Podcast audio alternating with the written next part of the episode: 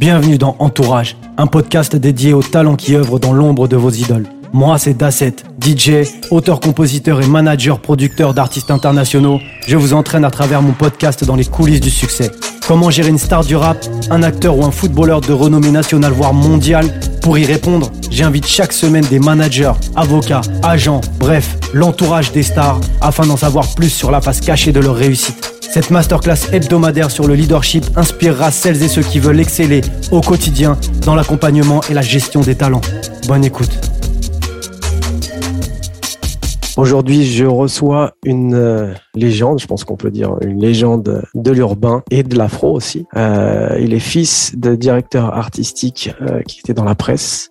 Il est neveu d'un philosophe et il est considéré comme l'un des réalisateurs incontournables de la scène urbaine, cofondateur de Demolition. Et j'ai nommé Stick. Comment tu vas? Ça va et toi? Ça va super. Merci pour l'invitation. Bah écoute, merci de l'avoir accepté. C'est, il n'y a pas de souci. C'est cool. Donc toi, tu es à Abidjan là? Ouais. Abidjan, Côte d'Ivoire. On va, on va en parler un petit peu comment comment t'as atterri là-bas, etc. Euh, donc bah écoute, euh, présente-toi un petit peu succinctement, puis après on va on va rentrer dans le vif du sujet. Alors, je m'appelle euh, je m'appelle Lucas Maggiori, j'ai 34 ans. on m'appelle Stick depuis euh, depuis mon adolescence. Euh, donc les gens me connaissent plutôt sous ce nom-là. Euh, je suis réalisateur, donc j'ai fait beaucoup de clips de rap français et aussi d'afro, comme tu disais, que ce soit du coupé décalé, de rumba, de chansons plus traditionnelles.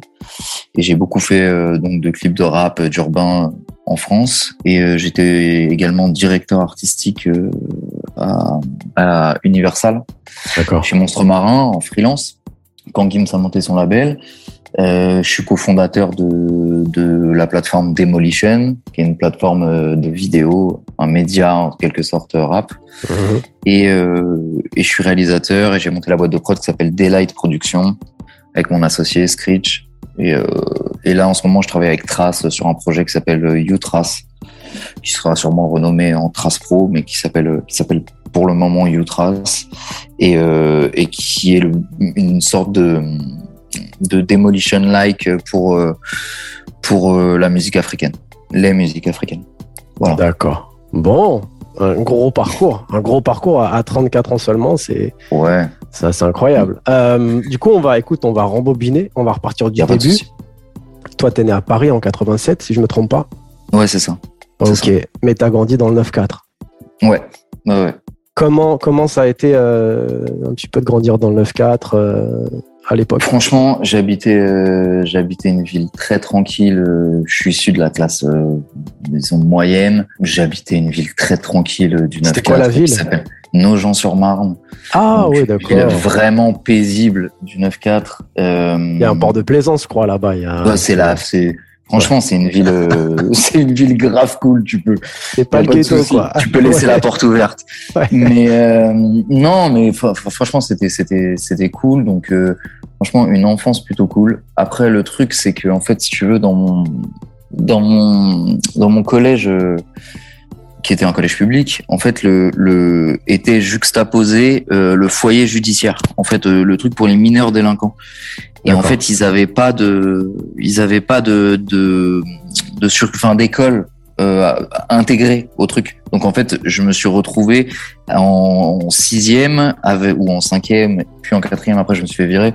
Mais euh, à cette époque-là, je me suis retrouvé avec des mecs qui avaient fait v'là les conneries, tu vois. Et genre étant étant petit, des mecs qui venaient de Vitry, et c'était un des foyers du, du 9-4, foyer judiciaire, où il y avait plein de mecs. Euh, plein de mecs des autres quartiers qui avaient fait des conneries et qui pouvaient pas prendre, qui, qui avaient pas pris des peines de prison ferme, qui étaient placés là. Et du coup, en fait, ils allaient à l'école avec moi. Donc, euh, c'est voilà. incroyable ça. Que, ouais, c'était et, et, ben, en plus surtout dans une ville dans une ville super tranquille en fait ça crée un je crois ça crée un petit un petit décalage en fait. Ah ouais, en vrai quand t'as euh, enfin t'as eu j'avais 11 12 ans tu vois tu vois des mecs euh, qui ont déjà fait des conneries, genre, tu vois, qui ont déjà braqué des, des, des magasins, fait des trucs, machin, et les mecs sont dans ta classe, tu vois. Ils ont ouais. 15, 15, 16 ans, ils sont en sixième, tu vois. Ah ouais. C'est assez, c'est assez bresson. Ouais, Donc, ouais. Et puis surtout, en fait, ça, ça, fait, ça, ça, sans faire le mec euh, réactionnaire ou quoi, ça génère un peu de mauvaise influence. Tu vois, moi, j'ai 12 piges, je suis un peu influençable, je vois les, je vois ces mecs-là, ça m'a vite fait dériver, en fait. Ouais, c'est ce que j'allais te demander justement. Quel, quel, bah, tu, tu l'as dit, en quatrième, t'as arrêté. Euh, si je ce Ouais, je me non, en quatrième, je me fais dégager du lycée public. Après, moi, j'ai fait, euh, moi, j'ai fait, enfin, j'étais assez turbulent du coup. J'ai fait, euh, j'ai fait, je crois, que j'ai fait sept ou huit établissements scolaires. Ah d'accord. Et, tu penses que c'est parti de là, là Ouais, ouais, je pense que c'est. Bah, t'as vu, après, j'ai un, j'ai un terrain facile. T'as vu, je suis turbulent et tout. Enfin, je suis, je suis speed, tu vois. Et puis, j'ai toujours eu toujours eu un peu pas ma langue dans ma poche, tu vois. Donc euh, en fait, ça, ça a vite dérapé. Il y avait un terrain favorable, on va dire. Ouais. Tu vois. Et, euh, et du coup, ouais, bah après tu rencontres des gens, tu commences à faire des conneries, tu, tu, sèches les cours. Au bout d'un moment, tu te fais dégager. Après, euh, j'ai été placé en internat. J'ai été dégagé au bout de deux mois.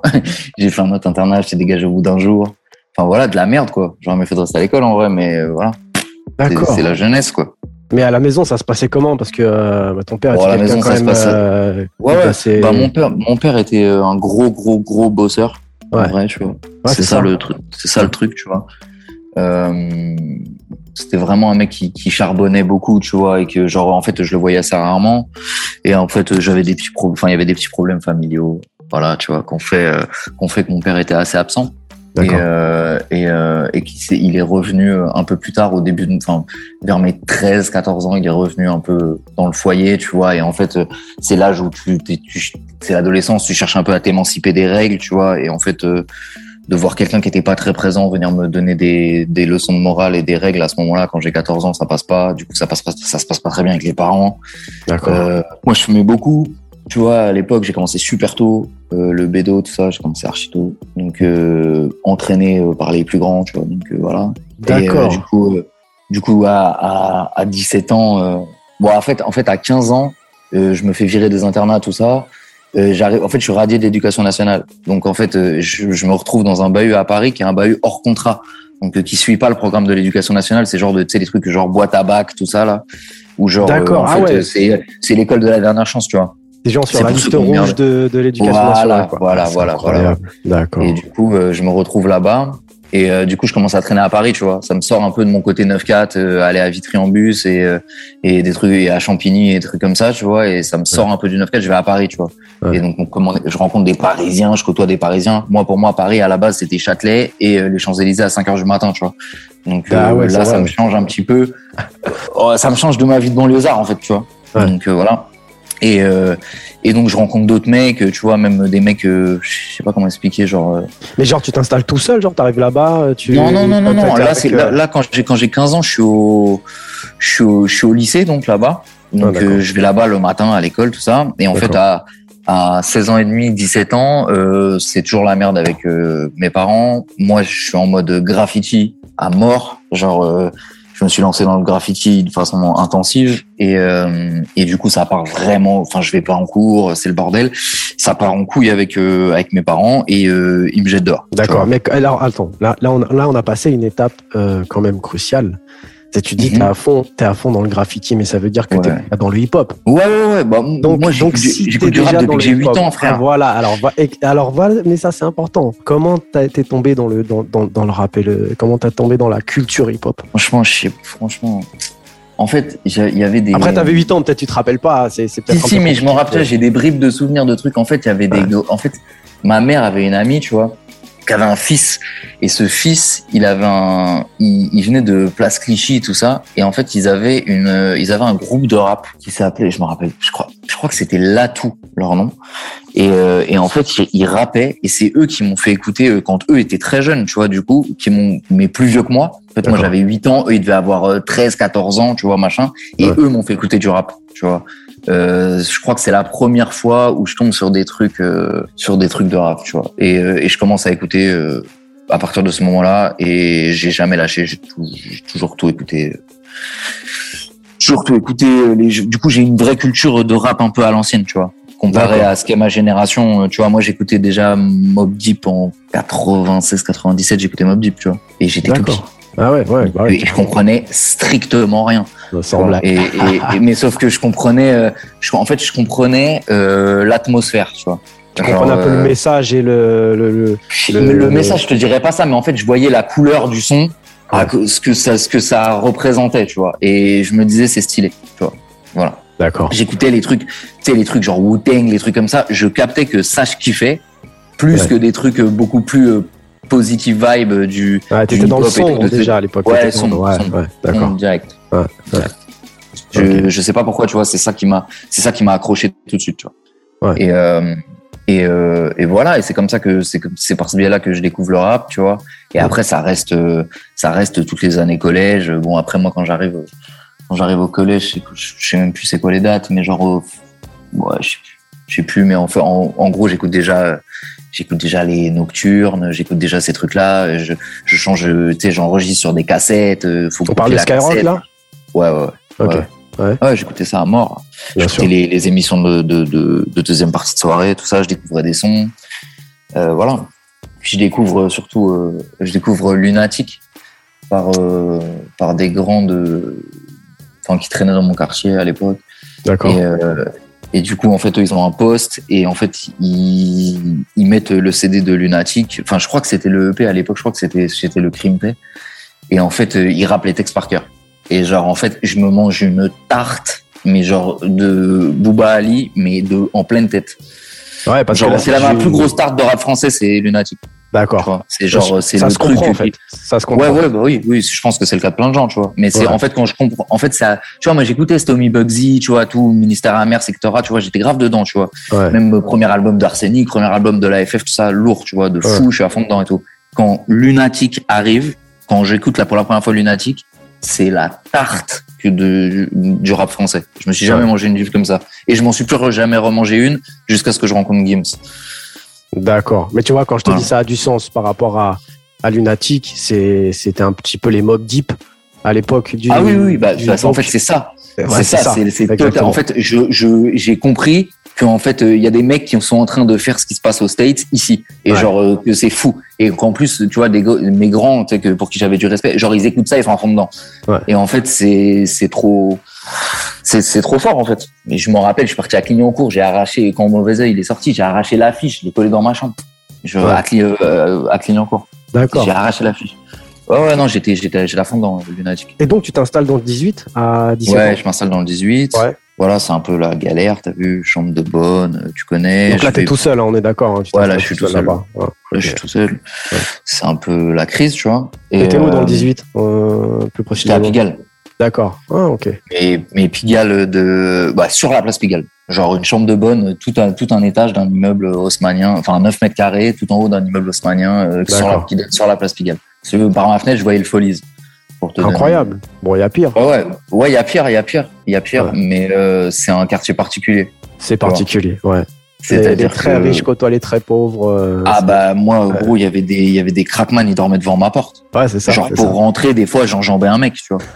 Donc, euh, il laissait des petites bougies, il faisait chauffer leur cuillère, je sais pas trop quoi, je sais oh pas trop mon frère. Et je, te dis, c'était dans mon couloir, c'était devant ma porte, frère. J'enjambais les mecs, je leur disais, hey, je suis pas méchant avec les queumés, tu vois, je sais, ils sont, ça va pas, tu vois. Ouais, s'il te plaît, décale-toi sur le côté, allume pas de feu, si t'as besoin du feu, tu tapes, tu me demandes, t'as eu, fais pas tes trucs, tu vas foutre le feu à l'immeuble.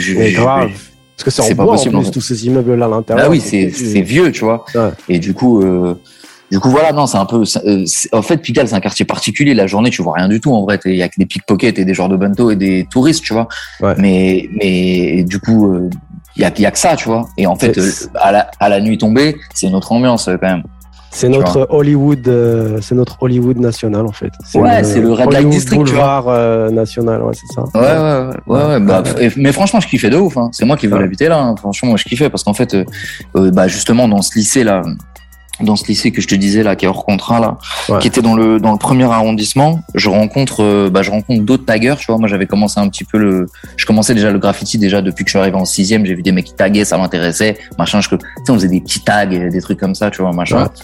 Et, euh, et quand j'arrive là-bas, je rencontre des mecs qui sont, euh, que, comment dire ça, euh, professionnels du truc, tu vois. Genre, euh, ils, ils, sont, c'est des, c'est des taggers les mecs. Genre, ils font que ça. Ils vont voler des bombes, ils peignent, ils trucs, ils font des mélanges d'encre et tout, tu vois. Donc, je me dis mais c'est trop stylé. Moi, j'ai toujours kiffé ça, tu vois. Donc, je commence à traîner un peu avec eux, tout ça.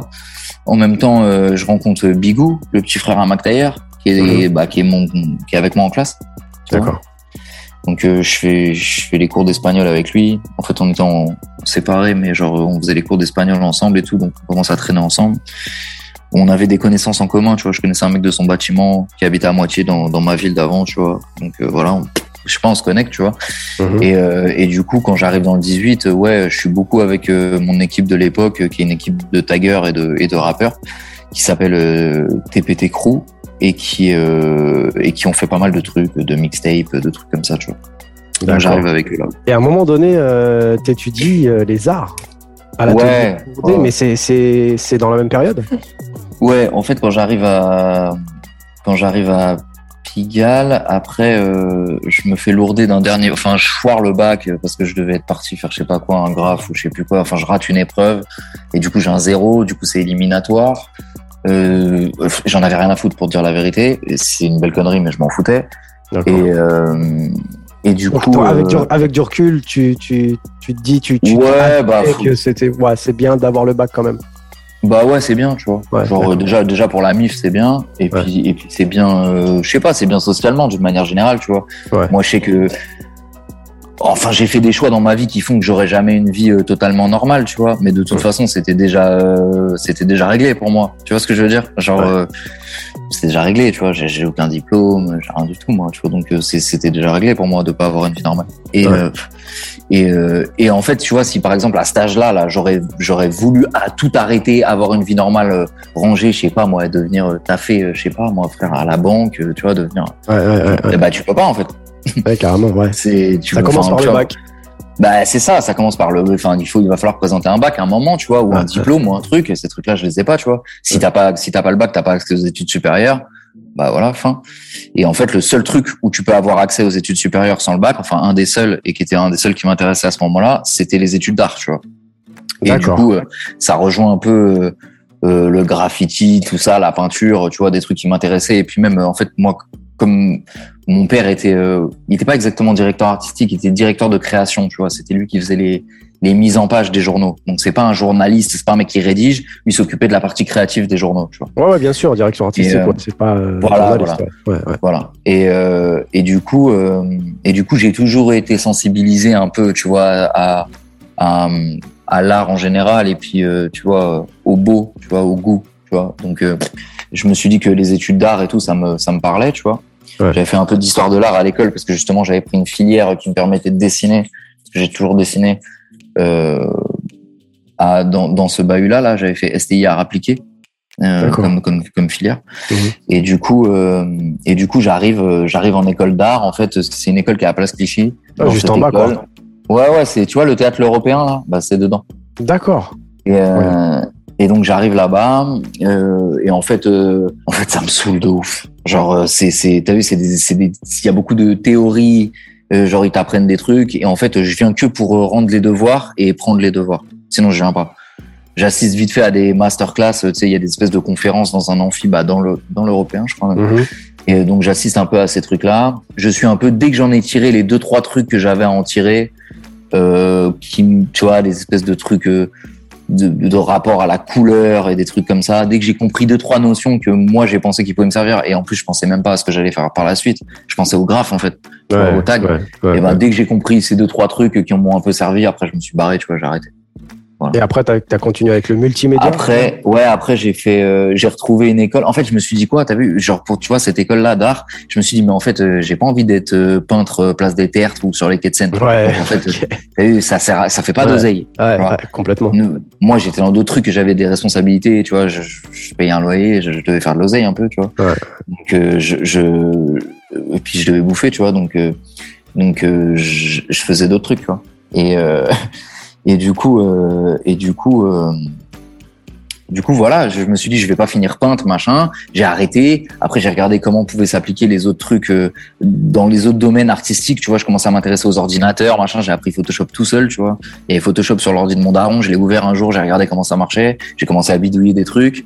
Et c'est comme ça que j'ai appris, tu vois. Et du coup, je me dis, ah, vas-y, bah, les trucs que j'ai appris dans, en art appliqué, si tu veux, à, l'école d'art, et etc.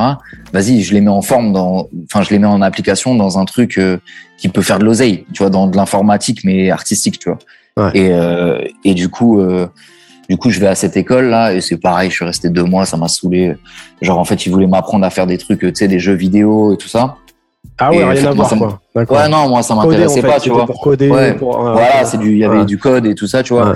Franchement, le code, c'est lourd, tu vois. Moi, ça m'a servi, tu vois, de, de, code dans la vie. Ah mais, euh, mais euh, c'était pas, voilà, c'était pas, franchement, je te dis ça, je suis resté deux, je suis resté deux mois et demi dans le truc, hein. En fait, le seul truc, le seul cours qui me plaisait, c'était un truc, euh, c'était par rapport aux jeux vidéo, c'était un truc qui s'appelait Character Design. Et en fait, c'est, c'est, genre, euh, tu vois, comment designer les personnages en fonction du caractère que tu veux leur donner. D'accord. genre, par exemple, tu vois, je sais pas, tu vois les personnages de Pixar, tu vois direct qui est le méchant sur sa gueule. Ouais, et en fait, c'est comment dessiner les traits du visage de telle manière à ce qu'on comprenne l'expression du mec. Ça s'appelle du character design et c'était super lourd comme cours parce que ça, ça touchait à la psychologie et tout, c'était grave stylé. Donc ça, ça m'intéressait. Voilà. Après, j'ai lâché complètement les cours. Je suis parti à fond dans le graphe. Euh, je taguais des trains et c'est tout ce qui m'intéressait. J'allais, euh, je suis allé à New York, j'ai graffé. Je suis parti en Grèce tout seul, j'ai graffé. Je suis parti, euh, on est parti avec mon équipe, on est parti en, en Belgique, en Hollande, taguer des trains. Alors euh, ton équipe, attends, tu, me dis ton équipe parce que tu as, as, une équipe à l'époque. Parle un petit peu de ton équipe. ouais, bah en fait c'est une équipe de c'est une équipe de, de taggers. Donc, je rencontre au lycée un mec qui s'appelle Skunk, qui, est, qui, a un groupe de taggers qui s'appelle le TPT Crew, qui est, qui est un groupe de taggers. Et du coup, euh, j'intègre ce truc-là. Euh, je rencontre plein d'autres mecs de, de, de, de, cette équipe. Et, euh, et, en fait, je me greffe dans le truc, tu vois. Et moi, j'ai toujours eu... j'ai toujours eu la vocation de quand je fais un truc de le faire à fond tu vois de vraiment bien le faire tu vois si c'était pour faire des conneries j'étais à fond si c'était voilà j'ai toujours eu ce truc là tu vois donc je me mets vraiment à fond dans le graphe et du coup je, je deviens rapidement un peu euh, en tout cas dans le tag, dans le graphe, euh, vraiment un peu moteur pour euh, pour le pour le pour le crew, pour le dans le graffiti, tu vois. D'accord. Du coup, je suis et après il y a il y a il y a Provoque aussi qui est avec nous, qui est qui est devenu rappeur par la suite. Mhm. Et qui graffe encore d'ailleurs, et qui, qui rappe encore, et, et que je côtoie toujours. Euh, et voilà, et en gros, et après, je rencontre d'autres mecs du graphe, tu vois, les, les CCK, c'est un groupe du 9-4, donc on a tout de suite des liens. Les FTA aussi, avec Sori, qui est un autre groupe du 9, enfin, où il y a beaucoup de gens du 9-4 et tout, on crée des liens aussi. Donc je suis dans tous ces groupes-là. Les VEF aussi, avec Krask, qui sont des mecs de Champigny, tout ça. C'est des mecs, vas-y, il y a des liens, tu vois, genre, euh, c'est les mecs du RER A un peu, tu vois. on, se, on se comprend, CERN, RAS, tout ça, t'as vu, c'est, je bouge beaucoup avec eux, je fais pas mal de métro, de train, tout ça. Je suis à fond dans le graffiti jusqu'en, je dirais, 2006, tu vois. Genre vraiment, je suis à fond, tu vois. D'accord. Et, et, voilà. Et à, à, quel moment tu rencontres Richard Bismuth hmm. Richard Bismuth. Ah bah, Richard lui, lui c'est une légende pour le coup, lui. Ah bah ouais. Euh, alors, euh, Richard Bismuth, tu vas nous le présenter. Alors, tu vas, tu vas nous faire le, le déroulé, puis après, tu nous diras c'est quoi son blaze pour ceux qui connaissent pas encore son blaze. Ouais. Alors, Richard Bismuth. Richard Bismuth, en fait, a un, un, un de ses meilleurs amis depuis toujours qui s'appelle Ermac et euh, qui est un ancien membre de section d'assaut. D'accord. Et en fait, ce mec, ce mec, Ermac, a un grand frère qui s'appelle Spawn, euh, enfin dont le blaze est Spawn et euh, qui aujourd'hui, il me semble, DH et Billy. Et, euh, et ce mec-là est un tagger à la base. D'accord. Et en fait, moi, je connais, ce, donc je connais le grand frère d'Ermac. Et euh, donc moi, je traîne avec le grand frère d'Armac, plus ou moins, on se parle beaucoup, tout ça, euh, par rapport au graffiti toujours, tu vois. Et euh, il fait partie d'un ancien collectif euh, parisien qui était très connu, qui s'appelle les CMP. D'accord. Et, euh, et du coup, du coup, je sais pas, je connecte avec lui, on s'entend bien, on parle souvent. C'est un mec du 18e, on se capte, machin, tu vois. Et, et un jour, il y a un gars, il y a un gars qui perd un mec du 9-1, un DJ, qui s'appelle DJ Vance qui perd, euh, qui perd son père et qui fait un concert de soutien pour financer euh, les obsèques de son père et tout ça. Mhm. Et euh, Spawn doit y aller et il me dit vas-y. moi, je commençais déjà à écouter un peu les mecs du quartier, tu vois, qui rappaient. Ben, il y avait Mega, là, le TPT Crew que je te disais, mais il y avait aussi d'autres mecs, tu vois, qui s'appelaient Section d'Assaut à l'époque, que personne connaît. Et, et du coup, je kiffais grave, tu vois. il me dit, vas-y, il y a Section d'Assaut qui fait concert pour, en hommage au père à DJ Vance. Vas-y, c'est dans le 9-1, vas-y, accompagne-moi, tu vois. Vas-y, je pars avec lui. Et en fait, là-bas, dans un, on se rejoint. Euh, donc on arrive, on rejoint son petit frère au grec à Amassi, tu vois. Et, euh, et en fait, j'arrive dans le grec, il y a Ermac, donc il me présente son petit ref, et Ermac, il est avec, avec euh, Richard Bismuth, qui s'avère être Screech. Ah. Screech. Screech. Et, et, en fait, euh, je sais pas, il y a un genre de de lien qui se crée direct avec Screech, tu vois. Genre, en fait, Spawn me, me, le décrit comme un mec bizarre qui est grave gueulerie et qui est dans le cinéma, tu vois. D'accord. Enfin, qui veut être dans le cinéma. Ah, en fait, il avait, il avait fait un court métrage.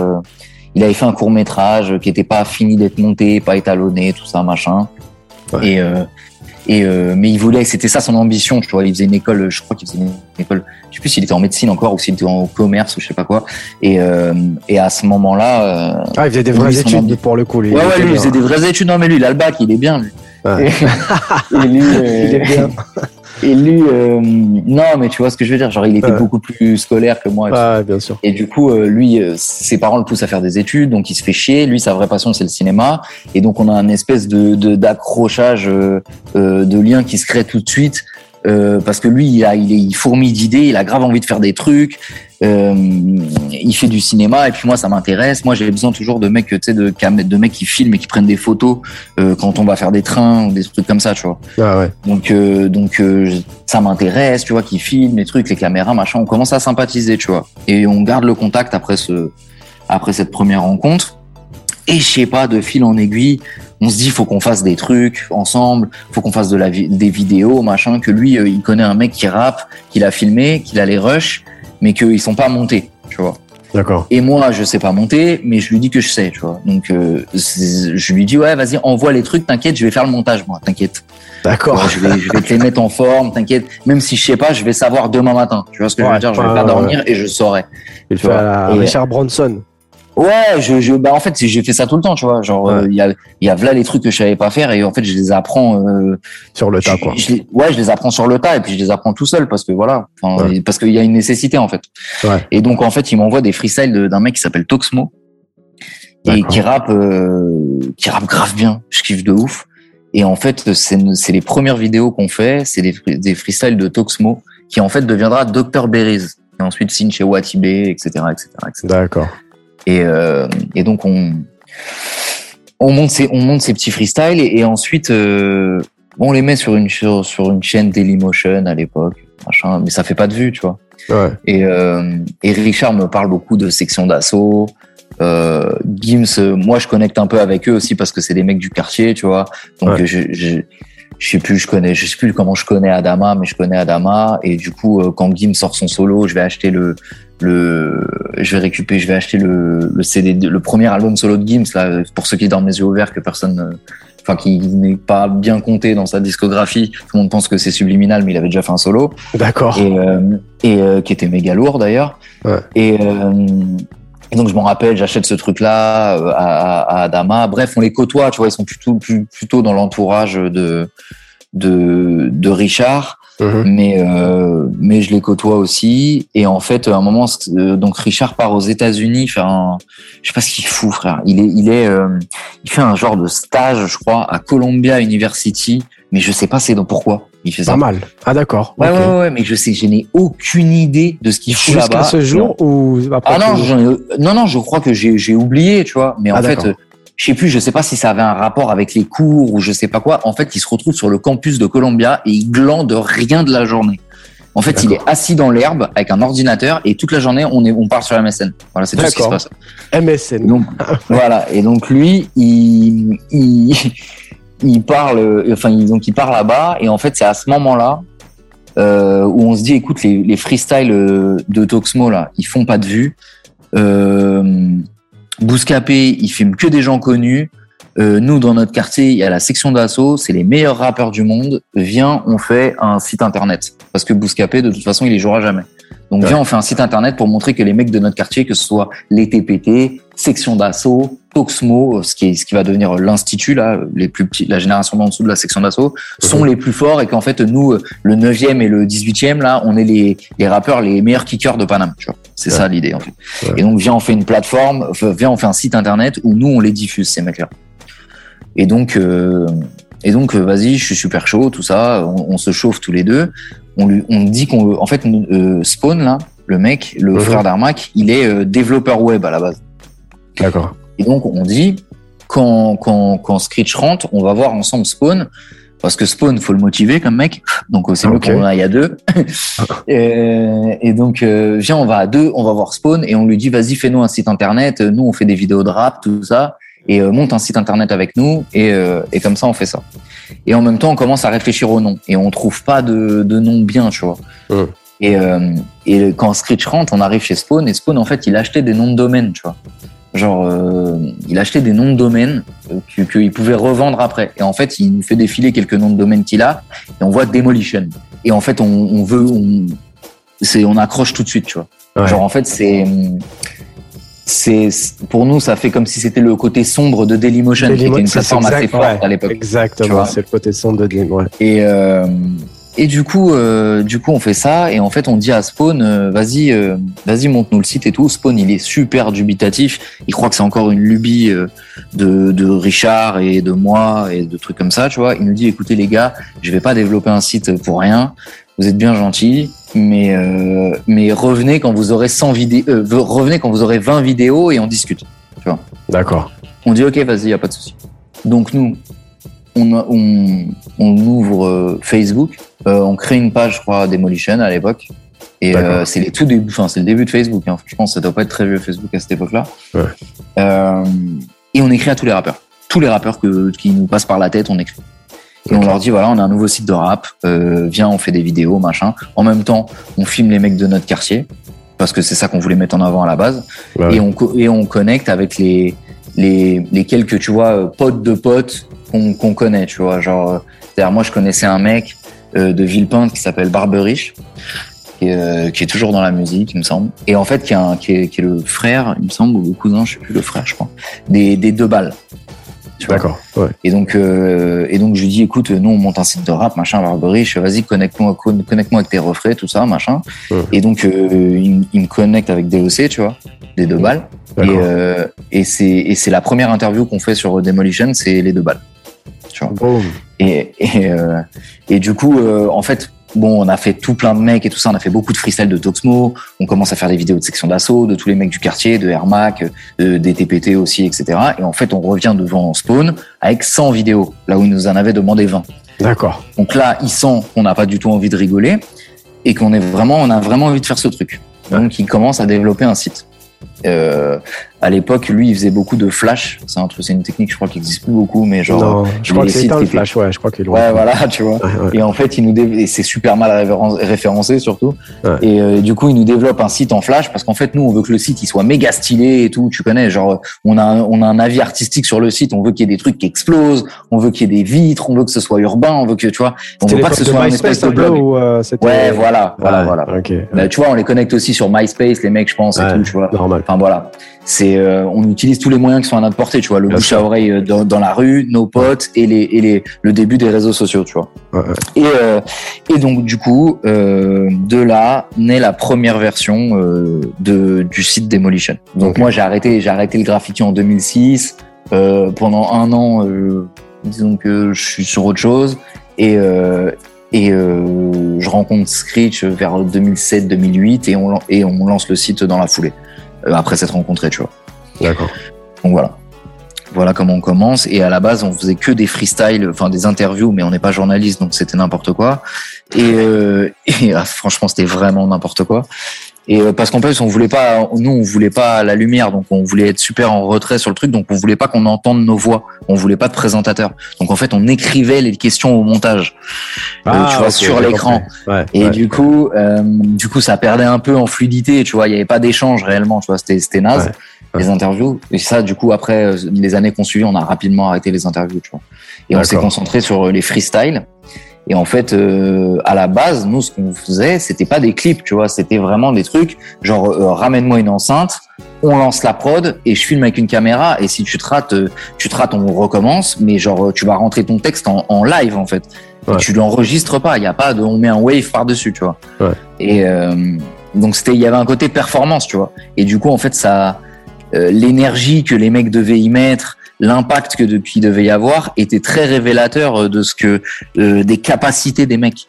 Je sais pas ouais. si tu vois ce que je veux dire, ouais, mais en fait, euh, on, on, on, arrivait rapidement à savoir si un mec il était fort, s'il allait péter, si tu vois ce que je veux dire, parce qu'en fait, alors que bon, par la suite, il y a eu des contre-exemples où en fait, il y a des mecs qui sont excellents en freestyle et qui sont pas capables de faire un morceau, tu vois? Bien sûr. Mais, euh, mais, euh, mais, voilà. Donc globalement, nous, on était grave dans ce délire freestyle, tu vois?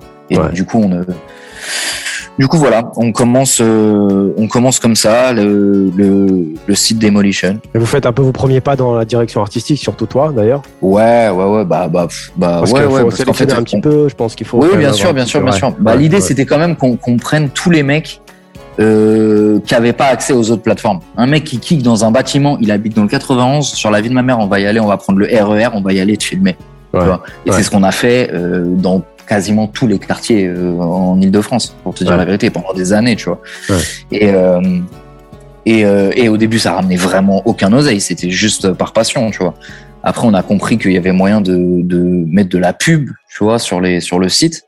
Et que du coup, c'était ça qui allait ramener, euh, qui allait ramener, qui allait générer des revenus et qui allait nous permettre de nous équiper un peu mieux, qui allait nous permettre de, de, faire un peu plus de trucs, tu vois. Ouais, je me disais, est-ce que tu penses pas que, euh, que vous avez influencé des mecs comme, comme Feneux avec son Get l'Ascension? Franchement, je, c'est, ça, ça, influencer, influencer Feneux, c'est un grand mot, tu vois. Je sais qu'il nous a déjà cité, euh, il nous a déjà cité euh, en interview, il me semble. Donc, mais moi, euh, moi, je, je, je, je, kiffe ce qu'il fait, tu vois. Je kiffe sa mentalité et tout non, ça. Bien sûr, bien sûr, bien sûr, bien sûr. Je valide, je valide totalement, euh, totalement sa mentale et c'est un peu la, c'est un peu les, la même mentale qu'on qu'on avait à l'époque, tu vois. Ouais, justement. C'est pour ça que je dis, voilà, voilà, c'est ça. C'est pour ça que je dis, je pense que vous avez peut-être, mais c'est d'une façon très positive. Hein. Bon après, euh, ouais, bien sûr, non, mais je vais pas, je vais pas m'approprier le truc en disant. Bien sûr, bien sûr. Non, bien sûr. C'est pas possible. Et le mec charbonne et le mec s'autodétermine, tu vois. Genre, je suis là, j'ai pas, j'ai pas vocation à être euh, non, je, je, suis pas en train de dire que c'est vous qui l'avez fait péter. Je suis en train de dire que peut-être vous l'avez influencé, mais influencé, ça veut pas dire que, enfin, tu vois. Ouais, ouais, bah, influencé en fait, par des choses. Euh, bien sûr, bien sûr, bien sûr. Non, mais après, c'est après, c'est à lui que c'est à lui que faut de, qu'il faut oui, demander. Il faut demander, j'imagine. Mais ça, mais ça c'est, c'est avec plaisir. En tout cas, je serais ravi que ce soit le cas. Ouais.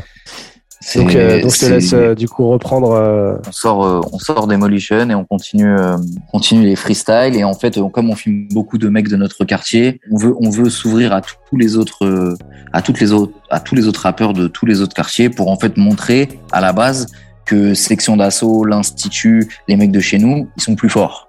D'accord. Tu vois ce que je veux dire? Ouais, bien sûr. Donc, parce qu'en fait, genre la première fois que j'écoute Gims, je me mange une claque, tu vois. Euh, ah, ok. Je me dis, mais en, fait, le mec est trop fort. En fait. mais, mais en rap, hein, genre, il chantait pas à ce moment. Ouais, bien genre, sûr. En fait, en fait, il avait un truc euh, qui se faisait pas. Genre, qui était nouveau, des flows nouveaux, des, des trucs, enfin, des techniques que, qui, qui, qui, que moi, j'avais jamais entendu, en fait. Genre, ouais. c'était archi novateur. Quand il est arrivé, tu vois, même les premiers sons à l'époque qu'il mettait sur MySpace et tout ça, euh, il y avait des trucs, enfin, je sais pas, il y a des sons de Gims à l'époque, les tocs, les sons comme ça. Euh, déjà, un, je les connais encore par cœur et euh, je les écoute encore et, euh, et, il est trop fort en fait. Ouais. Et donc en fait, je le je trouve que ce mec a un, un talent de ouf et même le fa, enfin c'est toute la section d'assaut. Je me souviens beaucoup de Gims parce que Gims avait déjà un espèce de truc euh, euh, à part, genre d'être solo à moitié, tu vois. Mmh. Et et du coup, voilà, je, je, me dis ces mecs-là moi comme Screech, on se dit ces mecs-là sont ces mecs-là sont trop forts et il faut que le monde le sache, tu vois. Ouais. Donc si on peut apporter euh, notre mini pierre à l'édifice que ça se sache, euh, autant le faire, tu vois. Donc en fait, on commence à mettre beaucoup de vidéos de mecs du 9e, donc de Dr Berries qui s'appelle Toxmo à l'époque, euh, de Abutal qui sera la, de, la moitié de Shinsekai et par la suite avec euh, Dajo. Uh -huh. Et de section d'assaut, euh, il se trouve qu'on que parallèlement à ça, on, on crée une, une association, euh, loi 1901, qui s'appelle Daydream et qui euh, et on produit euh, Toxmo, donc Dr Berries et euh, Abutal. Avec avec avec qui? Avec avec Daydream, avec moi et Screech, ouais, moi et Screech. D'accord, ouais, ok. Okay. C'est tellement freestyle qu'il nous faut un troisième mec. On n'a pas de troisième mec. Le secrétaire, c'est secrétaire général là de l'asso, c'est mon père. Ah d'accord. Ok, donc, donc ça, ça, euh... ça, tu, tu, tu, ça va mieux avec ton père du coup depuis le. Ouais, ouais, ça va, ça va beaucoup mieux, ça va beaucoup. D'accord. Ça va beaucoup mieux. Bah, depuis que je me, après que je me sois éloigné, ça va beaucoup. Ok. Et euh, et euh, et en gros, mais donc on, on, le met là, mais genre il s'en, enfin il s'en foutait, tu vois, genre c'est juste on a mis son nom sur un papier quoi. Ouais, bien sûr. Et euh, et, euh, et du coup, on produit, euh, on produit Toxmo et Aboutal. Donc, on prépare une mixtape d'Aboutal qui s'appelle Zoologie, sur lequel on enregistre de mémoire. Je pense qu'il devait, y avoir huit titres de près. qui est jamais sorti, et, euh, Toxmo, euh, Toxmo pareil, mixtape qui s'appelle 666 Boulevard des Escrocs, qui, euh, qui pareil n'est jamais sorti parce qu'en fait après, euh, par la suite, ils vont, ils vont être récupérés par Dawala. Mais j'y reviendrai. Ouais. Et, euh, et du coup, euh, et du coup, voilà, on, on, on, se dit que ces mecs, enfin les mecs de notre quartier sont trop forts. Et donc en fait, pour qu'il y ait un point de comparaison, si on filme que, ils vont pas faire de vue et il y aura pas de point de comparaison. On verra pas qu'ils sont trop forts. Ouais. Donc il faut aller filmer d'autres mecs. Et donc euh, on filme d'autres mecs, on part dans le 9-1 et en fait, au fur et à mesure, on se rend compte qu'il y a des forts partout en fait. Donc on rencontre des talents.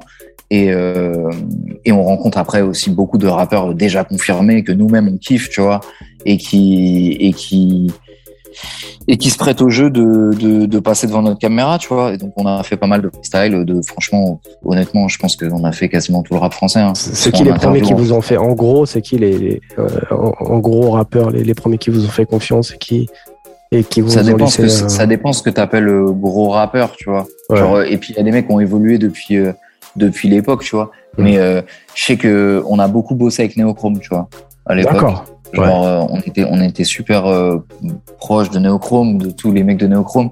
Genre parce qu'en fait, euh, euh, Yoni a un, un gros avantage sur les autres à cette époque-là, c'est qu'en fait Yoni il a compris le digital avant tout le monde, avant les maisons de disques. Neochrome, c'est les mecs qui ont compris le digital, MySpace, euh, les débuts de Facebook, ça, avant tout le monde, avant les maisons de disques, avant tout. C'est eux qui créent des, des, bêtes de MySpace à leurs artistes. Il y a déjà des monteurs vidéo, ils font des lyrics vidéo, ils, ça, ils font déjà tout ce que les gens font maintenant. Ouais. Tu vois.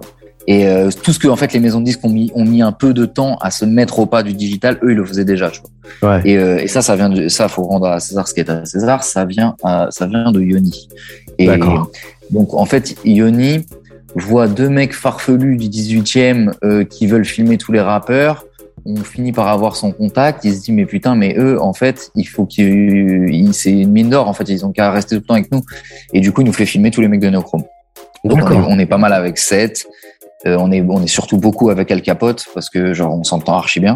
Ouais. Euh, et bah, Al Capote ça ça met du temps, tu vois, avant de avant de vraiment émerger, tu vois. Mais genre bien à l'époque euh, de son premier album et de et de Unité de feu, pour nous il est enfin il est trop fort en fait Al Capote à ce moment-là. Et ouais. euh, et euh, et du coup ouais on est assez pro, on est on, on bosse beaucoup avec eux, tu vois.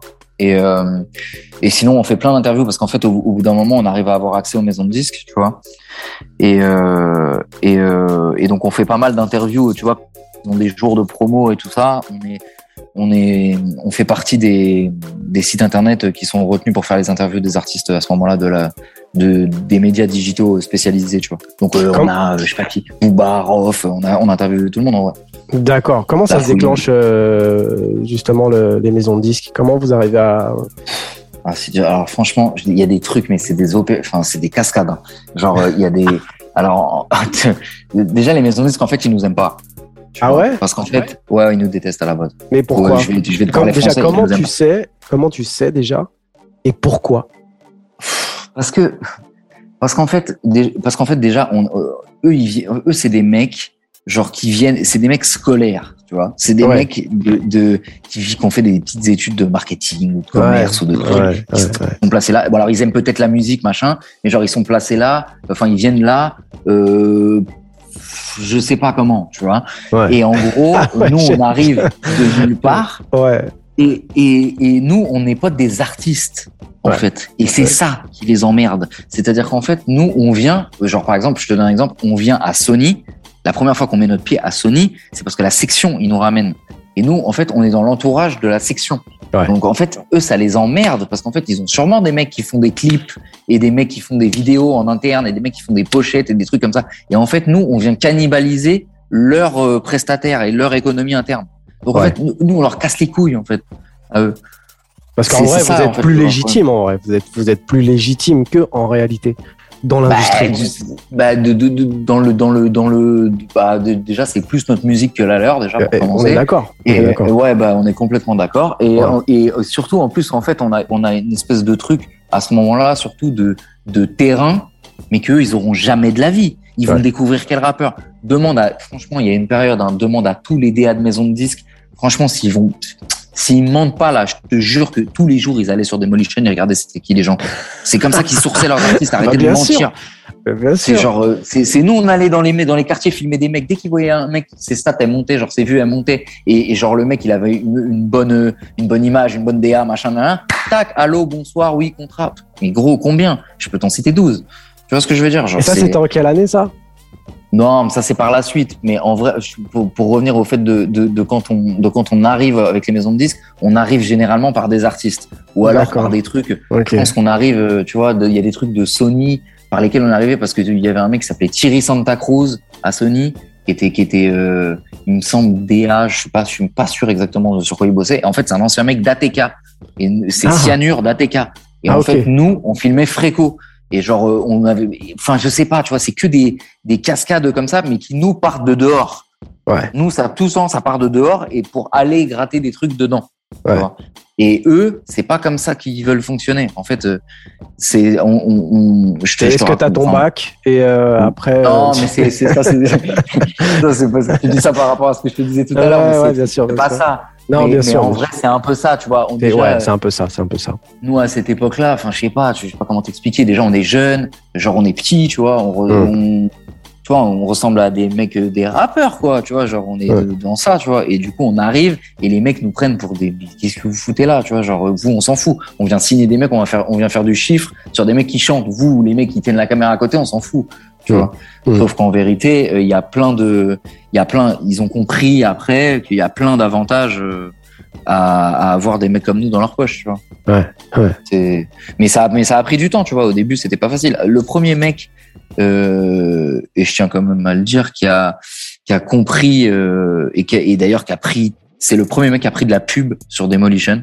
Il s'appelle Enars et il avait, il, c'était un rappeur à l'époque, me semble de Dean Record, exactement. Il a Kazit aujourd'hui et Uh-huh. qui avait à l'époque Satellite. Donc il y avait une, une espèce de, de label maison de disques indépendante euh, de rap français qui a fait pas mal de Distrib, euh, tout ça. Exactement. Ouais. Et lui comprend assez rapidement euh, ce qu'est Demolition et, et prend de la pub dessus et on travaille avec lui, tu vois, très rapidement.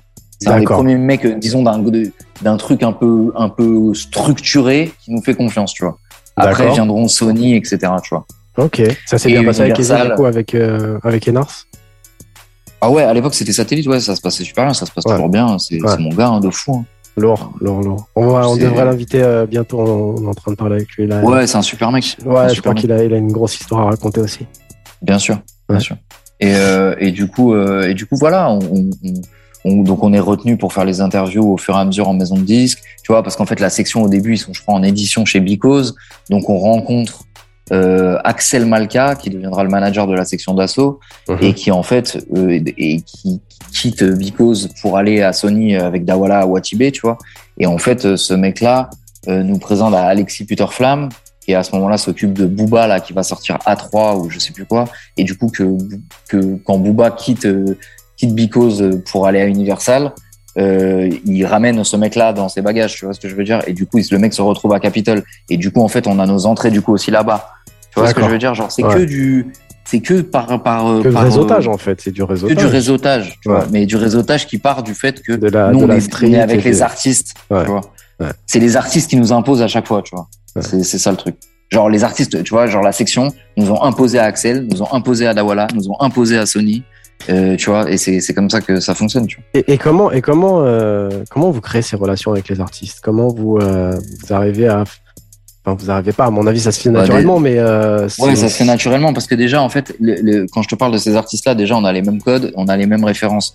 Comme, comme je te dis, genre, en fait, si je parle de rap avec Gims ou avec Al Capote, si je parle de rap de Queensbridge, on va très bien se comprendre. Tu vois ce que je veux dire? Ouais. Un mec euh, qui a fait une école marketing à Clermont-Ferrand et qui se pointe à Paris, je te dis pas qu'il a pas écouté euh, Mob Deep, je te dis que il est moins dans le truc. Tu vois, moi, Ouais. j'ai une vraie culture euh, entre guillemets hip-hop. Tu vois, je viens du, je viens du graffiti. Bon, alors j'ai jamais euh, fait la coupole, tu vois ce que je veux dire, mais je viens du graffiti. J'ai une vraie, j'ai une vraie passion pour le rap depuis que je suis enfant.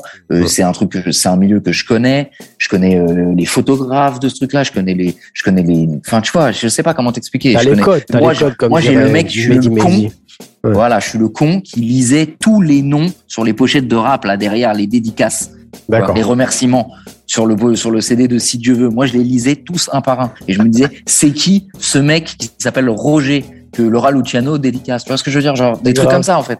Genre, tu faisais vraiment... tes recherches? Non, t'allais pas faire tes recherches quand même après. Non, pas forcément, mais tu vois, je l'ai appris après. Ou, ah, ok. J'entends après qu'un mec me dit, mais lui, c'était lui, ta, ta, ta, ta. Et en fait, moi, j'ai toujours été dans ça, tu vois. Donc en fait, c'est mon monde, tu vois. Les mecs, les mecs de maison de 10, souvent, le, le, le rap, tu vois, les musiques urbaines là comme ça, c'est pas vraiment leur monde. Tu vois, genre ils font ça parce que vas-y ils veulent travailler dans la musique, c'est cool, c'est plus sympa qu'aller bosser à la banque, mais en vrai c'est pas toujours leur code.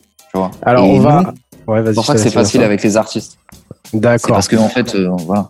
Ouais, justement, alors on va faire, bah, puisque depuis tout à l'heure, on, on, parle de maisons de disques, on va faire une, vraie parenthèse sur les maisons de disques, euh, parce que je vois que tu as, as, un peu tes positions par rapport aux maisons de disques et, je pense qu'on a à peu près les, mêmes positions. Euh, malgré le fait que bah, ça n'a pas changé hein, depuis, euh, depuis euh, la période de, que tu, que tu me cites. Hein, c'est toujours les mêmes personnes qui, mhm. sont, qui sont en même place. Mhm. En tout cas, les mêmes profils qui, sont, qui sont en même place.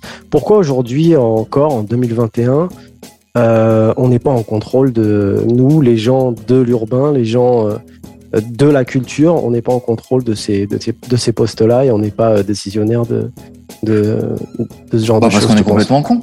Ouais, parce qu'on est complètement con. Voilà pourquoi? Parce que c'est tout simple. Non mais attends, parce qu'en fait, non mais parce qu'en fait les mecs ils me font rigoler. Ils, parlent de, de de de prendre leur indépendance, de trucs de machin. Vous savez le travail que ça représente. Vous savez ce qu'il faut apprendre pour faire ça. Vous savez ce que c'est de sortir un album vraiment. Vous savez ce que c'est de, de produire quelqu'un.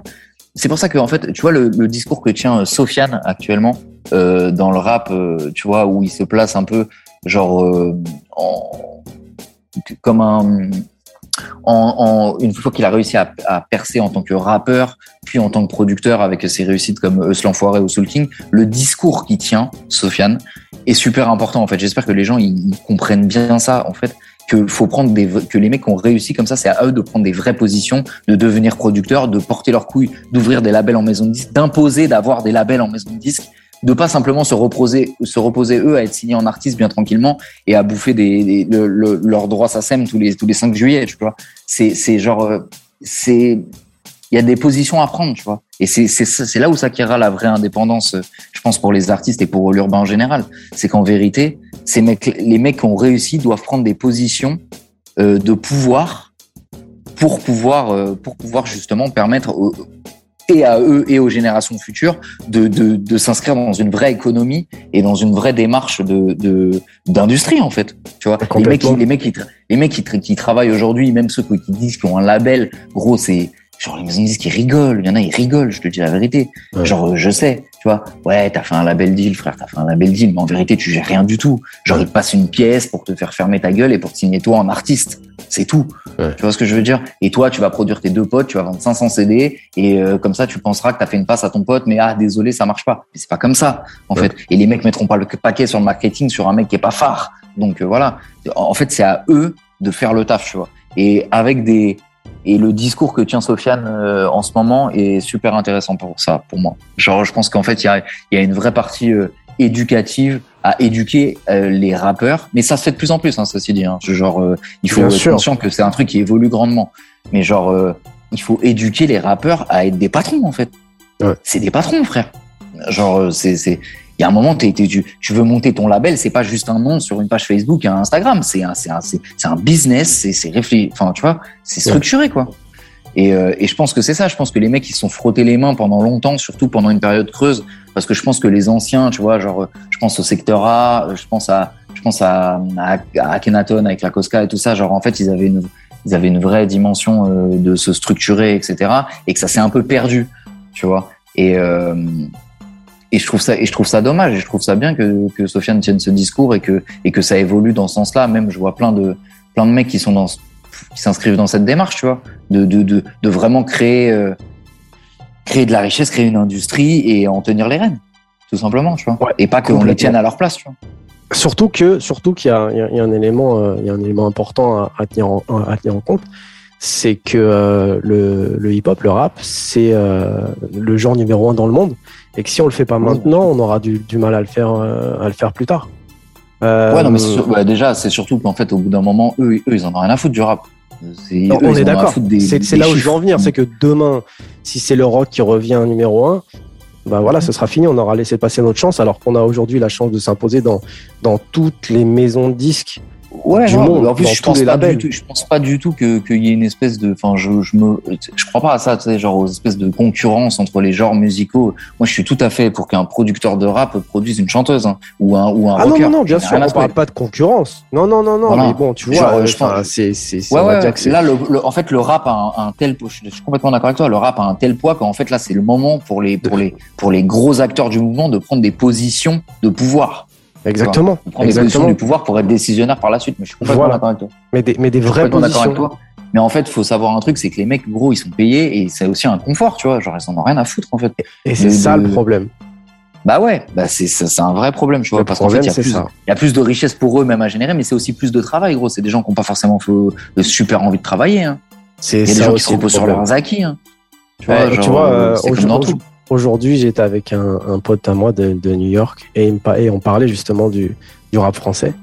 Et il me disait, euh, s'il y avait autant de cohésion dans le rap français qu'il y en a à Atlanta aujourd'hui, euh, le rap français, ce serait euh, le, le, un peu le, le fer de lance du rap complètement européen. En fait, on serait, euh, on serait au, au ouais, je pense que ça l'est déjà un peu. Moi. Ça l'est, mais si tu veux, déjà un peu. Mais... Euh, on est tellement pas structuré que. Euh, ouais, après, il y a, après, pour être, le truc, c'est que, vas-y, le français c'est pas super fédérateur. Tu et, voilà, c'est ça, c'est ça, c'est ça aussi qui nous bloque, tu vois. Je, je, pense que tu penses par rapport aux Anglais, aux Allemands, aux Italiens, tu vois. Genre, c'est quand même archi moins fédérateur les Italiens, moi je suis italien d'origine. Donc mhm. tu vois le rap italien, c'est un truc qui me parle de ouf.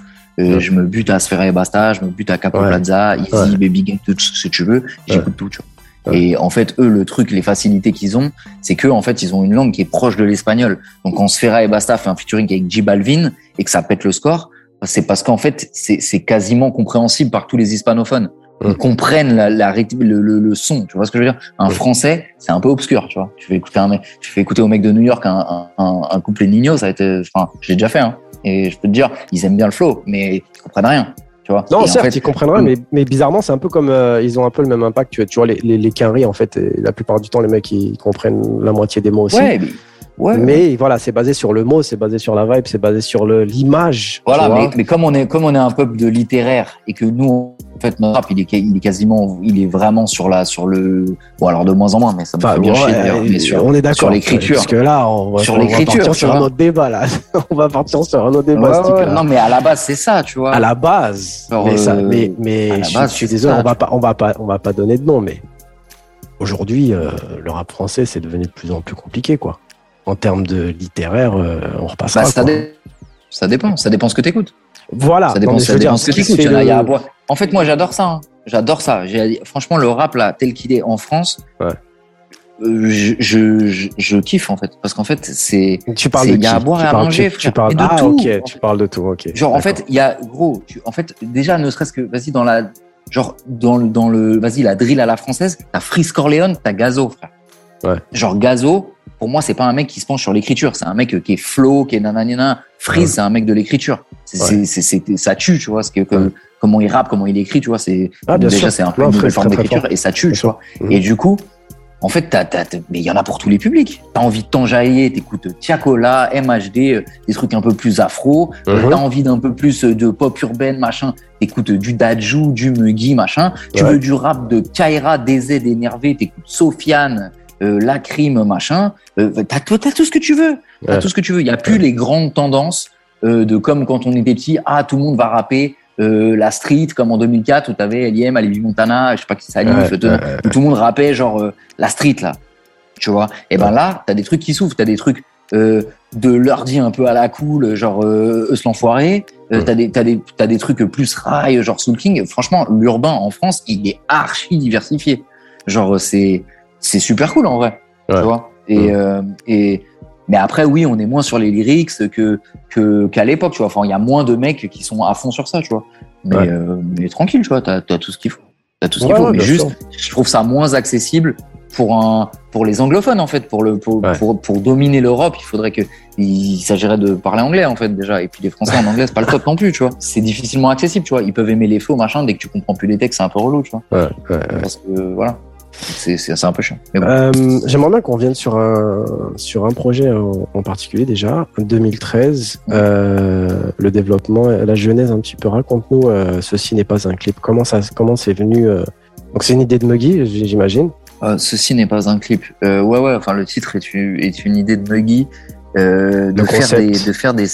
Ouais, non, mais je crois que c'est c'est Screech. hein. En fait, l'idée, c'était qu'on on sortait de l'apogée là de section d'assaut et en fait, on avait fait des épisodes qui s'appelaient Welcome to the War avant la sortie de l'apogée et donc on avait fait, je crois, trois ou quatre épisodes, il me semble, de section d'assaut qui étaient des espèces de gros freestyle et euh, mais pareil, tu sais, enregistrés en live, genre D'accord. euh, donc de performance. Ouais. Et en fait, entre temps, entre l'apogée et le truc, euh, l'apogée est subliminal. Euh, parce que en fait, le, ceci n'est pas un clip, c'est la promotion de Subliminal. Ça annonce Subliminal l'album. C'est ça. Et, et en fait, euh, entre temps, de plus en plus de mecs euh, enregistraient les freestyles. C'est-à-dire qu'en fait, en- ils, ils, ils, ils, ils faisaient plus de, ils faisaient plus de live, de performance live. Ils mettaient un MP3 d'un son par-dessus. En fait, ça devenait des, comme des clips, en fait. Même s'il y avait un plan. D'accord. Tu vois ce que je veux Ouais. dire Et je crois qu'un des premiers mecs qui a fait ça à l'époque, c'est euh, Steel Fresh. Et il avait sorti un truc avec Fif, c'était Fifou qui filmait ça à l'époque avec Fisheye. D'accord. Et ça s'appelait Les Fraîcheurs. Et en fait, il en avait fait, je crois, 10, il me semble. Et en fait, il mettait, euh, comme euh, en fait, je pense que ça faisait chier Fifou euh, d'avoir un son qui est pas toujours de très bonne qualité, justement parce que c'est du live et que c'est avec des petits moyens et tout ça. Mhm. Et ben, euh, et ben, il avait, il avait, les, les sons étaient posés. Et donc, en fait, il faisait c'était des mini clips en fait. Et, euh, et du coup, euh, et du coup, en fait, on part sur ce sur ce modèle-là euh, avec Gims. Et euh, et Gims trouve le nom de qui n'est pas un clip là. Et euh, on part sur des épisodes pour pour promouvoir euh, Subliminal qui sortira le 20 mai 2013 si je dis pas de conneries. Et euh, l'idée c'est vraiment de s'éclater, euh, de faire, euh, enfin franchement on fait, on propose des idées. En fait avec Gims le travail il est hyper facile parce qu'en fait on a les mêmes, on a les mêmes, on a le même âge, on vient du même endroit, on a les mêmes références, on a regardé les mêmes films, écouté les mêmes musiques. Donc si tu veux euh, rapidement on tombe sur les mêmes, on rapidement on a les mêmes goûts. Tu vois ce que je veux dire genre, quand, quand, on- quand je trouve un truc stylé, en général, Gims, il, peut- il y a forte chance qu'il le trouve stylé et inversement. Ouais, ouais. Genre, en tout cas, en vidéo, c'est sûr. Ah, ce qui explique que tu vas, tu vas travailler très très longtemps euh, avec Gims. Euh, Ouais, ouais, bah ouais. Oui, bien sûr. Bah, parce qu'en fait, euh, en fait, Gims, euh, Gims a fait des trucs pour nous euh, avec Adama. Euh, qui, en fait, Gims, fait, quand on, quand on, quand on, quand on commence à faire des clips, nous, c'est parce qu'en fait, avec euh, Demolition, les mecs, on a, on a toujours voulu avoir une DA. C'est-à-dire que même pour les vidéos interviews, les trucs comme ça, euh, on essaye de, on les étalonne. Euh, on, on essaye d'avoir euh, des beaux cadres, on essaye de filmer le plus possible à deux caméras, on essaye de, d'a- alors qu'à l'époque, c'était vraiment filmé au caméscope, en enfin, ce que tu trouvais comme vidéo rap, tu vois. Ouais. Même à l'époque sur euh, Bouscapé, sans, sans dénigrer le travail de l'époque, c'était quand même filmé super à l'arrache, tu vois. Même plus, je pense, il te le dira. Genre, c'était filmé avec un handicam euh, de travers, euh, avec un truc, voilà. Il Nous, on y a, qu'à regarder le, il y a qu'à regarder le, le reportage d'Orelsan pour voir un petit peu le, le, le délire des Il est vidéos. mortel, le- le reportage Ah, il est incroyable, il est génial, il est génial. Il est et justement, tu vois les débuts et tu vois comment elle s'était filmée. Ouais, les- bah, franchement, les clips de l'époque. grave, je me suis grave identifié. Mais j'imagine, c'est pour ça que j'ai fait référence je à ça. J'imagine que te. comprends exactement Ah ouais, tout ce qu'ils font, je comprends tout. ah ouais. Genre, euh, je, enfin, je le ressens en fait parce que quasi- on a des vécus euh, qui se ressemblent un peu du coup. Ouais. Et euh, et, euh, et voilà. Et en fait, euh, en fait, euh, donc comme on a une espèce de DA dans nos vidéos, rapidement, il y a des mecs qui nous demandent, mais vas-y, venez, faites mon clip en fait. Et un des premiers qui nous demande ça, c'est Smoker à l'époque, qui est un rappeur du 91. Alors, Smo- Et euh, exactement. Yes. et euh, qui nous demande euh, qui nous demande de faire ses clips. Et après on fait pas mal de clips de sets etc etc et en fait on n'est pas encore prêt parce qu'en fait la section d'assaut ils sont déjà signés chez Sony et tout ça Mhm. pour faire des clips de section d'assaut. Ils bossent déjà avec une équipe qui s'appelle La Péloche dans lequel il y avait Jeff euh, qui faisait les clips de section d'assaut. Donc en fait euh, on n'est pas prêt pour ça et euh, Gims euh, sent bien qu'on est un peu frustré, tu vois, parce qu'on commence à faire des clips, etc. Et qu'on se dit euh, pourquoi la section d'assaut nous donne pas des clips, tu vois, à ce moment-là. Mhm. Et, euh, et parce qu'en fait, ils nous ont donné des, tu sais, les épisodes des chroniques du 7.5 à faire là. Donc euh, le relais, euh, tout. On a fait huit clips sur les chroniques du 7.5 qui étaient entièrement clippés, qui, qui a fait que avec lequel Dawala a fait un DVD d'ailleurs. Ouais, ouais. Euh, mais on les a fait, c'était super à l'arrache. Tu vois, on n'a pas de clip à budget où genre on peut s'exprimer, euh, tu vois, exprimer une vraie créativité. Tu vois, c'est toujours à l'arrache. Vas-y, viens nous trouver une idée vite fait. On a 500 balles. Vas-y, viens, on fait trois t-shirts et tu vois. Ouais. C'est toujours à l'arrache, tu vois. Et euh, je te dis 500 balles, je, je, je, je vois l'argent. T'es gentil, ouais. Euh, C'est ce que ouais, dire. gentil. C'est plus, on a 100 balles. Ouais. et on fait. Mais, euh, mais bref, du coup, ils sentent qu'on est un peu frustré et euh, Gims me promet un, un jour de pleine lune. Euh, il me dit euh, quand je sortirai mon album solo, c'est vous qui ferez tous mes clips. D'accord. Voilà. Il, il promet, mais gros, il me dit ça, genre, je crois qu'on est assis sur des scooters rue Milton un soir, genre, c'est une phrase inaperçue, tu vois. Ouais. Et en fait, Gims tient totalement parole. Donc, et d'ailleurs, Gims est, à- enfin, c'est de tous les mecs euh, que à- que j'ai côtoyés, euh, de rappeurs, euh, d'artistes, ça, c'est le plus droit D'accord. pour ces trucs-là. Hum. De, de, de loyauté, de trucs comme ça. En tout cas, avec avec euh, nous, moi et Screech, euh, j'ai rien à dire sur ce mec à part que à part merci. D'accord. Et, et c'est pareil pour Sofiane d'ailleurs. Mhm. On en parlera après, je pense. Bien sûr. Donc, euh, en gros, euh, il, nous- il nous promet ça. Et ensuite, euh, nous, on faisait beaucoup de vidéos donc pour la section et tout ça. Et à un moment, Gims et Dawala, un jour, dans un tourbus, je crois, en Allemagne, où Screech suit une énième tournée de section d'assaut, euh, Adama et Gims euh, vont voir Dawala et leur disent maintenant, faut payer Stick et Screech. Faut les payer, faut qu'ils soient salariés de Watibé, enfin faut qu'ils faut qu'ils aient un statut et faut que tu les payes. Mais parce que là, vous étiez pas- pas payé, là vous, vous faisiez tout ça du tout. Enfin, genre, c'était, ouais. Comme tout. tu Les disais tout à l'heure, c'est que je te 100 parle des chroniques, ouais. là. Ouais, d'accord. Non, non, mais pas, je suis pas payé. Les Ouais. huit clips des chroniques, là, on, a, on prend pas un euro sur ce Ah ouais, d'accord. un euro. On fait parce que c'est nos gars, tu vois. Ah ouais. Et que nous, on fait d'autres choses à côté. On vend de la, de la pub à, Ah, c'est incroyable. à- à- voilà, tu vois. Et on prend pas d'oseille sur ça. Ah et ouais. Dawala, Dawala euh, se rend compte que, ah ouais, peut-être en fait, euh, les deux petits frérots, je les ai pas, je les ai un peu Ouais. Et au final, euh, euh, ensuite, Watibé euh, nous paye. D'accord. Donc là, déjà, ça change un peu notre, notre vie, tu vois. Ouais. Parce qu'en fait, on gagne de l'argent, on peut aller à Sony, il y, a des, il y a des bureaux, on est là, nanani, nanana, tu vois ce que je veux dire? Ouais. genre, euh, Même si on va pas au bureau, c'est pas la C'est question. un peu mais genre, structuré, quoi. C'est un peu plus c'est structuré. un peu plus structuré, Ouais. voilà, tu vois. Et moi, j'aime bien, moi, je suis assez, euh, Screech est totalement désordonné comme mec.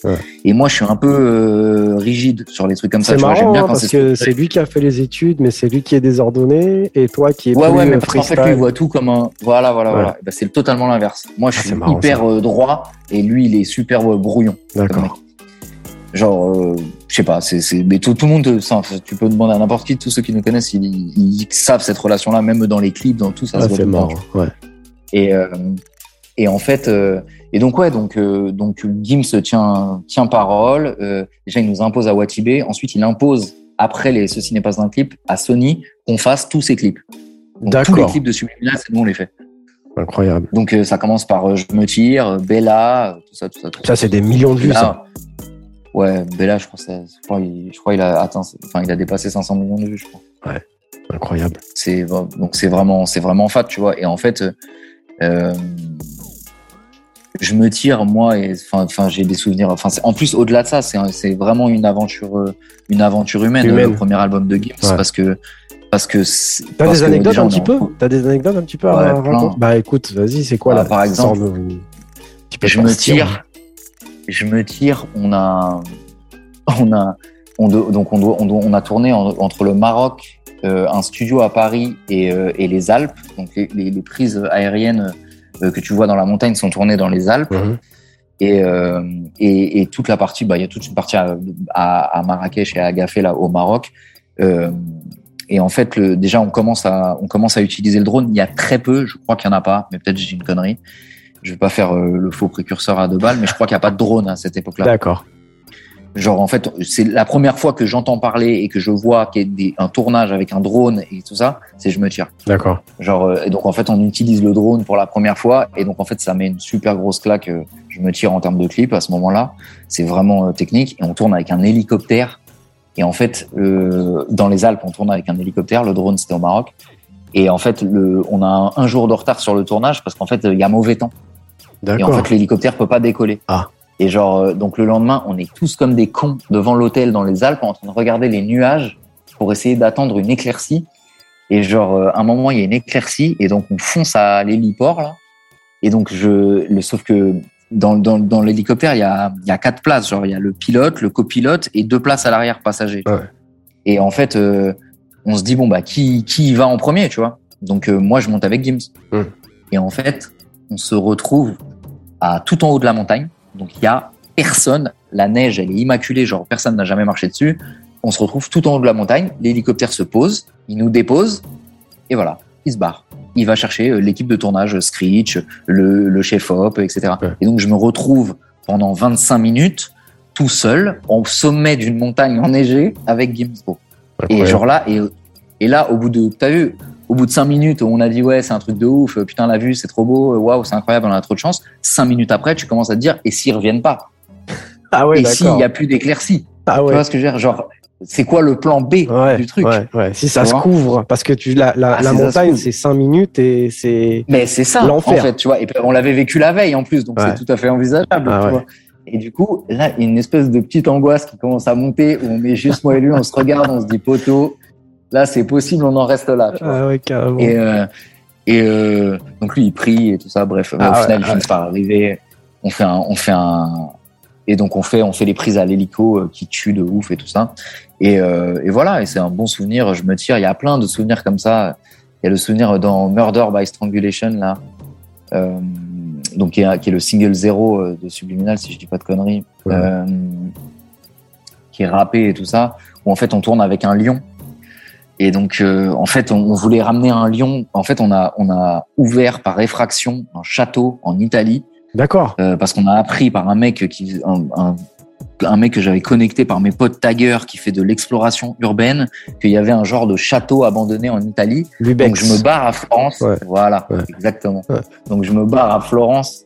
euh, chercher ce château en Italie, il se trouve qu'il y a des balaises gris machin, donc on repart à Florence, parce que c'était dans la banlieue. On achète une disqueuse à métal et on, on disque la chaîne de la grille euh, et on rentre dans le château et on tourne. Et en fait, nous à la base, on voulait ramener un lion dans le château. Mais en fait, comme c'était complètement à l'arrache et tout ça, on s'est dit c'est pas une bonne idée. Après mûre réflexion. Du coup, on a tourné les parties avec le lion sur fond vert à Paris. Et D'accord. en fait, euh, donc euh, avec un super dresseur et tout. Et en fait, euh, le lion, euh, en fait, si tu veux, le lion est en liberté dans le studio et nous, on est dans une cage. Parce qu'en fait, si le lion est dans une cage, tu vas voir les barreaux, et tout ça, c'est le bordel. bien En sûr. fait, le plus simple, Ah, c'est que nous, on l'inverse, soit dans la cage Ouais. et le lion en liberté avec le dresseur, tu vois. D'accord. Et donc, je dis à Gims, vas-y, viens avec moi dans. le- T'as vu, on pouvait rentrer à trois dans la cage, donc je me mets avec le chef op euh, ou à quatre, je sais plus, je crois qu'il y avait Screech. Donc, euh, on, on- je- on se met avec le chef op, le chef op est accroupi, moi, moi et moi et Screech, on est là et on dit à Gims, vas-y, viens dans la cage avec nous. tu vois. Et donc, il se met dans la cage et en fait, le, le dresseur nous dit, euh, il faut pas le regarder dans les yeux, le fauve. Ah ouais. Et Gims, donc nous, en galerie, on dit putain, un truc de ouf, nanana, les fauves et tout, le truc commence à rugir et tout. Donc, euh, tu vois, ça fait un. Ça Le mec, il a le truc, enfin, le, le lion, il est à deux mètres de toi, tu vois, donc ça te met une petite pression. C'est- super balèze, un lion, en vrai. c'est énorme. Et c'est gros, tu vois. Ouais. Enfin, enfin, tu vois, moi, je voyais ça comme une espèce de, tu vois, de groupe, enfin, de panthère, un peu gros Ouais, chat. non, non, c'est tu vois beaucoup dans les reportages c'est animaliers. C'est vraiment C'est balèze. 200 kilos, c'est. Voilà. Et en fait, donc on le voit de près et tout, machin. Et en fait, à un moment, on déconne avec Gims et tout. Et Gims me dit, euh, il ne peut y avoir qu'un lion dans cette pièce. Et genre, il enlève ses lunettes et il fixe le lion dans les yeux. Ah ouais. Gros, le lion, il, il fait un espèce de, genre, il fait un blocage. Genre, euh, il regarde Gims fixement, il commence à tourner la tête sur le côté, il rugit un truc de ouf et il commence à amorcer une course pour euh, sauter sur la cage et nous graille, en fait. Mais non. Donc en fait, il doit, il- le, le dresseur l'a arrêté. Je sais plus, je crois qu'il lui a mis un coup de bâton. Je sais plus, enfin pas un, pas un truc violent, tu vois, mais genre il a tapé sur le sol pour faire un bruit de diversion, un truc flippant. Et il a dit on arrête le tournage en fait, parce que le lion s'était mis en mode chasse. Ah Et ouais. en fait, son seul et unique objet, j'ai appris qu'en fait quand ils sont en mode chasse, il faut des heures pour qu'ils se calment. Parce qu'en fait là maintenant, son seul et unique objectif dans la vie au lion, c'est tuer Gims. D'accord. Tu vois. D'accord. Et donc sa proie du jour, tu vois.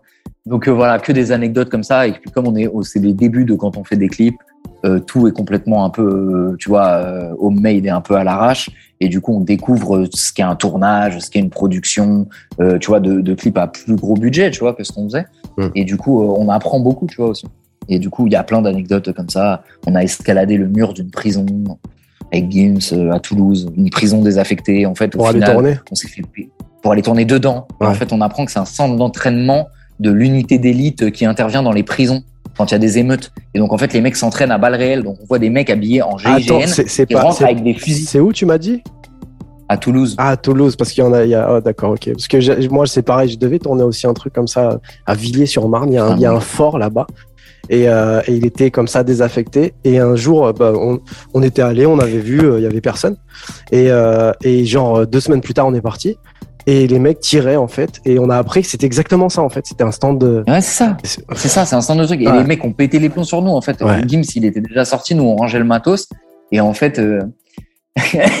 en fait, les mecs arrivent et nous on se cache, tu vois. Ouais. On voit, on voit une voiture, des trucs de police, machin, truc là. On se casse, les mecs descendent en armure, on se dit, hé hey, gros, on va se faire rafaler. Genre, euh, c'était, tu vois, c'est bizarre, tu vois. Ils viennent chercher, chercher trois mecs en train de tourner un street clip et ils viennent avec euh, des, des famas et tout ça. C'est chelou l'ambiance, tu vois. Et, euh, et en fait, euh, on envoie Bastos, qui était, qui, qui, était le mec qui faisait le making-of à l'époque, qui est devenu réalisateur et tout ça, et qui, fait, qui a fait beaucoup de clips par la suite de Niska, de XV Barbare, de plein de gens, mmh. et qui bossait avec nous à l'époque, et qui, genre, Bastos arrive et dit, euh, et je, les mains en l'air, tu vois, et arrive, et, on est là, on n'a rien fait, tu vois ou pas. Et en fait, les mecs me disent, vous êtes complètement inconscient, en fait parce que vous, en fait, il tire à balles réelles. Ouais, ouais, ouais. Ça veut dire qu'à n'importe quel moment, c'était. Bah, en fait, un mec qui passe avec un pied lumière, gros, c'est une cible mouvante. Ouais. Il va l'allumer euh, direct. c'est enfin, voilà, c'était. Enfin, plein d'anecdotes comme ça. Tu vois, on se rendait pas trop compte des trucs de sécurité. Bien sûr, bien sûr, bien sûr. On est gêné, insouciant. Donc, euh, donc voilà.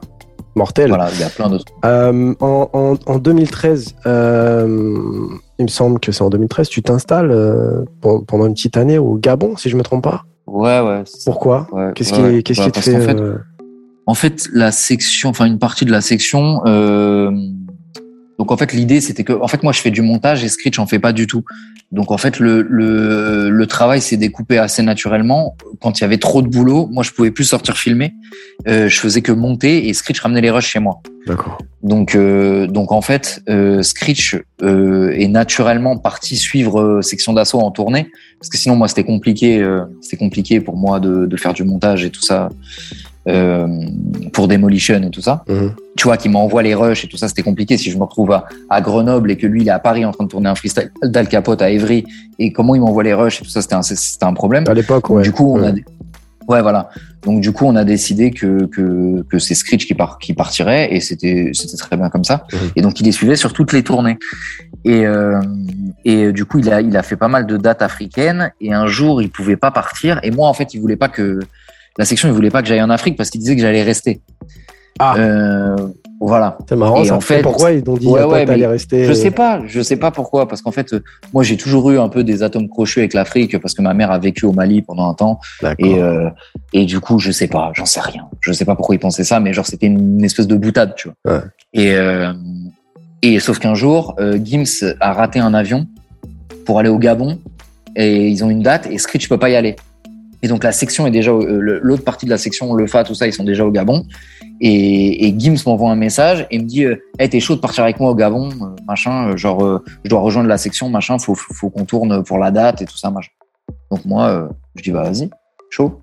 Et donc on part au Gabon. C'est la première fois que je mets les pieds en Afrique et et je kiffe de ouf. En fait, j'arrive et je me dis mais attends, mais en fait c'est trop lourd. Genre déjà, un, ça ressemble pas du tout aux espèces de documentaires éclatés qu'on nous montre au journal de 20 heures avec des enfants, euh, avec des ventes ballonnées, avec des mouches qui crèvent de la famine. C'est pas ça du tout. Il y a, y a aucune guerre civile. Il ouais. euh, y a aucune guerre civile. Les mecs ne vivent absolument pas dans des cases. Ils ont tous des iPhone 12. Ouais. Vous, vous foutez de ma gueule, en fait. Genre, je, en fait, j'ai vécu le truc. Je suis arrivé, j'ai dit, on m'a menti. Ah ouais, d'accord. Ah d'accord. Donc en fait, on m'a caché qu'en fait, il y avait un truc trop lourd. En fait. Et et du coup, on reste, donc je crois qu'on est resté quatre jours là-bas, un truc comme ça.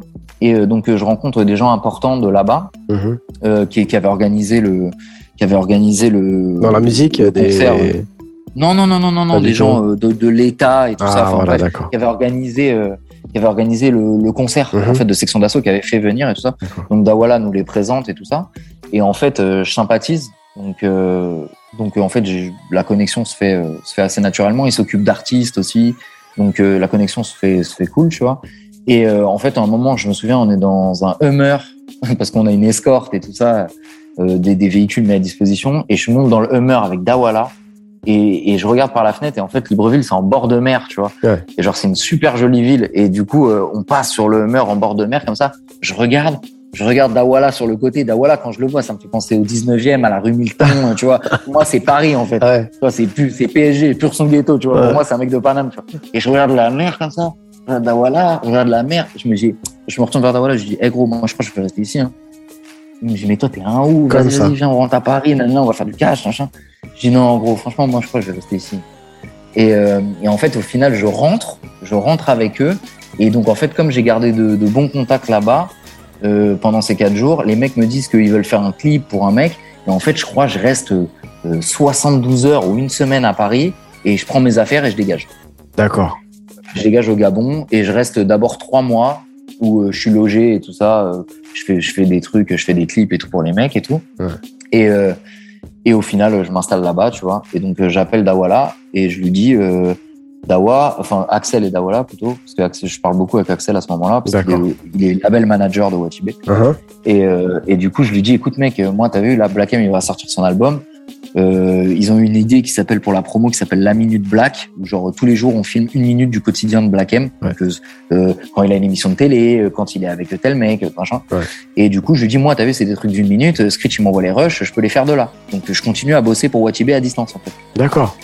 Et, euh, et l'idée, c'était même de monter, euh, que je monte des boutiques Watibé, tu vois, la Wati boutique là qu'il avait ouvert à Châtelet. Ouais, ouais. Dawala avait pour projet, on avait, on avait comme pour projet de monter, euh, de monter une Wati boutique dans chaque capitale africaine. Ah ouais. Parce qu'en fait, Watibé a- avait un super gros impact en Afrique. Section d'assaut, ça a vraiment cartonné en Afrique. Genre, tu te balades dans la rue, il y avait, tu pouvais pas faire deux minutes sans que tu vois un, me- un mec avec un t-shirt Watibé. C'est impossible. Et du coup, euh, plutôt que d'avoir des trucs euh, du, du marché, euh, tu vois, euh, Ouais. du- ouvrir une vraie boutique, donner de la considération, tu vois. Et moi, j'avais tout calé, en fait, et au final, ça s'est pas fait parce que Dawala, il a eu une galère, et du coup, il a jamais envoyé le container. Moi, j'avais déjà tout géré au port, machin. Ah ouais, dur. J'attendais, j'a- j'attendais l'argent pour les travaux de la boutique, machin. Au final, il l'a pas fait. Et donc, il m'a laissé pendant, pendant, putain, il m'a laissé pendant combien de temps? Trois, quatre mois. hein. Il m'a laissé pendant trois, quatre mois au Gabon, sans nouvelles. Moi, j'ai plus de thunes, je suis plus payé. Ah, il te paye plus à ce Euh, moment-là, d'accord. Ça veut dire que tu reçois il me plus paye de plus, en fait, rush, Dawala, tu reçois hein. plus de. Je reçois, je reçois, attends, je recevais les rushs, je recevais plus les chèques. Ah Euh, tu vois ce que je veux dire? Je reçois les Tiens, c'est qui les envoie. Ah oui. Mais, mais, Mais c'est ah Screech coup- qui les envoie, mais c'est. ok. Ouais, et il me dit, euh, ouais, non, mais parce que Dawala, là, il a une galère, Ah, machin, pas quoi. Du coup, en fait, pendant quatre mois, genre, plus de son, plus d'images de Dawala. D'accord. Et donc, moi, je hurle sur Axel, genre, euh, on se prend la tête tous les jours. Je dis, mais c'est pas possible, gros, t'es en train de me mettre en galère, j'ai plus une thune, je suis à l'autre bout de la planète, euh, t'es un ouf, tu vois. Ouais. Et, et au final, euh, j'arrive à subvenir à mes besoins en faisant euh, deux, trois conneries à l'époque dans Libreville pour me permettre de vivre, tu vois. Mm. Et euh, C'est-à-dire je reprends dans ce. Franchement, j'ai Qu'est-ce pas qu'on envie fait de rentrer dans Qu'est-ce les qu'on fait détails. en- Ah, ok, ok. Non, c'est parce que c'était euh, intéressant. Qu'est-ce qu'on fait en Afrique quand on a un Français blanc euh, et qu'on se retrouve euh, en galère d'argent? Euh, C'est c'est c'est c'est une bonne question. Bah, mec, je te. Au, au, je vais te la faire euh, rapide. Ouais. Euh, Au Gabon, il y a un- une grande base militaire française Ok. qui s'appelle le, le camp de Gaulle, qui est un centre de formation pour l'armée française et qui est une base avancée de l'armée française au truc. Et t'as vu, de, toutes les jeunes recrues euh, militaires euh, du nord de la France, du truc, machin, ils viennent en fait en stage, euh, enfin beaucoup d'entre eux, au stage au Gabon pendant trois mois, un an, six mois, des trucs comme ça, tu vois. Ok. Et donc, c'est leur stage à l'étranger, tu vois, pour se former aux conditions tropicales et tout ça, ou Ouais. je sais pas quoi, tu vois. Et t'as vu, c'est des jeunes mecs. Donc, euh, t'as vu, ils ont besoin de fumer. Voilà. Ah, ok, j'ai capté. Donc, euh, Et donc, euh, donc, ça arrange. ouais, ok, j'ai capté. Euh, donc voilà. Et après, comment ça se finit alors cette histoire? Et ça se finit qu'en fait, euh, donc Dawala me paye plus.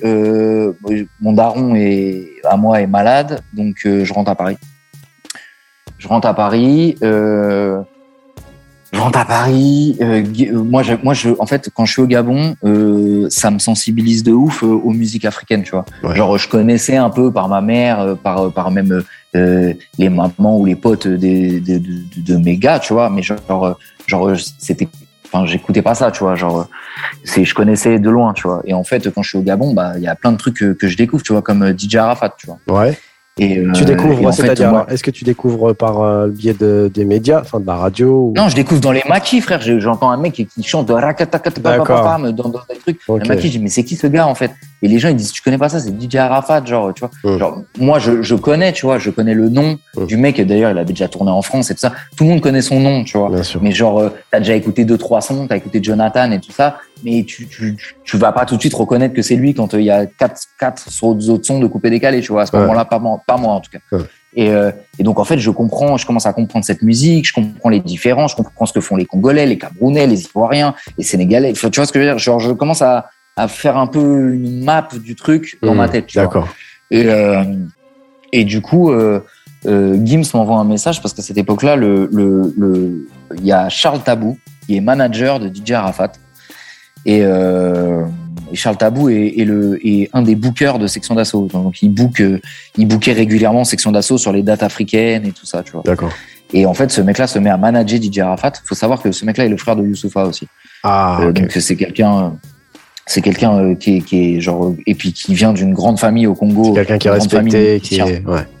Oui, son père, son père c'est Taboulé Rochereau, c'est un immense, c'est un immense artiste congolais, euh, tu vois, genre c'est une légende le mec. Bien donc euh, voilà.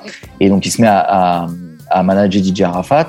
Et euh, du coup, Gims me dit ouais, euh, Charles, il me, il me dit euh, de signer DJ Arafat parce que Gims à ce moment-là ouvre Monstre Marin.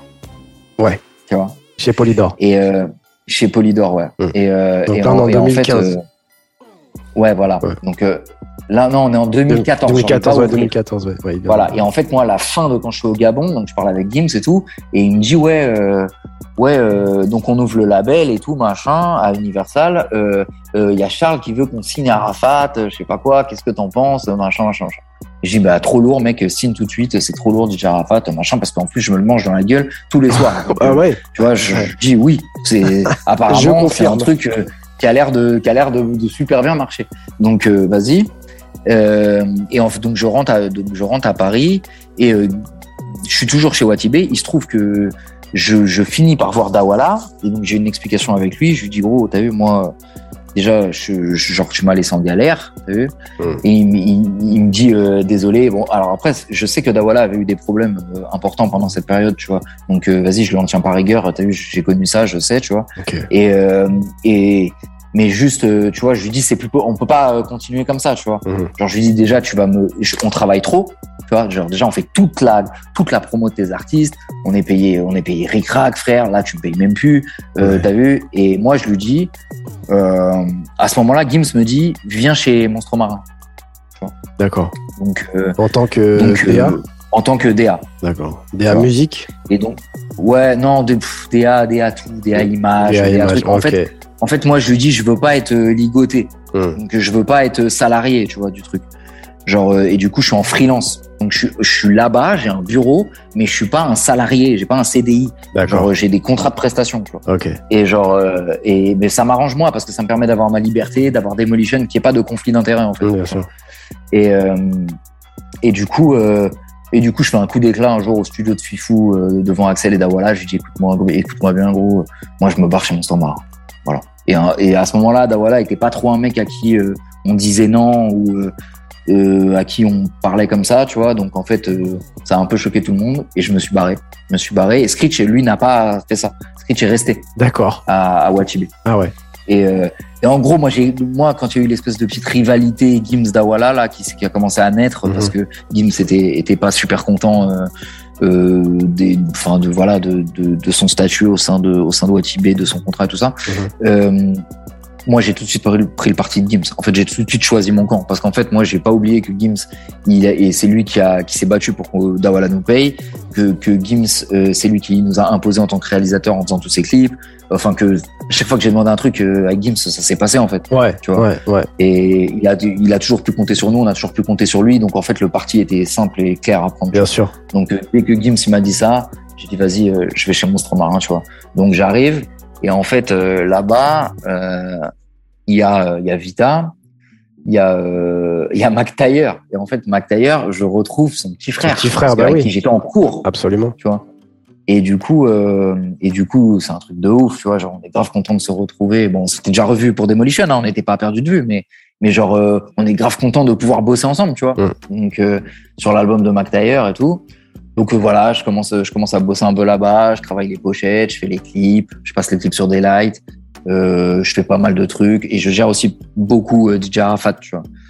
parce que parce que Charles à ce moment-là, c'est c'est il est il a il a beaucoup de plans en tant que manager et tout ça, mais c'est pas un mec qui est en capacité de sortir un album, euh, tu vois, genre de c'est pas un chef de projet, tu vois. D'accord. Donc je me fais un peu DA chef de projet, je me focalise plus sur Arafat parce que Mac Taylor, euh, Mac Taylor, il a besoin de personne pour lui dire ce qu'il a à faire, tu vois. D'accord. Et, euh, et surtout Mac Taylor, en fait. j'ai grandi dans le respect de Mac Taylor comme grand frère. C'est ce que j'allais dire, ouais, voilà. Il y avait, ouais il y avait un mec de mon quartier, c'était un petit de leur bâtiment. J'entendais parler de tandem depuis que je suis petit. Mac pour moi, c'est une légende depuis que je suis petit, en fait. Euh, tu vois, j'ai toujours entendu parler d'eux. Je suis devenu pote avec son petit frère. Je suis un pote de son petit frère. Donc pour moi, c'est le grand frère star du rap. Euh, tu vois, il y a une espèce de relation de grand frère vraiment, tu vois. Bien sûr. Euh, tu vois, j'étais là même quand quand euh, enfin bon bref j'étais là quand Bigou a disparu et que et enfin tu vois je suis parti le voir directement euh, chez lui là enfin à son studio et tout ça. Enfin voilà on a vécu on a vécu des trucs euh, avec McTayer t'as vu McTayer c'est mon grand et tranquille tu vois. Genre euh, je j'ai pas à lui dire ce qu'il a à faire tu vois. C'est donc je me je m'occupe de, de, Arafat parce qu'en fait le, le challenge d'Arafat me plaisait bien parce qu'en fait c'était l'idée de faire traverser vraiment la musique d'un d'un d'un d'un artiste africain l'imposer en France tu vois. Et et donc je trouvais ça stylé. Le problème c'est que euh, Polydor il, misait pas trop sur un artiste africain tu vois en vrai. Enfin monstre marin c'était pas euh, c'était pas du tout la priorité du label. Ouais. et euh, et voilà et du coup euh, après c'est parti en couille. Moi je m'en détachais de plus en plus tu vois. J'ai dit à Gims en fait j'ai pas les mains libres tu vois pour enfin j'ai pas les j'ai pas les mains libres pour faire ce que je veux. Ouais j'ai pas carte blanche quoi. Je suis ouais, ouais voilà tu vois d'Arafat les mecs ils disent ouais encore ton truc d'africain là vas-y ah ouais d'accord ok. Voilà, tu vois. Et il se trouve qu'en fait, je rencontre Arafat à ce moment-là. Et en fait, je le rencontre, euh, la première fois que je le rencontre, je le rencontre dans l'ascenseur à Universal. Et en fait, euh, je rentre dans l'ascenseur et il y a Charles Tabou. Et donc, Charles Tabou, ah, stick, machin, nanana. Et moi, je reviens du Gabon de, de, quelques, un mois avant, tu vois. D'accord. Et genre, euh, et genre, et il dit à Arafat, ah, Didier, tu sais que lui, là, ce petit blanc là que tu vois, il est plus africain que toi. Et Arafat, il rigole et tout. Il dit, toi, là, tu n'es jamais venu à Abidjan, faut venir à Abidjan, tout ça. Non. Ouais.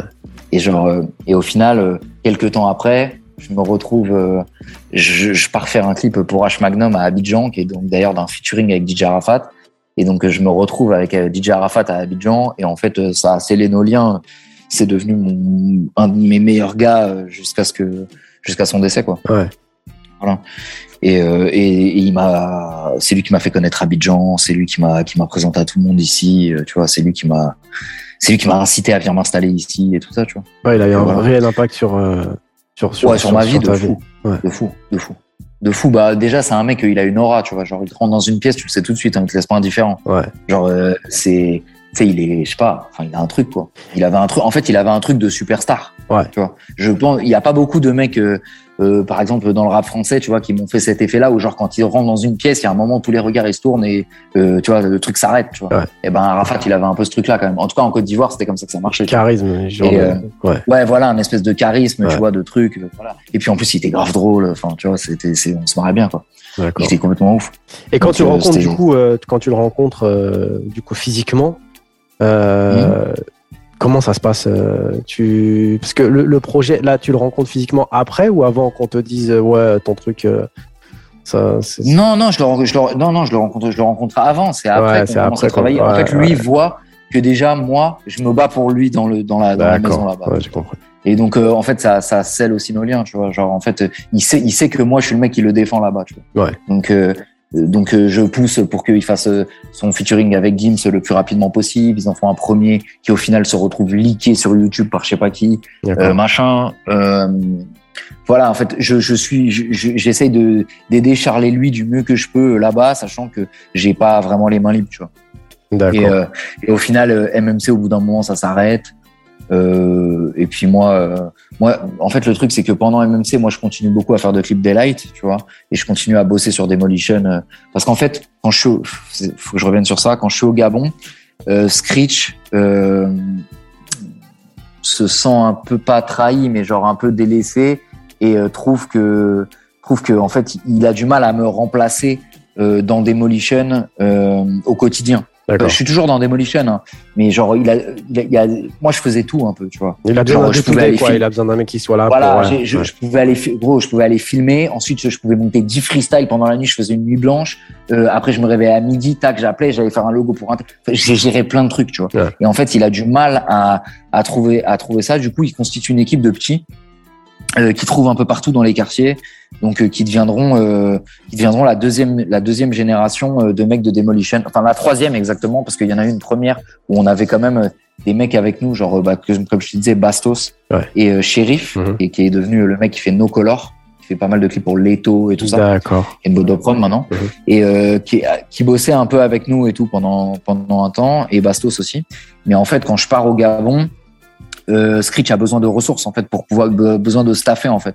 Et du coup, il, récupère, euh, il récupère des petits dans, dans les, dans les, dans, plein de quartiers où il va, des petits qui sont intéressés par la vidéo, qui ont déjà des caméras, qui ont envie de réaliser, qui ont envie de monter et tout ça. Et en fait, euh, quand je reviens, quand je reviens du Gabon, il y a euh, Khalil, Nat, Nat et Sankumba et Shems qui sont donc la, la disons et Sony, qui sont donc la deuxième génération, enfin la troisième génération de de de Real de Demolition, si tu veux, mhm. et euh, qui eux vont reprendre les rênes et accroître le truc parce qu'en fait comme ils sont cinq, genre tu peux faire beaucoup plus de vidéos, ah bah ouais. beaucoup plus d'espace, enfin ça, devient la folie, tu vois. Et, euh, et donc voilà. Et surtout en fait, euh, j'ai on a mis, moi je voulais déjà me soulager des montages, tu vois. Ouais. Et euh, parce que ça me saoulait de ouf. Ouais, c'est un cauchemar les montages. Hein. Ah, c'est un cauchemar. Et puis quand, quand, quand, quand il arrive avec euh, genre 10 vidéos, frère, c'est horrible, tu vois. Euh, et du coup, euh, je voulais déjà m'en soulager. Et en fait, j'ai un espèce d'ego sur le montage où je dis tous les monteurs ils sont pourris à ce moment-là. Et en fait, quand on trouve Shems, je dis non, ok, lui il est plus fort que moi. D'accord. donc on trouve un petit et lui, je dis à Screech, lui il est plus fort que moi, lui. Donc lui, on peut le prendre. Genre lui, il savait faire des trucs, tu vois, des effets, des trucs que moi je que moi je maîtrisais pas, tu vois. Donc euh, voilà, j'ai dit lui lui c'est parfait pour ce truc-là, c'est lui qu'il faut. Donc euh, donc euh, quand je rentre du Gabon, Screech me présente tous ces petits et puis on continue un petit peu à travailler à travailler ensemble sur Demolition. Moi je suis un petit peu en retrait parce que ça me gonfle un peu d'aller filmer des mecs dans tous les quartiers pour pas un rond, ça me ça me saoulait, tu vois. J'avais d'autres ambitions. Et donc je me concentre. En fait, on se répartit les tâches. Screech gère Demolition, je gère Daylight. D'accord. Et et donc, euh, du coup, rapidement, quand les, quand les justement ces, ces, jeunes réalisateurs dont je te parle commencent à, à, à, prendre la main vraiment sur sur Demolition et tout ça, à se former et tout ça, rapidement, dès qu'ils sont prêts, on les fait passer sur des lights et on commence à leur faire, à leur confier des clips. Tu vois donc pour vraiment fonctionner comme une boîte de prod et donc du coup ça nous permet de faire plus de clips aussi. On a parlé de la réaction euh, de, on, a, on a parlé de la création de, de Daylight. Je crois pas qu'on ait parlé de la création de Daylight la création de Daylight, elle intervient euh, bah, directement quand on commence à faire les clips de Smoker, parce qu'en fait, euh, on doit, on doit, Smoker, il veut disposer de son clip, c'est-à-dire qu'en fait, il veut l'envoyer à Bouscapé et aux autres sites internet. Hmm. Et en fait, s'il y a écrit Demolition dessus, ils vont jamais le jouer. Ouais. Parce qu'en fait, ils le considèrent comme un concurrent. Ouais. Donc, donc en fait, nous, on peut pas signer Demolition. Donc on dit bon, vas-y, on va leur mettre une douille à tous. On va trouver un autre truc qui commence par Day. Ouais. Et, euh, et, et, ça s'appelle. Donc on trouve Daylight. Daylight. C'est comme ça que ça naît. Tout simplement. Ok. Et, euh, ouais, ouais, ouais, ouais. En fait, on a cherché, même je me rappelle, on cherchait, on a tapé tous les noms qui commencent par Day, et tu vois, des trucs qui avaient un rapport à la lumière, au cinéma, au truc, au machin. On a trouvé Daylight, Daylight. ça, tu vois. Tout simplement. Et, euh, et du coup, euh, et du coup, voilà, on, on, on, se répartit les tâches sur Demolition et Daylight. Et, et voilà. Et ensuite, ensuite, moi, je, en fait, je, fais, je rencontre beaucoup d'artistes africains du coup, euh, notamment grâce à, Arafat, parce qu'en fait, Arafat euh, connaît tout, quasiment tous les artistes Bien africains. Sûr. Euh, ouais, tu commences avec Fali Poupa. Voilà, et en fait, il se trouve que le Alexis Putterflamme, qui était donc en, duo avec Axel chez Because Music, qui a ensuite été transféré à Capitol avec où il, où, il, gérait les trucs de Booba et tout ça, est transféré chez Warner. où il gère le label Electra. Et qui est signé chez le label Electra? Fali Poupa. D'accord. En fait, mon copain Alexis Putterflamme me, me place sur les clips de Fali. Arafat m'appuie auprès de Fali. Euh, c'est incroyable. Je les clips de Fali. Ouais, voilà. C'est fou. Hein. Et du coup, je fais et, et Enars à ce moment-là produit Sidiki Diabaté. Ouais. Donc, tu vois, KZ produit Sidiki Diabaté à ce moment-là, juste après validé. Ouais. Euh, juste après que Booba reprenne valider, enfin le Ignafi Benal, la leçon de de, de Sidiki. Ouais, pas, Et, pas euh, valider la série. hein. Pas- Non, non, Ouais, pas valider non, la série, ça, le, son que Booba- l'original du son de Booba validé. Bien sûr. Et, euh, et donc, en fait, Enars gère Sidiki, Alexis Puterflamme gère Fali, moi, je suis avec Arafat, euh, je me mets à clipper tous les artistes africains. Voilà. Bon. Et, euh, et du coup, je commence à faire, euh, donc je commence à voyager beaucoup en Afrique. Euh, en même temps, je fais la tournée africaine avec Gims. Donc je suis, je suis comme Gims sait que je kiffe et truc, il m'emmène en tournée. Donc on fait tout, je fais toutes les dates africaines avec Gims. Donc je fais tous les pays d'Afrique francophone. Et tu fais quoi sur les Et, oh, je fais des petites vidéos report. D'accord. Je fais, franchement, honnêtement, je pense que Gims, il l'a fait juste pour me faire kiffer. Il en Ah, avait ok. pas besoin. D'accord. Et, euh, et je fais des petites vidéos report. Et en vrai, moi, ce que ça m'a permis à moi, si tu veux mon avis personnel, Mhm. ça m'a permis de tisser mon réseau. D'accord. C'est-à-dire qu'en fait, dans tous les pays, euh, moi, je me mets un peu en marge euh, de gars, vraiment, tu vois. Et moi, je crée des liens avec les mecs, tu vois, sur place. Et, et ça va du mec, du portier jusqu'au mec qui, qui a booké la date, tu vois ce que je veux dire, ou du, ou du, mec, ou du mécène euh, qui a, qui a, qui a financé le- Ah. la date de concert. bon, ça. En gros, je me mets bien avec tout le monde Ouais. et je connais tout le monde. Tu vois. Ouais. Ça veut dire que quand je retourne dans les pays, si tu veux, là, demain matin, je m'envoie dans n'importe quel pays d'Afrique, Ouais. je t'inquiète. T'inquiète pas. Ouais. Genre, euh, je connais les gens. je connais. Il y a, y a aucun problème. Ouais. Genre, euh, je suis, s'il faut, je suis nogé, louré, blanchi, payé, tout ce que tu veux. Genre, je, il peut rien m'arriver. Et, et du coup, ça devient, ça devient rapidement mon truc, tu vois. Ouais. Genre, euh, je kiffe, euh, je pars euh, pendant quatre mois au Cameroun, euh, je clip des mecs là-bas, je reste là-bas, tac, après je pars un mois au Mali, truc, machin, donc que je kiffe.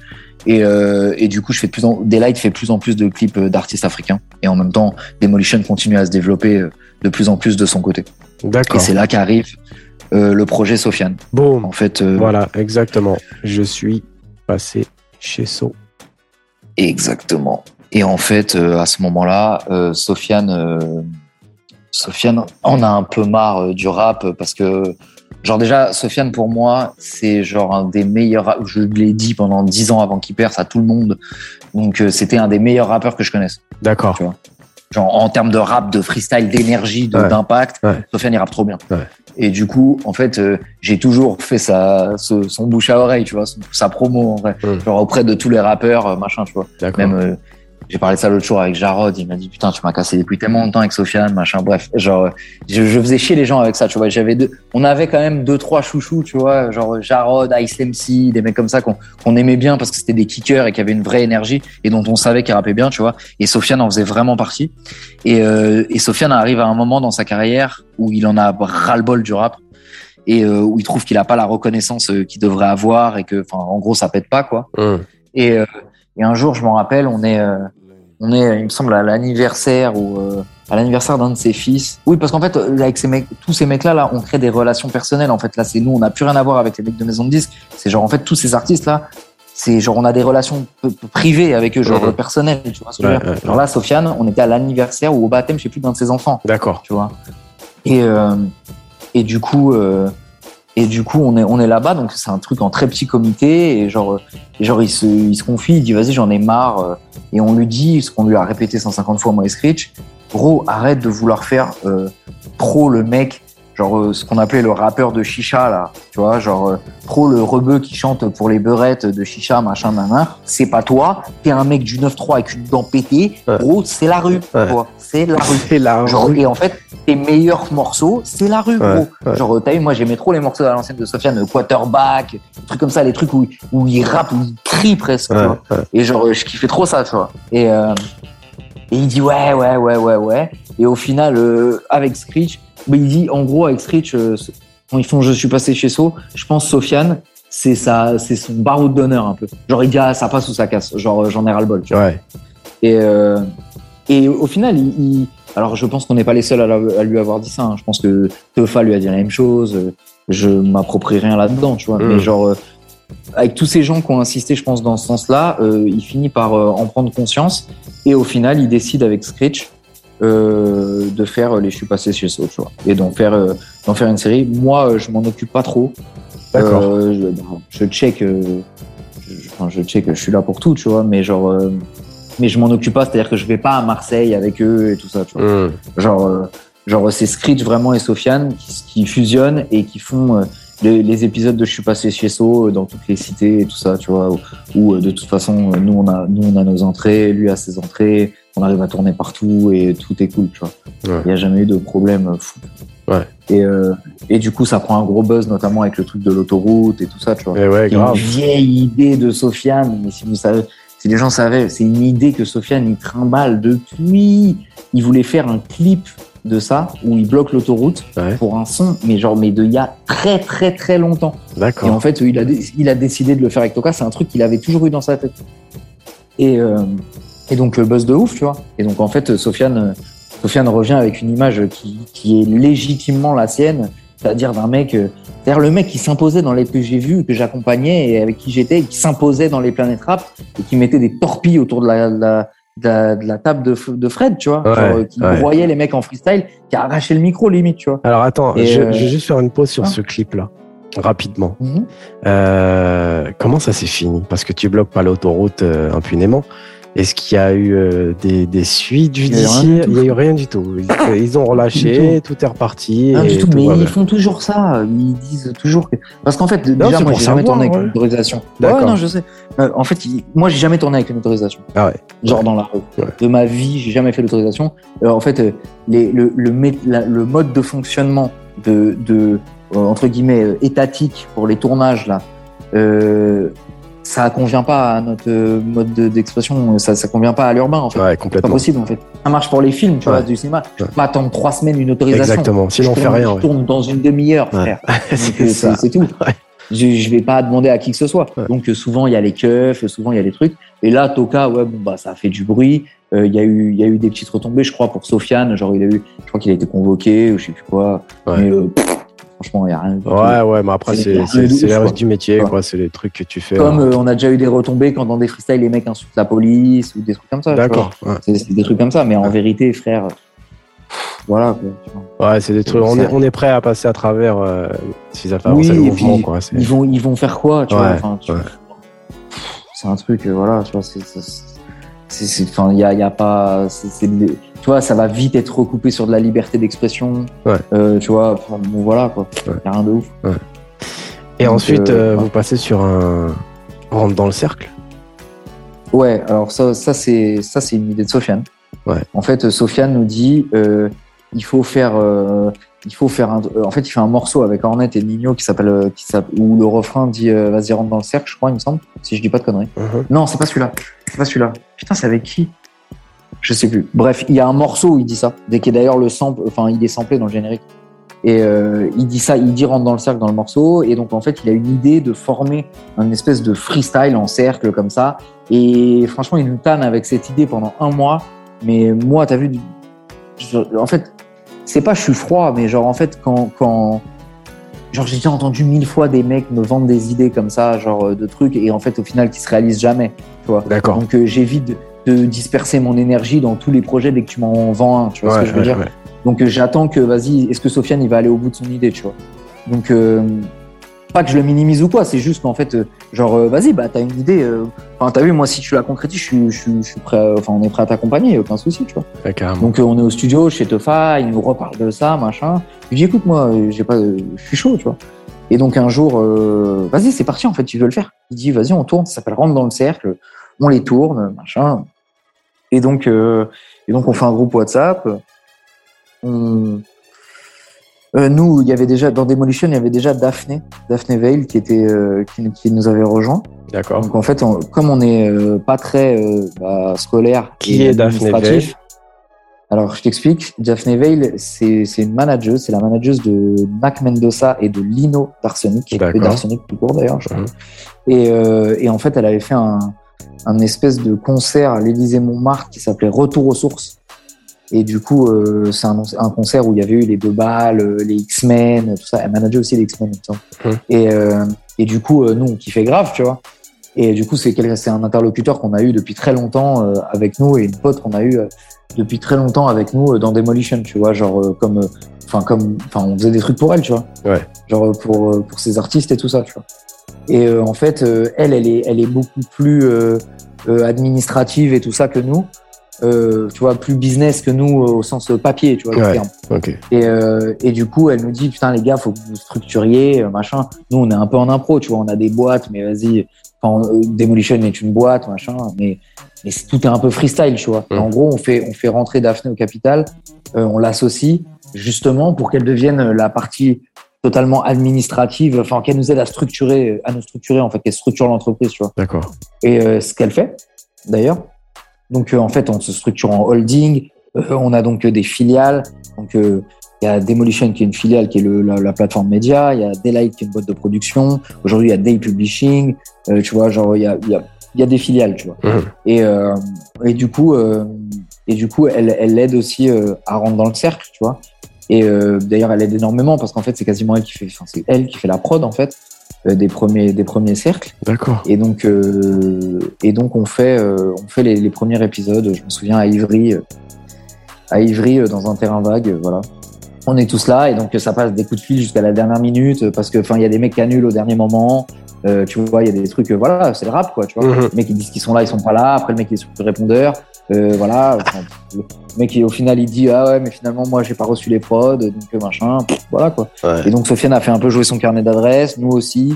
Euh, on avait un groupe WhatsApp, on a géré le truc euh, un peu en dernière minute pour ceux du début, mais euh, ça s'est super bien passé. Et puis après, ça ça n'a fait que grandir et se, se, se structurer, tu vois, parce que Daphné, justement, elle est carrée et que Sofiane avait une vraie ambition avec ce truc-là. Et puis surtout que c'était un programme archi fédérateur parce que le rap man- man- manquait, je dirais, manque toujours, mais euh, d'initiatives comme ça, tu vois, où il y a des mecs qui sont en pleine bourre, genre Sofiane, il était euh, quasiment à son prime, j'ai envie de dire, tu vois, Mm. et, et il redistribue, frère.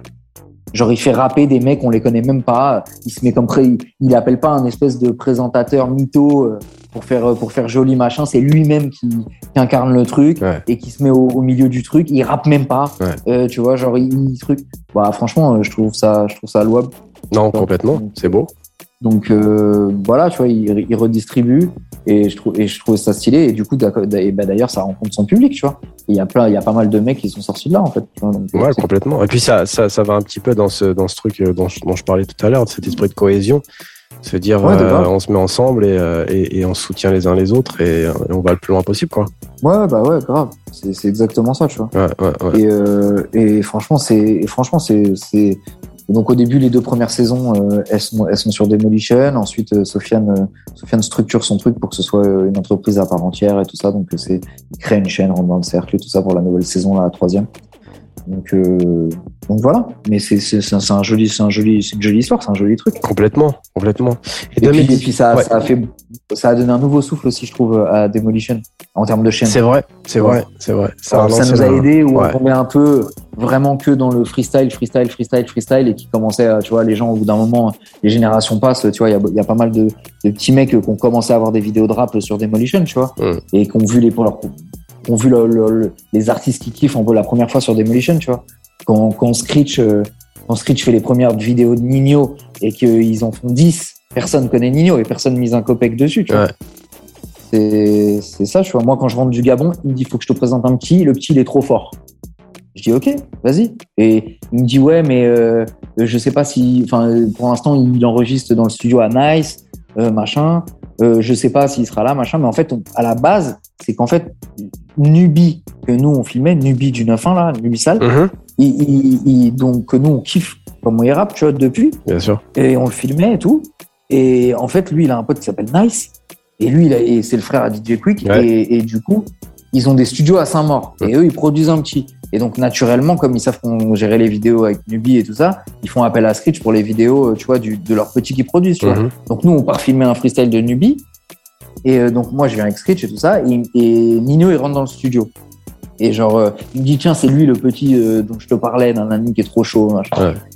Et euh, au début, j'accroche pas. Je sais pas pourquoi Screech il trouve qu'il est chaud. De toute façon, je suis jamais d'accord avec. Ok. Euh, parce que je, parce que Screech, euh, je le taquine tout le temps en mode genre, il a pas, comment m'expliquer? Genre, il a pas la même culture rap que moi. D'accord. Genre, c'est vraiment un Parisien, tu vois, genre truc. Genre, c'est, on n'a pas la même culture rap, tu vois. Et j'ai la prétention d'être un peu plus pointu que lui. tu vois. Ok. Donc, euh, donc euh, C'est dit. Mais, mais, Voilà. Mais du coup, mais du coup, mais quand il me fait écouter un mec, direct je l'aime pas. Genre je me dis Ah ouais, ah ouais, t'as ouais, un filtre. T'as un filtre. Ouais, ouais, dès qu'il me dit que c'est bien, Ouais. je me dis c'est éclaté, tout de suite. Et donc, et donc, il me ramène le mec, je dis ouais, ouais, bah, je sais pas, il rappe comme lui, comme lui, comme lui, ça n'a rien Ouais, d'exceptionnel. la contradiction. machin. Voilà, exactement, Ouais. tu vois, je me dis ouais, va me fatiguer avec ce mec, on va le filmer deux semaines et ça. Et en fait, au fur et à mesure, Screech, en fait, mais en fait, je fais ça aussi parce que ça le challenge, tu vois. Ouais, bien sûr. Et en fait, euh, lui, il veut me prouver que le type il est trop fort. Mm. Donc en fait, il m'envoie toutes ses maquettes tout le temps. Il m'envoie tous les maquettes de tous les freestyles qui vont tourner. Il me dit regarde, regarde ce qu'il a fait. nan, nan, nan. Et à un moment, il fait un espèce de refrain euh, sur une maquette, un ancien son qui s'appelait Capo. Et genre, il fait un espèce de refrain euh, où il dit des mots en italien, je sais pas quoi. Il me dit bon bah ça c'est sûr tu vas kiffer. Et genre, il me le met et en vrai, je le kiffe le son. Je dis ouais, ok, j'avoue, en vrai, il est fort. Mm. nan. Et euh, et, euh, et du coup. euh, voilà, tranquille, il fait son truc avec Nino, il commence à faire les bangs to bangs, tu vois. Mhm. Et voilà, et, et, et au final, au final, regarde où est Nino aujourd'hui, tu vois. Ouais. Et personne, ne- il y a plein de mecs comme ça. Vald, Vald, il a envoyé un mail sur ma boîte mail, j'aurais pu ne pas le lire, Vald. J'aurais pu ne pas lire son mail. Il a dit, je m'appelle Valentin, j'habite à Aulnay-sous-Bois, je rappe dans ma chambre, je sais pas quoi. Voilà, il a envoyé un mail sur mon mail. Il, de- arrobas demolition, tu vois. Ouais. Et je sais pas pourquoi j'ai ouvert son mail à lui. euh, alors que à ce moment-là, on avait grave des mails sur la boîte mail. vois, Ouais, demandes, de normal. Bah ouais, ça. ça devait être ouf. Ouais, et tu peux pas. Et nous, on n'avait pas euh, d'assistants ou de trucs comme ça, de gens qui pouvaient les ouvrir, tu vois. Ouais. Et du coup, euh, je sais plus, euh, je tombe sur son mail, je regarde le truc. Vas-y, c'est. Et je dis, ouais, il y a un truc, tu vois. Je dis à Screech, va le filmer. Il y a un truc avec ce mec. Et Screech, il commence à le filmer. Je me rappelle, Vald, on l'amène, euh, on l'amène au studio chez Loco, qui est un ancien de Neochrome. Mm. Il a qui a ouvert, qui avait ouvert un studio à Nation, et qui il doit toujours l'avoir d'ailleurs. Mm. Et, euh, et du coup, on allait faire poser Jarod et tout ça là-bas, tu vois. Enfin, Jarod posait là-bas, Toxmo posait là-bas, vu que c'était notre gars, tu vois. Et du coup, euh, et du coup, euh, on amène, on amène Val là-bas, tu vois. Donc, euh, ils font des freestyles même sur, à, la, à, la, à la fac. Genre, Screech va le chercher à la fac. Ils font des freestyles dans l'amphi et tout. Mortel. Et sa première euh, mixtape euh, NQ, je crois que c'est la première NQNT, machin. Genre, il vient chez moi et on fait une photo, une, une, une espèce de pochette pour sa, sa mixtape qui sera en ligne uniquement sur Demolition. Et on fait une pochette avec la photo de Lisanne, une actrice porno. Tu vois Mm. genre à- totalement à l'arrache, tu vois. Mais genre on se met, on, on se, on s'implique pour des mecs euh, à, à qui on croit, tu vois. Mm. Et au final, euh, il y a eu certains, la plupart sur lesquels on s'est impliqué, euh, franchement, ils, ils sont pas à plaindre aujourd'hui, tu vois. D'accord. T'as des noms ça, bah ouais, je sais pas, je- Vald, Ouais. Nino, Sofiane. Ah, ok. même ouais, bah. au-delà de ça, au-delà de ça, euh, section d'assaut, euh, il y a Timal. enfin, il Bah alors, là, tu- là, là, tu parles de Timal, c'est bien parce que du coup, euh, ça me donne la Et transition. même euh, toute une autre génération, tu vois, Islam C, Fababi, Esprit Noir, tous ces mecs-là, genre quand ils ont commencé à signer en maison de disque, machin, toutes leurs vidéos c'était sur Demolition, on était avec eux toute la journée. Bien sûr. C'est des freestyles, de trucs, machin. Il y en a, il y a plein de mecs, genre Demolition a fait découvrir des rappeurs à plein de gens, et a fait découvrir des rappeurs à plein de mecs qui les ont signés, surtout. Ah, ouais. C'est ça le Faut truc. pas oublier, on revient dessus. Voilà. La D- les vrais DA à l'époque, c'était vous. Bah, bah, bah, en fait, ça- en fait, tu sais quoi, je, je, je vais même pas m'attribuer ou, ou nous attribuer ce, ce truc-là. C'est qu'en fait, on filmait tellement de gens qu'en fait, euh, euh, il y avait pas de, c'était à la motivation et à l'envie des mecs. Mm. C'est-à-dire qu'en fait, ceux qui réussissent, ça, j'en suis convaincu, c'est les plus motivés. frère. Mm. Parce qu'en vérité, genre, euh, quand tu vois comment les mecs, ils- quand tu vois un mec qui est super fort, mais tu sens qu'il se donne pas de mal ou qu'il s'en fout, ou qu'il va, il va, il va aller faire des conneries ou il va aller, il va partir dans autre chose.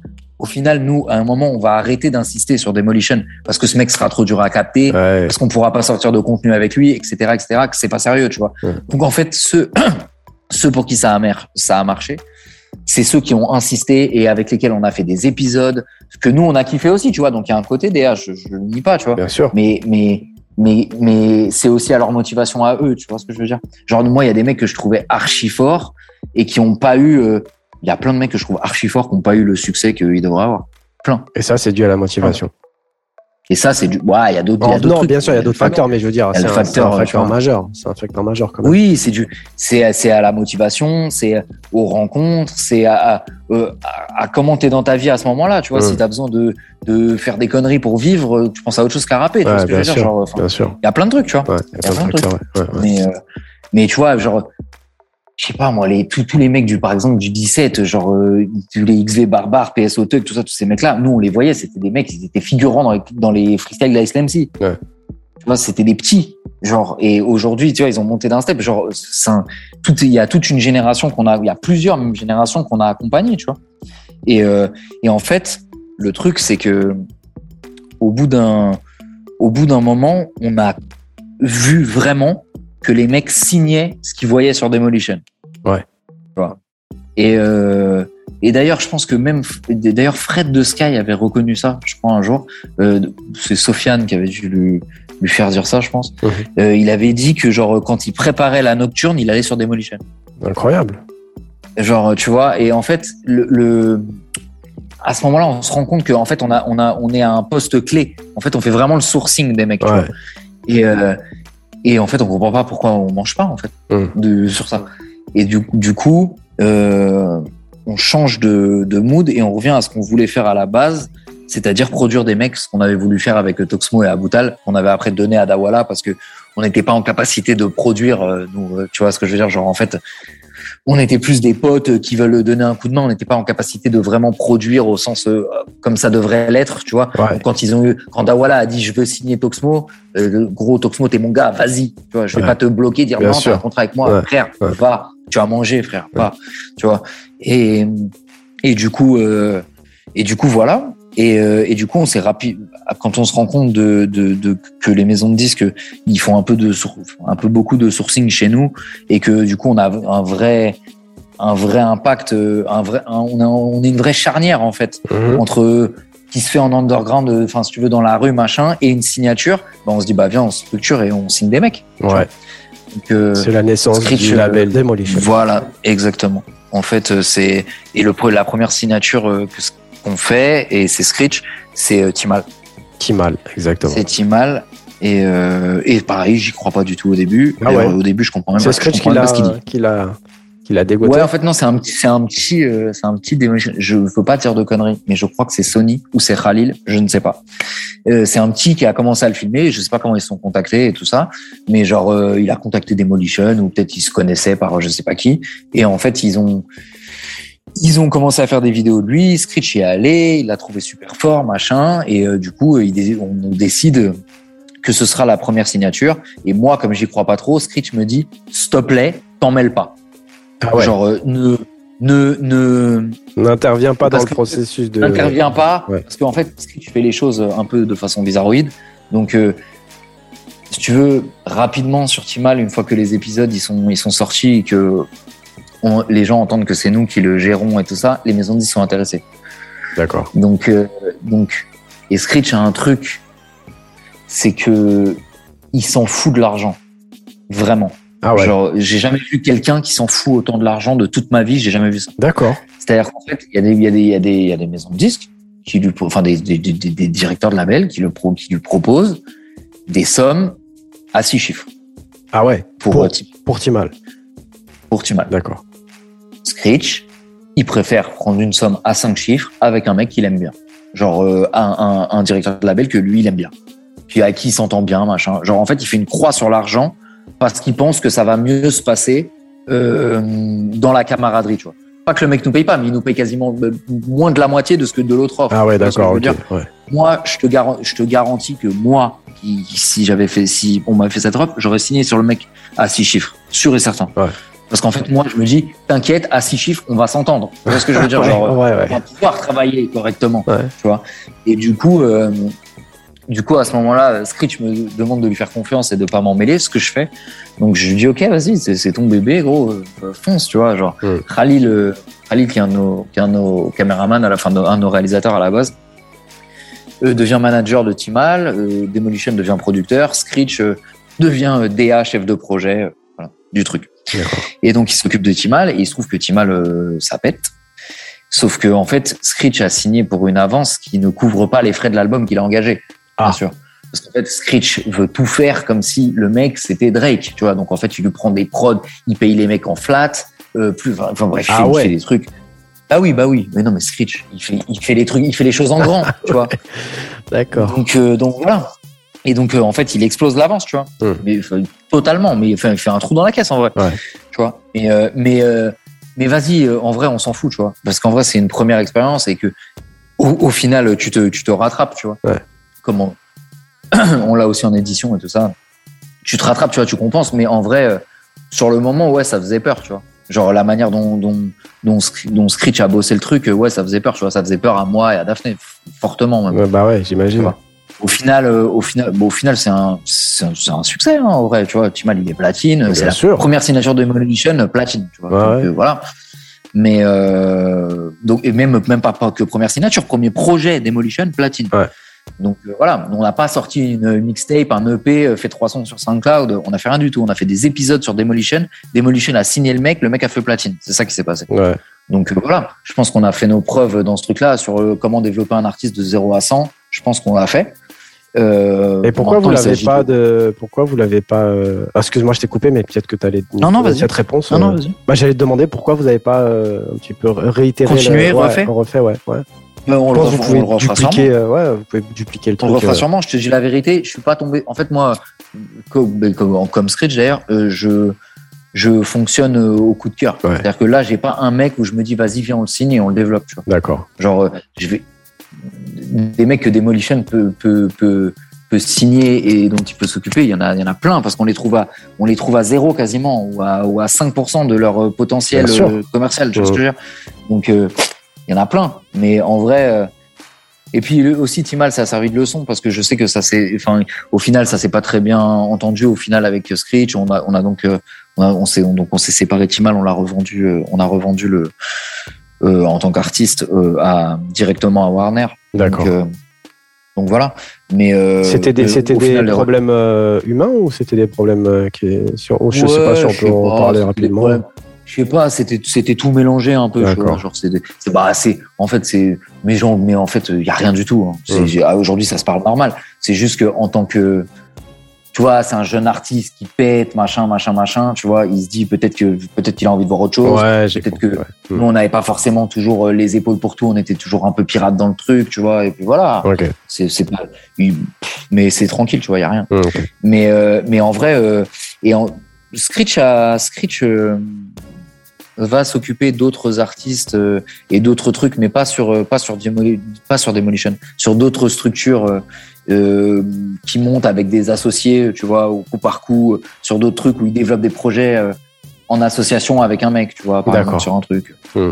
Mais euh, et, et puis moi de mon côté, bah je fais ça un peu aussi parce qu'en fait je viens de je Gims a monté un label avec un qui s'appelle Black Star d'accord avec euh, avec Walter le Russe qui est un un, un producteur euh, un producteur qui est d'origine camerounaise mais qui a fait ses, ses armes en Russie et donc Black Star est un des plus gros labels des pays de l'Est en fait le plus gros je crois d'accord le plus gros label indépendant des pays de l'Est. Donc euh, c'est un- une énorme structure euh, dans les pays de l'Est, Russie, euh, tout ça. Enfin, ils sont ils sont énormes, tu Ouais. vois.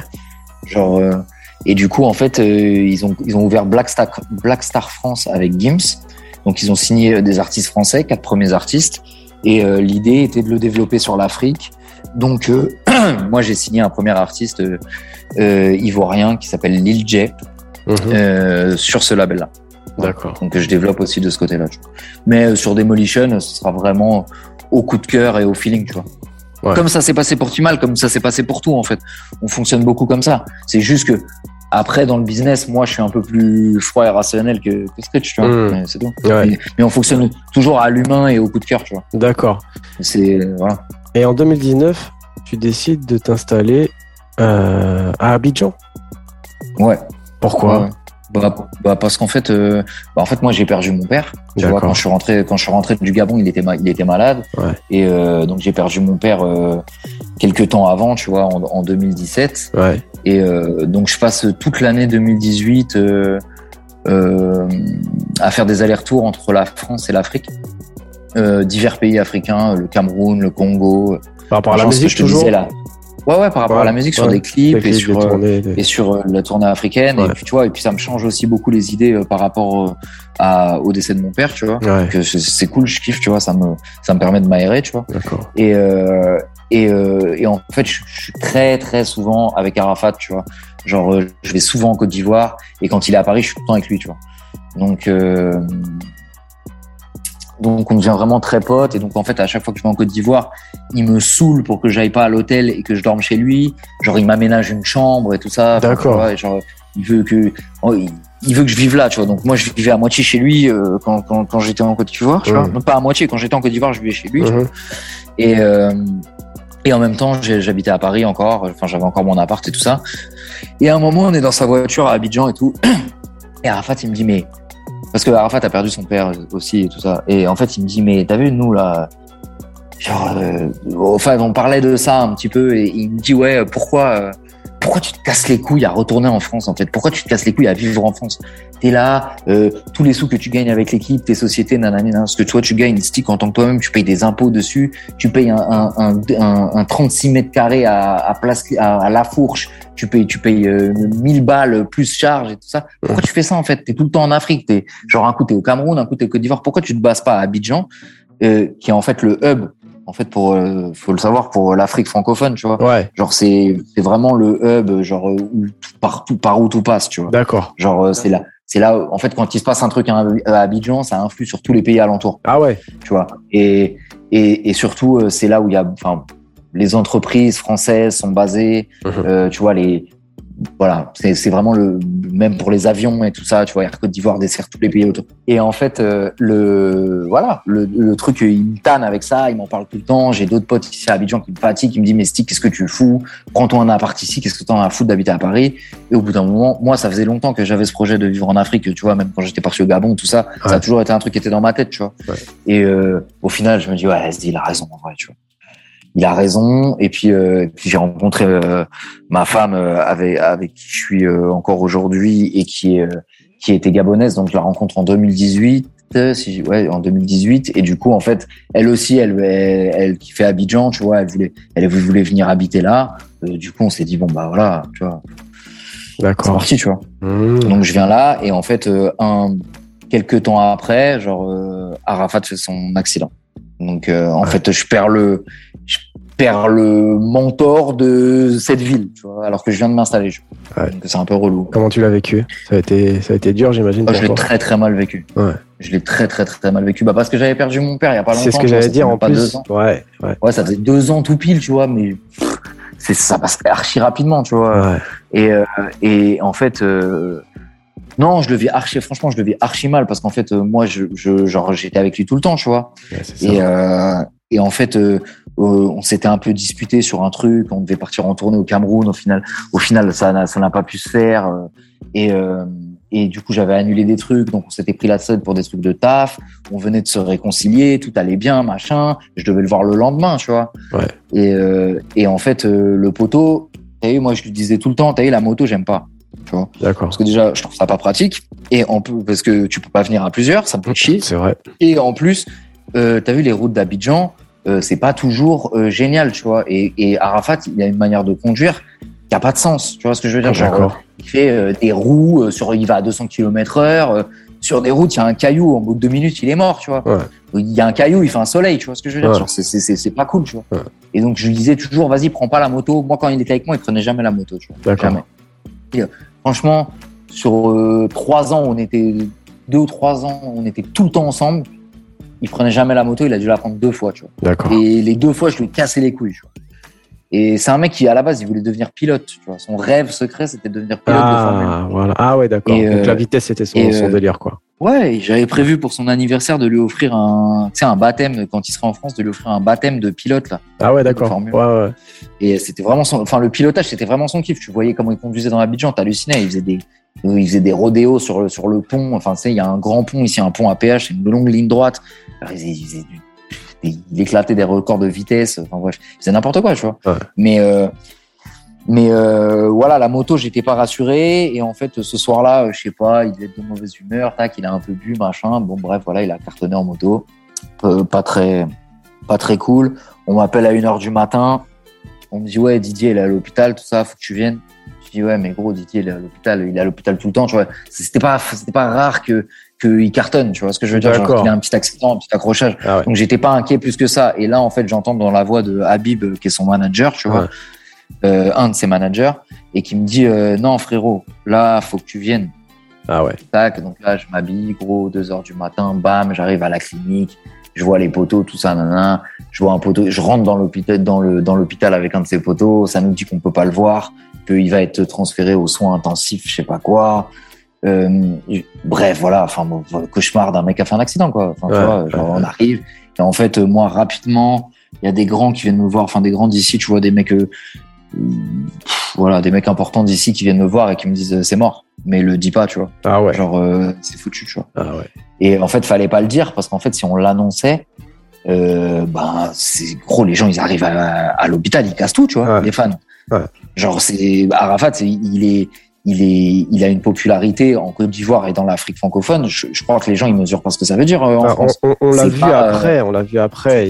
ça a donné lieu à des choses. Ah mais sans, sans complètement- qui que ce soit, c'est pas euh, Calogero, hein, frère, hein, le mec. Hein, genre, euh, les gens, ils sont prêts à canner pour lui, pour Ouais, de vrai. ouais, genre, euh, ouais. moi, j'ai vu des scènes que j'ai, des, gros, en fait, moi, les, des- de ce que j'ai vécu avec Arafat, gros, j'avais l'impression d'être dans Lord of War, en fait. Ah ouais. Genre, je vivais des trucs c'est hallucinants, frère, hallucinants. Raconte. Genre, tu vois, à un moment, il se vénère, euh, je sais plus, genre, j'arrive et je lui dis, euh, un jour, je venais d'arriver en Côte d'Ivoire et j'étais avec une de mes collaboratrices que je devais lui présenter. Et je lui dis à ma collaboratrice qui s'appelle Jessica, qui est une de mes plus proches collaboratrices, euh, euh, qui est ma dire de prod, notamment sur mes clips et tout ça. Et donc, euh, c'était la première fois qu'elle allait faire un clip pour Arafat. C'était Enfant béni, un de ses plus gros singles. Et genre, euh, et je lui dis, je vais te le présenter, il est super cool. Je dis à Didier, t'es où et tout. Il me dit, rejoins-moi en boîte, dans une des boîtes, là, un club. Et genre, en fait, on arrive là-bas et le gars, je fais, je le check, je dis, ouais, comment ça va, Didier, tout ça, nanana. Ça va pas! Il se met à crier de fou dans le truc. Il sort son calibre dans la boîte. Ah ouais. Tout le monde se retourne. Le DJ, il baisse la musique comme dans Star Wars, là, quand euh, il y a Yann Solo dans le bar et qui met un coup de feu, là. Donc le mec, il fait un fondu. là. Ouais, Genre, il y a un le mec qui met un fade sur le, sur la- le, le son, comme ça. Et Didier se met à crier, c'est tous des enculés, nan, je vais les tuer. Je sais pas pourquoi il s'énerve, je me souviens plus. ouais. Et au final, il se rassoit, il range son calibre, il me fait, mais sinon, ça va, et tout, comme ça. Et là, le mec fait repartir la musique. C'est légendaire. Genre, et, tu- et en fait, mais ça, c'est une anecdote, frère. Je te, genre, il y en avait une par jour. J'ai fait Ah euh, ouais. Le mois de décembre 2018 avec lui en entier. On était ensemble tous les jours. Ouais. Tu vois. Tous les putains de jours, on était ensemble, on sortait tous les soirs. Et ben, il a fait 30 jours, 30 bagarres. Ah ouais. Ah d'accord. Genre physiquement, d'accord. 30 jours, 30 bagarres, gros. On allait payer les factures d'hôpital avec son manager. Ah pour les gens, les gens venaient avec les factures d'hôpitaux. Genre, euh, ils allaient frapper à sa maison avec les factures d'hôpitaux. Le manager récupérait les factures. J'accompagnais le matin, on allait payer des factures d'hôpitaux pour les gens. Genre, leur donner de l'argent. Ouais, lui, il m'a cassé le nez. Ouais, là, il m'a ouvert le crâne. Ah ouais, genre il allumait tout le monde quoi. Ouais, bah, en fait, il, il, il était, euh, mais parce qu'en fait, aussi, genre, il- les gens le cherchaient beaucoup, tu vois. Genre, ça le taquinait tout le temps. Genre, Ouais. tu vois, un mec qui passe, il fait exprès de lui marcher sur le pied. Ah Et ouais. genre, il s'excuse pas, il fait un clin d'œil, tu vois. Et genre, mais juste pour, euh, parce qu'en fait, il savait que genre ça allait créer du buzz. Les gens l'aimaient pour ça aussi, tu vois. Ils avaient une relation d'amour-haine avec Arafat où genre en fait, euh, genre, euh, il y a beaucoup de gens qui le détestaient, il y a beaucoup de gens qui l'adoraient, genre euh, comme une idole vraiment. J'ai compris. Et, et en fait, ceux qui le détestaient, il y en a beaucoup qui aimaient le provoquer. Ouais. Et genre euh, parce que ça allait, parce qu'en fait ça faisait du buzz et en fait ça allait faire une, ré- une réaction et que de, le lendemain euh, les journaux ou les sites internet ici surtout les sites internet allaient faire leur titre en disant Arafat a fait ci, il a frappé lui, le mec ça lui donnait du buzz, ça créait son nom etc etc. tu vois. Ouais. Et il le faisait même pour sortir des sons, tu vois le principe du clash en fait. Ah bien sûr. C'est. Et voilà, et en fait, ça se faisait même dans la vie réelle, dans la vie courante, tu vois. Et, euh, et voilà. Et c'était un mec qui était un peu protégé et tout par, par, euh, par, euh, par, euh, par euh, un ministre et tout ça, qui est aujourd'hui décédé.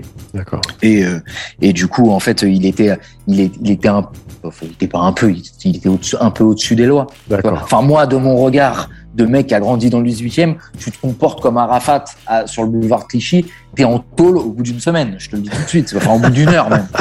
Vois ce que je veux dire? Ah ouais, d'accord. Genre, euh, non, il est, il est, bah, pff, gros, il roule à 200 dans des ruelles, euh, il fait des zigzags, euh, il, il conduit comme un pilote de, de, de, de tu sais, comme un pilote, genre, tu vois, la peste sur, enfin, je sais pas, c'est- c'était ouf, tu vois. Ouais. Et même armé, euh, ça sort son calibre en plein milieu de la street pour parler à quelqu'un, euh, tu vois, il y a un mec qui lui demande les clés de sa voiture pour lui prêter.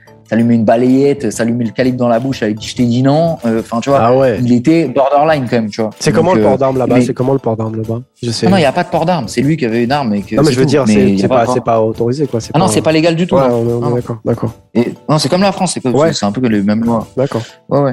Mais, euh, mais non, voilà. Et, mais après, euh, mais lui, je crois qu'il avait un passe droit justement parce qu'il est. Je crois qu'il avait un permis parce qu'il était euh, quand même. Enfin, sa sécurité était Ouais, souvent mise à mal. Tu Ouais, voilà. ouais. Et euh, je crois que lui, c'était autorisé. Mais au-delà de ça, en fait, en fait, c'est un mec adorable. Hein. C'est juste qu'en fait, vers la fin de euh, de sa vie, en vrai, il a il a subi beaucoup de pression. Tu vois. D'accord. Il a subi beaucoup de pression euh, de la part des Ivoiriens qui lui mettaient beaucoup de pression parce que il avait signé en Europe et qu'ils avaient des grosses attentes sur lui à l'international. Euh, beaucoup d'attentes du fait qu'il se renouvelle et qu'il réinvente son style musical qui est le coupé décalé tout le temps. Et de grosses attentes de sa personne, soit qu'il arrête de clasher tout le monde, soit qu'il clash encore plus, soit que c'est, tu vois, que, enfin, une des personnes qui s'apparente le plus à lui, le truc, c'est les mecs genre 50 Cent ou Booba, tu vois, ce genre de gamme-là, ouais, tu vois, ouais, genre de mecs ouais. clasheurs euh, qui doivent se réinventer parce que sinon, tu vois, enfin voilà. J'allais faire un parallèle aussi avec B2O, ouais, exactement. Ouais, c'est un peu, c'est un peu l'idée, tu vois. C'est Ouais. un peu l'idée. Mais au-delà de ça, c'est un mec, genre, euh, il est adorable, euh, il est prêt à t'aider, il a toujours été poli. Et le mec, moi, sur tous mes tournages ou sur tous les trucs qu'on faisait, gros, il arrivait toujours à l'heure. Euh, Enfin, voilà, tu vois. C'est, c'est un mec, euh, il était carré, tu vois. Mm. Genre, quand je l'ai appelé, notamment pour un clip de Fali, là, avec NASA et que Black, là, euh, qui s'appelle Mannequin, le clip. Euh, il se trouve que je savais qu'Arafat était à- Paris et pendant le tournage, je propose à Fali. Je savais que Sidiki et Arafat étaient à Paris. Je- on tournait un espèce de truc et un espèce de défilé de mode où il y a du public. Je leur ai dit, mais viens, il y a toujours des stars, des trucs dans les défilés. Viens, on appelle Arafat et Sidiki, on les met en guest dans le clip. Arafat, Ouais. il est arrivé au bout de, en 20 minutes, il était là, frère. D'accord. je l'appelle, il vient tout de suite. tu vois. Et genre, euh, des fois, il tombait sur moi aux Champs-Élysées, j'étais en rendez-vous, il saccageait mon rendez-vous, il me disait, allez, viens, on va s'amuser. En fait, c'était un, il, il croquait la vie à pleines dents, tu vois. Genre, c'était un, c'était un mec euh, extrême dans tous les sens du terme. C'est, Ouais. c'est une étoile filante, tu vois. Et c'est pour ça que je te disais qu'il avait une aura comme ça. Il y a des gens comme ça qui ont, qui ont, qui ont des vies courtes mais intenses, tu vois. Ouais. Et pour te dire la vérité maintenant, avec le recul, tu vois, c'est pas un mec avec le mode de vie que j'ai que j'imagine vieux. D'accord. Je sais pas comment Live, live, live fast, die young. Voilà, c'est un peu, bah, c'était un peu ça. Ouais. Franchement, c'était un peu ça. Alors j'aurais, euh, frérot, je te cache pas que je l'ai plus que pleuré, tu vois. J'aurais, j'imagine. bien aimé euh, le qui, qui, vu qu'on vieillisse, mais, mais voilà, c'est la, la vie, qui- la vie, qui, comment il l'a menée. euh, en tout cas, il l'a brûlé par les deux bouts, fort. Ouais. Donc il a pas de regret. tu vois. Ouais. C'est, voilà. Ouais, t'as fait, euh, t'as, donné deux, deux blazes, la NASA que Black. C'est vrai que t'as bo- bossé Ouais. avec, euh, pas mal avec, euh, avec aussi. Ouais, grave. Ouais. grave, grave. Ça, c'est, Ouais, ouais, bah ouais, bah, parce qu'en fait, Beaumail- en fait, moi, je me suis rapproché très rapidement euh, quand j'ai commencé à comprendre que l'Afrique m'intéressait vraiment et qu'il y avait vraiment un marché qui était en plein développement et tout ça. Je me suis intéressé à tous les mecs qui qui étaient d'accord avec ça, en fait. D'accord. Donc, euh, comme comme Beaumaillé, euh, Philo euh, est très installé au Congo euh, avec Youssoufa et tout ça, donc euh, et ils produisent. ils produisent des artistes, des artistes africains, mais aussi des artistes français. On s'est, on je me suis rapidement entendu avec eux. J'ai fait, j'ai fait pas mal de trucs avec eux, notamment sur NASA et que Black, parce que du coup, ça, me- c'était important aussi pour moi de faire l'afro français, Vois. bien sûr. parce que parce que ça a une grosse influence sur le marché africain aussi, tu vois maintenant. Mm. Donc euh, donc euh, voilà, c'est l'idée, c'était de couvrir à la fois le marché africain sur les artistes africains, mais aussi la- à la fois le marché de l'afro sur la France, tu vois. Et il y a plein de parallèles qui se font tout le temps, tu vois. Quand je fais un Dajou featuring Gaz Mawete, Gaz Mawete est, est, est- est produit par euh, Philo, par Beaumaillé. Et Mhm. euh, Dajou, c'est le petit frère à mon gars et c'est mon gars, tu vois. Bien Donc, sûr. euh, la connexion, elle se fait hyper naturellement. On a tourné ça au Congo, ça tue. Euh, voilà, tu vois. Donc, euh, j'essaie d'être à la jonction entre entre ce truc-là euh, du mieux que je peux, tu vois. Et surtout, j'essaye de j'essaye de pas, tu vois, moi, je suis blanc, frère. Donc, en fait, Mhm. j'essaye de de pas cannibaliser les marchés locaux. C'est-à-dire qu'en fait, moi, déjà, quand quand quand j'arrive quand quand je tourne dans un pays, je suis quasiment tout le temps 80 à 95% de, de, de mon équipe, c'est des gens du pays là. D'accord. Je prends, je ramène pas des mecs de France sur mes équipes de tournage. J'ai Ouais. des- Aujourd'hui, avec Utras, j'ai monté un, j'ai monté un réseau que moi, en fait, j'avais, j'avais quasiment déjà euh, par, par mes rencontres et tout ça, tu vois. Ouais. J'ai structuré un réseau. Aujourd'hui, je suis capable de produire des contenus de qualité euh, internationale dans 25 pays. Bon, on va parler euh, peut juste après. On va, on, on va en parler justement. Du coup, tu faisais quoi avec avec Beaumaillé? Tu, Des clips aussi? Tu bossais avec Ouais, je, faisais, je, faisais, des clips. On a fait les clips de NASA. Il y en a que, il y en a que je bossais, enfin que j'ai donné à faire à, à, à bah, justement un des réalisateurs qu'on formait à ce moment-là, qui venait de passer de Demolition à Daylight. D'accord. Tu vois, en fait, c'est c'est, je dis toujours ça, mais Demolition, c'est Clairefontaine. Genre, en fait, c'est le centre de formation et pour les rappeurs, et pour les réalisateurs, et pour tout le monde. Tu vois. Et en gros, il y a des réals qui après se sont mis à faire des clips à partir de là, dont un qui s'appelle Sankumba, que je prenais beaucoup avec moi à ce moment-là, et qui était mon assistant réel sur mes clips, et qui en même temps à qui je donnais des clips à faire. Et donc, euh, donc euh, je, je lui ai passé des, des, des clips de, de NASA et tout ça, comme MMM. Moi, j'ai fait Sac à dos. Euh, j'ai fait rattraper le temps de Que Black avec Philo. Euh, voilà, on a fait deux trois, je sais plus. On a fait Hiro aussi parce qu'il produisait Hiro, Hiro featuring qui Diabaté. Effectivement, ouais. Euh, voilà, on a fait deux trois trucs comme ça, ouais, ouais. avec Philo. T'as bossé un petit peu avec. Bien, toujours bien passé. T'as bossé un petit peu avec Monsieur Dia? Mm -hmm. Bien sûr, mais, non, mais quel Jekyll, je l'ai pas depuis. Euh, ouais, j'imagine. on les filmait quand il rappait, ouais, tu vois. Bah ouais, c'est ça. Donc, euh, bah, en fait, il y a plein de mecs euh, maintenant que, que, en fait, je les filmais quand il rappait. Le directeur de, de le, le directeur général d'Universal Music Africa, c'est Black Kent. Ouais. Je le filmais quand il faisait des freestyles. C'est encore Black Kent aujourd'hui? Ah oui, oui, c'est Black Kent. D'accord, ok. Incroyable. Ankaku, direct, directeur, euh, directeur d'Universal Music Africa. Ouais, et ouais. en fait, c'est un mec que je filmais en freestyle. Genre, j'ai pas besoin de lui expliquer ce qu'est Demolition, tu vois. Ouais, bien sûr. Donc, j'ai pas besoin de lui expliquer ce qu'est Utras. Donc, j'ai pas besoin de lui expliquer euh, pourquoi je fais ci, ça ou ça. Et en fait, euh, notre, enfin, c'est super fluidifiant pour moi euh, d'avoir des mecs d'avoir des mecs comme ça euh, à la tête euh, à la tête de, de, de, de maison comme ça tu vois ça change complètement de la France bah ouais exactement ça change de la France exactement Bah, là, là que- pour le coup on a quelqu'un en place c'est ce qui- qui, qui est du voilà Ah ouais, de la et, culture. et tu vois, euh, j'entends beau, j'entends beaucoup, tu vois, de critiques, tu vois, enfin même pas vraiment, de, de gens qui sont un peu dubitatifs, tu vois, de, de, de, de mettre comme ça des rappeurs à la tête. De... Mais frère, c'est ça qu'il faut faire en fait. bah ouais c'est- en France qu'ils sont complètement cons. Genre peut-être pas à la tête de la maison de disques de Universal France, tu vois, mais genre à la tête des labels, à la tête de trucs comme ça. Pour moi, ça fait sens, tu vois.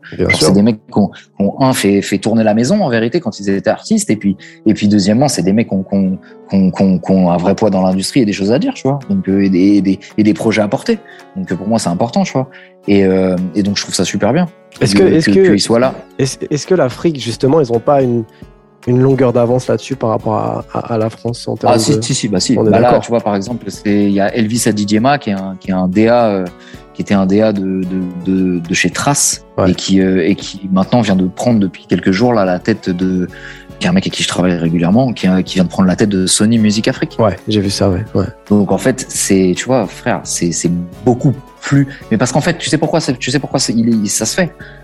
Parce qu'en fait, les, les, ils en ont rien à foutre. Bah ouais c'est ça Euh, c'est, resté par, euh, c'est resté géré. Enfin, si tu veux mon vrai avis, hein, celle-là, je te le dis comme ça. bien sûr Mais j'ai l'impression qu'en fait, euh, ils font ça aussi parce que, genre, ils- déjà un, euh, il leur semble logique de prendre des Africains ou des Euh, Afro-descendants. Je voilà ça totalement logique. Ouais. Je trouve ça totalement logique. bien sûr Genre, euh, bien sûr c'est, je, je vois, enfin, t'as pas de. Parce que je pense que ce serait pire qui- que ouais ce serait pire s'il Bah, commence qui à va gérer, euh, de la K-pop, bah, tu vois, ouais, genre ouais, aussi. ouais. Le directeur euh, Corée de, de Universal, c'est pas un Sénégalais, tu vois. Donc voilà, c'est c'est c'est comme ça que ça fonctionne. bien tu vois. sûr Et puis qui de qui de mieux pour le faire, tu vois. Donc c'est totalement normal et logique. bien sûr Et mais je pense aussi que ça marque ça marque leur leur euh, aussi d'une part leur profond désintérêt. Mm. Parce que je crois que je je T'as vu, j'ai pris deux trois leçons de business depuis euh, 2009, euh, depuis le début de Demolition, et je crois savoir qu'en vérité, ça les intéresse pas plus que ça, et qu'en fait, ils capitalisent sur la part de marché. Donc en fait, ils en ont rien à foutre que les mecs sortent des albums. C'est un, c'est un, c'est un, c'est un, et, et, et où que leurs albums marchent, parce qu'en vérité, c'est un, c'est un milieu qui est encore balbutiant. Le streaming peine à arriver parce qu'il y a un accès à la data qui est encore assez faible comparé en Europe. Mhm. Les taux de REM sont pas les mêmes sur les sur les plateformes. Euh, tu vois ce que je veux dire? Donc en fait, eux, ce qu'ils veulent faire, c'est du catalogue. Eux, ils font du catalogue et ils disent qu'ils détiennent 60% du marché de la musique de tel pays, tel pays, tel pays, tel pays. Ça fait monter la valeur de, de la, du, enfin du le cours de l'action. Enfin, tu vois ce que je veux dire? La part, quoi. Ça, c'est- c'est- ils font du catalogue, ils font de la part en fait. C'est pour les parts de marché, Mhm. tout simplement. Ouais. Je pense pas qu'ils ils, ils, ils s'y investissent autant. Euh, tu vois, pour moi, il y, a des, y a des légendes de la musique africaine qui n'auront strictement rien à envier à des, à des, à des légendes de la musique, que ce soit française ou européenne ou quoi que ce soit, et pourtant qui sont traitées de manière totalement différente. Ouais. Tu vois, par ces, par, par ces trucs-là. Alors, les, des, des gens comme, comme Frank Kaku, Black Kent, sont parfaitement légitimes et parfaitement à l'endroit pour faire bouger ces lignes-là, et c'est ce qu'il fait. Tu vois Exactement. il, il prend des initiatives qui vont dans ce sens, tu vois. Universal Africa fait des trucs. Alors certes, ils s'adaptent au marché sur lequel ils sont, tu vois. Genre ça, ça passe pas forcément par euh, euh, des ventes d'albums et des mises en place d'albums dans les bacs et des trucs comme ça et des trucs. Ouais, mais c'est pas le même marché, donc. Euh... C'est pas le même marché, tu vois. Ouais. Donc en fait, ils s'adaptent. Mhm. Ils, ils, ils capitalisent beaucoup sur le live, sur le branding, Mhm. sur euh, sur créer des trucs. Ils essayent de créer. Ils viennent de lancer euh, UMA Academy là, qui est une espèce de de, de plateforme. Enfin de comment dirais-je une espèce d'académie pour euh, pour former les les le, des, des, des talents locaux euh, au métier du spectacle et du live et du management et des trucs comme ça tu vois genre euh, mais tu vois pour vraiment les professionnaliser etc Mhm. parce que aussi ça manque de ressources tu Bien vois sûr. et euh, et en fait c'est et tu vois il le fait c'est c'est Universal Music Africa Academy tu vois et ça c'est une initiative je sais pas si c'est Black End précisément qui l'a pris mais en tout cas c'est actuellement c'est lui qui la gère je viens de voir la conférence il y a deux minutes c'est euh, en story c'est lui qui c'est lui qui gère ce truc là tu vois Ça, C'est une belle fait, initiative. des- hein. ouais mais c'est super lourd tu vois C'est incroyable. c'est c'est c'est c'est mon rêve. Je suis en train de travailler sur un projet comme ça justement de, de structuration d'une d'une d'un centre de formation justement pour euh, pour euh, bah, d'abord en Côte d'Ivoire pour D'accord. pour former à tous les métiers euh, mais vraiment physique tu vois Mm. genre un truc où les mecs vont où il y a des masterclass où il y a des artistes qui viennent où il y a des shows où il y a des studios un vrai truc euh, costaud tu vois Ouais. et euh, mais pour ça, faut l'accompagnement des États, faut la validation des, cycles de formation et tout ça, c'est un peu compliqué. Ouais. Mais, mais, mais en tout cas, euh, c'est des, c'est des initiatives comme ça qui font que, qui font que les, que les choses avancent, tu vois. Et je trouve que, que c'est super bien euh, que des mecs comme Elvis ou comme Franck soient à la tête, ou comme Pete Bacardi, qui est DA, euh, qui est DA euh, chez Universal. Il est, il est directeur du, du publishing, je si je dis pas de conneries, et, euh, et euh, ouais, c'est ça, directeur du publishing et du, de tout l'artistique chez, Uni- chez Universal Music Africa. C'est Pete Bacardi. D'accord. Et c'est totalement légitime. Ah bah oui. Tu vois. Ouais, complètement. Et je comprends pas pourquoi un mec, je sais pas moi, un mec euh, qui je pourrais te dire, euh, je sais pas moi, euh, Passy. Pourquoi il est pas directeur de Capital Incompréhensible. Ouais, non, c'est sûr. N'importe quoi, tu vois. Non, bien sûr. Si, ça n'a bien rien à voir, non, mais, mais, mais, Pourquoi ces mecs-là sont pas là? Ouais. Pourquoi Shuriken, il n'est pas directeur de Warner? Ouais. Tu vois ce que c'est des, des mecs qui ont, qui ont- qui ont- alors c'est peut-être pas leur vocation, tu vois, j'en sais ah, rien. bien Je sûr. dis Shuriken, je ne connais pas plus Bien que ça. Je, Mais on, Je on- te on- dis que des mecs qui ont pesé dans l'industrie Ouais, à des ouais. moments devraient prendre ceux qui en sentent le- l'envie et des trucs comme ça devraient être en mesure de prendre des positions de pouvoir, ce qu'on disait tout à l'heure. Ouais, c'est exactement ce qu'on disait tout à l'heure. Ouais. pour changer les choses au niveau de l'industrie, ou Ouais. même pas pour changer les choses, mais pour l'orienter euh, selon notre vision. Bien sûr. Et on, globalement, dans l'urbain, on a quand même une vision commune par rapport à ce qui se fait dans l'industrie et dans, dans la musique en général, tu Ouais. vois. Et du coup, euh, mais c'est ce qui a été fait, enfin, c'est ce que les, aux États-Unis, ils ont beaucoup fait ça. Exactement. Ils ont placé des mecs à la tête de trucs et qui c'est des mecs qui sont des dirigeants aujourd'hui et qui et qui et qui étaient des mecs qui étaient soit des rappeurs, soit des trucs, euh, voilà. Ça fonctionne Et très bien. tu- et ça fonctionne extrêmement bien. Ouais. Tu es, obligé de parler avec eux et tout le monde mange. Exactement. Et voilà, c'est c'est c'est ça, tu vois. Et, et surtout, en fait, ils comprennent, par exemple, ils vont être plus sensibles à l'importance du digital, ils vont être plus sensibles à l'importance de l'image, Mm. ils vont être plus sensibles à certains trucs sur lesquels les maisons de disques disent euh, non, c'est pas euh, notre top single en airplay, Ouais, donc ouais. ça sert à rien Ouais. parce que le mec d'énergie m'a dit que non, que c'est je- m'en branle en fait, du truc du mec d'énergie. T'as pensé au mec qui écoute, qui écoute pas du tout énergie. Mais en fait, c'est lui ta base fan. Ouais. En fait, c'est le mec à, à Grenoble qui galère et qui écoute ton son. Et il s'en fout de qui écoute écoute euh, énergie à Paris. euh, tu vois ce que je veux dire, genre et des taux de airplay. C'est pas c'est pas comme ça qu'on choisit un truc. Tu vois. Donc, euh, enfin pas que comme ça en tout cas. Ouais, non, clairement. Donc, euh, ce serait important que des mecs là, euh, que, que des mecs comme ça puissent puissent obtenir ces ces euh, ces postes et ces attributions là. Et en, en tout cas en Afrique, c'est ce qui se fait. Et moi, de toute façon, c'est ce c'est ce c'est ce challenge là qui m'a plu. Là, je t'ai raconté le volet personnel, mais euh, tu vois sur euh, pourquoi ma décision de m'installer à Abidjan et de partir en Afrique. Je t'ai dit parce que Abidjan c'est un hub et que justement Sony Afrique, Universal Afrique, tout ça est installé ici, Canal Plus, machin, leur siège est ici, tout ça, tu vois. Et aussi parce que parce que bah parce qu'en fait j'ai envie de- genre j'étais arrivé à la fin un peu d'un cycle tu vois Ouais. sur euh, sur Demolition euh, euh, bon, alors je vais découvrir une nouvelle, encore énième génération de rappeurs, puis ensuite je vais avoir droit Ouais. petits frères de ces rappeurs-là, et puis après alors Rentrer dans une cousins. boucle, ouais, de, ouais, ouais. Ok, tu vois, bon, et, et je vais pas non plus aller filmer avec un caméscope euh, au, au milieu de la cité des pyramides jusqu'à 48 ans. Tu vois, genre il y a un moment, ça va commencer à me gonfler, tu vois. Et puis c'est, il y a un espèce de passage de relais qui doit se faire, de Bien passage sûr. de témoin. Bien sûr. C'est ce que c'est ce que Screech il fait avec euh, avec euh, avec les jeunes réals et tout ça, tu vois. Mm. Donc, et c'est la même chose pour les clips. Ok, vas-y. Donc alors j'ai fait euh, euh, 36 clips de Gims. Euh, j'ai clippé, je sais pas qui, moi, Alonso, machin, truc, bidule, Dadju, ce que tu veux. Ouais, ok. Et après, je fais qui? Ouais. Parce que maintenant, l'urbain est le plus gros en France. Je fais qui Donc euh, Johnny Hallyday, apparemment, ça m'a l'air compromis. Donc qui je fais maintenant Qui je fais qui est au-dessus de Gims en France Qui- Comment je me challenge moi Ah ouais, c'est ça. Ouais. alors, il y avait deux options. C'était soit je clippais, je partais aux États-Unis, soit je partais en Afrique. J'ai beaucoup de, j'ai beaucoup d'entrées aux États-Unis. J'ai un pote qui est parti depuis très longtemps là-bas, qui est bien intégré dans les trucs, dans la vidéo, dans la musique et tout ça. D'accord. J'avais cette option-là. Euh, la manière de travailler des quinries et le, et de toute façon les difficultés que ça engendre la vie américaine me correspondait pas à ce moment-là, comme je t'ai dit en 2017, tout ça. Mhm. Genre, j'avais pas la tête à me focus à, à entamer un, un combat de cette trempe-là, parce que les Quinry, dans mon esprit, genre, ils ont une manière de travailler qui est au-dessus de nous.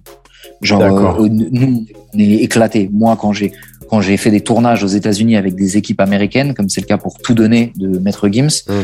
euh, on est rikiki, on est rien du tout, on sait pas faire, on, on, on se ment à nous-mêmes. C'est-à-dire. Genre les mais les Quinry sont trop forts, frère. Genre, je sais pas comment t'expliquer en fait. Genre, Enfin, moi, j'ai En fait, vécu donc tout m'a je- mis je des dis tartes. ça. Mais vas-y, dis les gens ne savent Genre, pas. en fait, en fait, en fait, ouais, voilà. En fait, je sais pas. Déjà, genre, les, quand tu tournes un clip en France, alors t'as un, dir- t'as un directeur de production qui est là, genre, c'est, c'est, enfin, donc, euh, qui gère le projet, qui gère l'organisation du tournage. Mhm. Donc, euh, lui gère, euh, par exemple, les mecs des les électros, les mecs comme ça, et t'as un chef opérateur qui est le mec qui gère la caméra, la qualité de l'image, la, photographie, en fait, ce que, ce, à, la- ce à quoi l'image va ressembler, selon les désirs du réalisateur. En- enfin, en- voilà. Euh, pour que ça colle avec ce que le réalisateur euh, choisit, tu vois. Mhm. J'ai bossé aux États-Unis avec Alexandro Lalinde, c'est un, chef-op, euh, c'est le mec qui fait des films euh, genre de, de avec Stallone, genre Expandables, tout ça, c'est le chef-op qu'on avait pour tout donner. Euh, le mec il vient à l'hôtel, on fait une réunion, les mecs ils ont tous des oreillettes talkie-walkie, ils sont en train de parler avec le loueur en même temps. Le, le, il me dit ça c'est possible, ça c'est possible, ça je peux gérer tout seul. Des mecs, mais des machines de guerre. J'arrive au loueur, c'était Panavision. Donc déjà Panavision, je t'explique tout de suite, c'est pas Cinélogue de, Ah ouais, d'accord. de, de, de la rue, là, de, Ouais. de vers chez là, je sais plus comment ça s'appelle.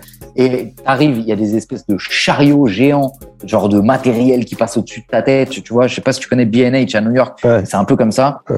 Genre avec des, des rails et des chariots qui passent au-dessus de ta tête avec du matériel de caméra, tout ça. là. Ça passe, ça tombe dans des gros blocs. Les blocs sont dans des grilles et c'est tes caisses que tu peux emmener directement dans le semi-remorque. Et, euh, et sur le tournage, on avait 120 mecs avec des t-shirts tous Panavision du loueur et qui étaient l'équipe de tournage. Et sur l'équipe de tournage, tu as un pompier, un, un, un shérif. Parce qu'on tournait dans le désert. Donc en fait, euh, et on tournait, il y avait un truc avec des armes. Donc en fait, au cas où il y a un tireur isolé, il y a un shérif qui est là pour qu'il voit que c'est sécurisé. Tu vois ce que je veux dire? Il y a un pompier au cas où il y a un problème. santé. Tu vois, genre, et tout est quadrillé, tout ça. Ouais. Genre une heure en plus dépassée sur le budget, overtime. Ouais. Tu payes double. Tu vois ce que je veux dire? Et sur trois heures, tu payes triple. Ouais. Tu vois ce que je veux dire? Ouais, ouais. Gros, c'est et c'est des fous en fait, tu vois. Et, en- et par exemple, le chef op, euh, qui est donc un mec du cinéma, un mec assez pointu et tout, un peu un peu froid et tout, ce mec-là, euh, il euh, il refuse de me parler. Genre, enfin, c'est pas il refuse de me parler, mais genre, je vois qu'il a des réticences à me parler, tu vois. D'accord. Et je lui dis, mais qu'est-ce qui t'arrive en fait, frère? Genre, pourquoi tu parles pas avec moi? Je suis réel, t'es chef op, tu Ouais. dois me parler en fait. Il me dit, ah non, non, gros, c'est pas comme ça en fait. Il m'a dit, ici, je peux pas te parler à toi sans qu'il y ait le producteur à côté, genre le, le dire prod, parce qu'en fait, si le, on considère aux États-Unis que si le, le chef op et le réalisateur parlent entre eux, on fait péter le budget, on fait péter les overtime. Genre, on dépasse tout, parce qu'en fait, ils vont partir dans des trucs artistiques, Ouais. ils vont rajouter un plan, un truc, un Ouais, machin. Donc, d'accord. il faut qu'il y ait le, il faut qu'il y ait une triangulaire avec le dire prod qui prend la décision pour le bien du tournage. Ouais. Tu vois ou pas Ouais. Et donc, en fait, il avait rub de me parler sans qu'il y ait le prod à côté. C'est incroyable. Et, genre, et tout est comme ça, tu vois. Genre, et je me dis, mais on est éclaté. Éclaté. Genre, quand je les vois faire, je me dis, mais c'est des fous, en fait. Mais. Le mec, je dis, je lui dis, écoute, euh, on, on, devait tourner sur un hôtel, on avait fait le, le, repérage et tout ça, mais genre on n'avait pas pu repérer de nuit. Et donc en fait, on s'est pas rendu compte que pour, on, on devait faire euh, un suivi de Gims qui court ou de Demdem qui court, je sais plus, euh, sur le toit d'un immeuble. Et pour qu'elle l'atteigne, il y a un héliport, donc un, un hélicoptère. Et donc en fait, on monte sur le toit de l'immeuble et en fait, je me rends compte qu'il n'y a pas de lumière. Tu vois, genre pas de lumière. Il y a de la lumière parce qu'eux, ils ont ramené de la lumière de, de, de, cinéma, de tournage et tout ça pour éclairer euh, le, les, les, caractères et tout ça, enfin les personnages et tout ça. Mmh. Mais il n'y a pas de lumière qui fait héliport. Tu vois ce que je veux ouais. dire Genre, ça donne pas le rendu que je veux. Ouais, ouais. Le mec, il m'a dit, oh, ça, t'inquiète, j'ai déjà pensé. Il m'a sorti des néons qui s'allumaient sur les deux bouts des deux côtés. Il m'a fait une espèce de ligne de néons des deux côtés et on aurait dit un tact, un héliport. Au bout de, ça lui a pris une seconde, frère. Et genre, je regardais le mec et j'ai dit, ok, ok, bon, tu m'as mis une teutard, vas-y. C'est quoi? Fais le clip, frère. Tu vois, genre, en Ouais, fait, t'as compris, moi, j'ai juste besoin d'écrire, je te donne la feuille et tu te démerdes, en fait, parce que, genre, c'est, ils sont flippants. Ouais, ils sont très, très flippants. Alors, Et en fait, en France, ça devient un problème. Deux minutes, tu dis, il n'y a pas de lumière. Ah ouais, merde, bah alors faut qu'on tourne dans un autre axe. Ah ouais, mais attends, fallait appeler. Eh, mais euh, machine, pourquoi t'as pas loué de trucs. Ah, mais il me l'avait pas dit. Et eux, solution instantanée, gros. Il aurait pu envoyer un mec à 200 km heure euh, en Mustang chercher des néons, le mec, je le sais très bien. Il avait l'air euh, déterminé dans son truc. Je lui ai dit, je veux une poursuite de lumière. Il y avait une poursuite de lumière dans la seconde. ouais, Tu vois ou pas? C'est ouf. J'ai une question, alors, du coup, euh, par rapport à tout ça, euh, t'as tourné sans autorisation? Non, là-bas, avec des autorisations. Là-bas, en France, je tournais sans Ah bah autorisation. ouais. Ah, Non, ah bah ouais. Ça se peut pas. Les permits. Mais Ah bah oui. fou, toi. Moi, je joue pas avec eux. Je joue pas avec eux. Là-bas, c'est Non, rigolo. non, non, non. Même Mais en plus, on a tourné, on a, on a tourné dans des trucs euh, qui sont des lieux, euh, enfin, dédiés au tournage. Enfin, tu vois, des espèces de Ah ouais. studios. Donc, euh, D'accord. donc, voilà. Ouais, donc Mais, euh. Mais non, donc ça va, c'était tranquille. Mais de toute façon, aux États-Unis, enfin, j'ai tourné plusieurs fois. Euh, à New York, à LA, à Miami, enfin, partout. Ouais. Et, euh, et du coup, euh, alors, il y a plein de trucs que je filme sans permis. hein. Genre, quand, parce que nous, on est très proche des mecs de Queensbridge. D'accord. Parce qu'en fait, en 2009, on est parti euh, faire un documentaire sur euh, Infamous Mob. Parce que j'étais fan de Mob Ouais, Deep. ouais, bien Et donc, euh, on est parti en studio avec Infamous Mob. On est resté un mois à traîner à Queensbridge. Et en fait, on a gardé des liens avec ces mecs-là. Donc, euh, chaque fois que j'ai l'occasion, je retourne à Queensbridge. Je connais les darons des mecs. Je connais tous les mecs qui sont die. On Incroyable. des balles dans la tête pour des gardes de gang. Enfin, en fait, on arrive à Queensbridge comme si c'était notre quartier, en fait. Ouais. Comme si j'ai grandi là. Et, euh, et du coup, euh, enfin, c'est la folie. Et d'ailleurs, je partage ça avec Fifou parce que Fifou a, a pas mal, qui est un grand photographe du rap français, Bien sûr. euh, je, qui a pas mal traîné aussi à Queensbridge. euh, Du coup, on en, on en rigole souvent. Et du coup, ouais, donc euh, à Queensbridge, je, je tourne sans permis. Mais genre dans les rues de New York ou dans les rues de trucs, tu peux pas. Ouais, Manhattan, ça va, tu Ah, peux. tu bien peux, tu peux, mais bon, voilà. quoi. Enfin, on, verra, on verra ce qui va se passer. Quoi. Ouais.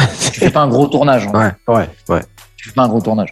Et puis voilà, en fait, j'ai cho- j'ai choisi de me barrer en Afrique plutôt qu'au States parce que voilà, ça me paraissait compliqué. Et puis surtout, à un moment, euh, je me suis dit que j'avais des moyens de faire les trucs aux States au coup par coup euh, quand j'en aurais l'occasion. Et j'avais pas tort, puisque un jour, Gims m'appelle et me dit on part, euh, faut que tu viennes, à, faut que tu partes à Miami parce qu'on doit clipper Lil Wayne et French Montana. Incroyable. Donc, euh, totalement, ce, ce genre de coup de fil qu'on aime bien. Ouais, bien sûr. Et, et genre, et voilà. Et donc, je suis parti. Et ça, Et ça, quoi alors du coup de.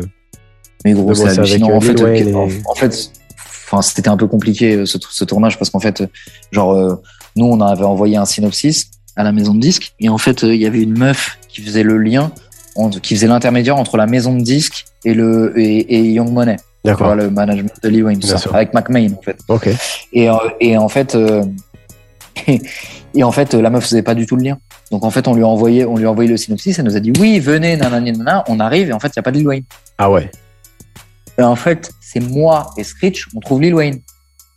Comment Parce qu'en fait, Lil Wayne on eh ben, gros, on se débrouille pour récupérer le mail de McMahon. Ou je sais, ouais, si, c'est ça, le mail de, ou le contact de McMahon. Il répond pas, je le rappelle, il me dit qu'ils sont à Houston, il me rappelle, je lui réponds, il se rend compte que je suis le mec pour le clip avec Gims. Donc, en fait, il a pas, il a jamais reçu le synopsis, ils savent pas qu'on doit tourner un clip. Ah ouais.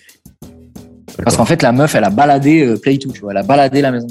D'accord. Et, euh, et du coup, je trouve le numéro de McMahon et McMahon dit bon bah Lil Wayne il arrive dans je sais plus quatre jours euh, à Miami, donc vous tournez dans quatre jours. Et je lui dis, je lui envoie le synopsis et c'était euh, c'est la suite de tout donner à la base. Mhm.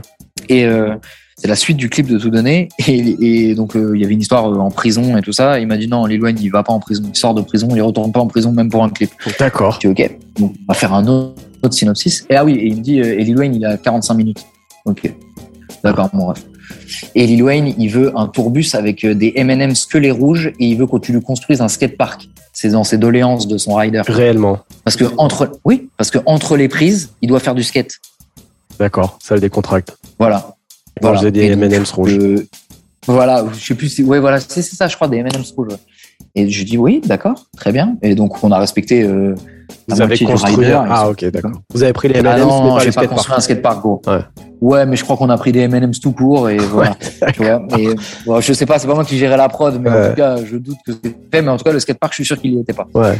Et, euh, et non, et c'était c'était super impressionnant, tu vois. Mm. De, de, en fait, McMain arrive, tu vois. moi, je connais McMain, de, enfin qui il est, quoi. Bien sûr. Et euh, donc je sais, je connais l'ambiance, Bloods, machin, mm. des problèmes avec le FBI, je sais pas trop quoi, mm. machin. Et euh, et donc McMain il se pointe et genre euh, donc il dit euh, Lil Wayne, euh, Lil Wayne vient de rentrer dans le tourbus. Donc le mec qui faisait la prod dit dit à McMain bah les réals aimeraient parler avec Lil Wayne pour le pour le, dire ce qui va enfin le déroulé du truc, ce qui va se passer. Nan, McMain il lui répond McMain, Lil Wayne n'a pas besoin qu'on lui dise ce qu'il doit faire. D'accord. Ok. D'accord. Donc là, ça jette un froid. Donc là, je vais m'asseoir avec Gims près du moniteur. Je fais genre à Gims, il n'y a rien. Tranquille. Lil Wayne arrive. Et là, McMahon, il se pointe. Il passe devant le moniteur, genre quasiment, genre, tu vois, genre, il marche quasiment sur nos pieds. Genre, nous, on est sur des chaises devant le moniteur. Et il, il calcule pas Gims, il calcule pas Demdem, il calcule pas moi, pas Richard. Il, il, il, nous regarde et il fait commande. Genre, à nous deux, à moi et Richard. Genre, une fois qu'il nous a traversé, tu vois. Ouais. Et euh, genre, tu vois, je suis la huisse, tu vois. Et genre, j'arrive, euh, on arrive devant lui, tu vois. Et, euh, et euh, il commence à nous dire ouais, Lil Wayne est prêt, euh, donc dès que vous êtes prêt, nanana, nanana, je sais pas quoi, genre euh, il est en train de s'habiller, donc dans cinq minutes, je sais pas trop quoi, et genre Richard, ça commence à le saouler, t'as vu comment il parle le mec hum. Il lui dit déjà toi bonjour, moi je m'appelle Richard. Et en fait le mec n'avait pas dit bonjour, tu vois. D'accord. Et genre et ça l'a traumatisé le Kenry. Genre McMain, il a regardé, il a eu un deux secondes, trois secondes de blocage où genre il regarde Screech, et il dit oh hey uh, McMain, genre il dit bonjour. Ok. Et genre, et ça l'a détendu de ouf, tu vois. Et genre, euh, et genre après, il, on commence à tourner et tout, donc ça se passe cool et tout. Et genre, il vient me voir et il me dit ouais, pas de snap, pas de vidéo pendant qu'on tourne, tu vois. Ouais. Genre de bien vérifier qu'il n'y ait pas de gens qui, qui capturent, euh, ouais, qui capturent des images, ouais, tu vois. Et sauf que Gims, euh, moi je suis derrière le moniteur, j'appelle Gims pour qu'il pour qu'il aille faire sa prise. Il me tend son téléphone, il me dit snap moi s'il te plaît. Genre parce qu'il est avec Lil Wayne, il fait un playback avec Lil Wayne, ça je me snap pas. Bien frère. sûr. Tu vois ou pas?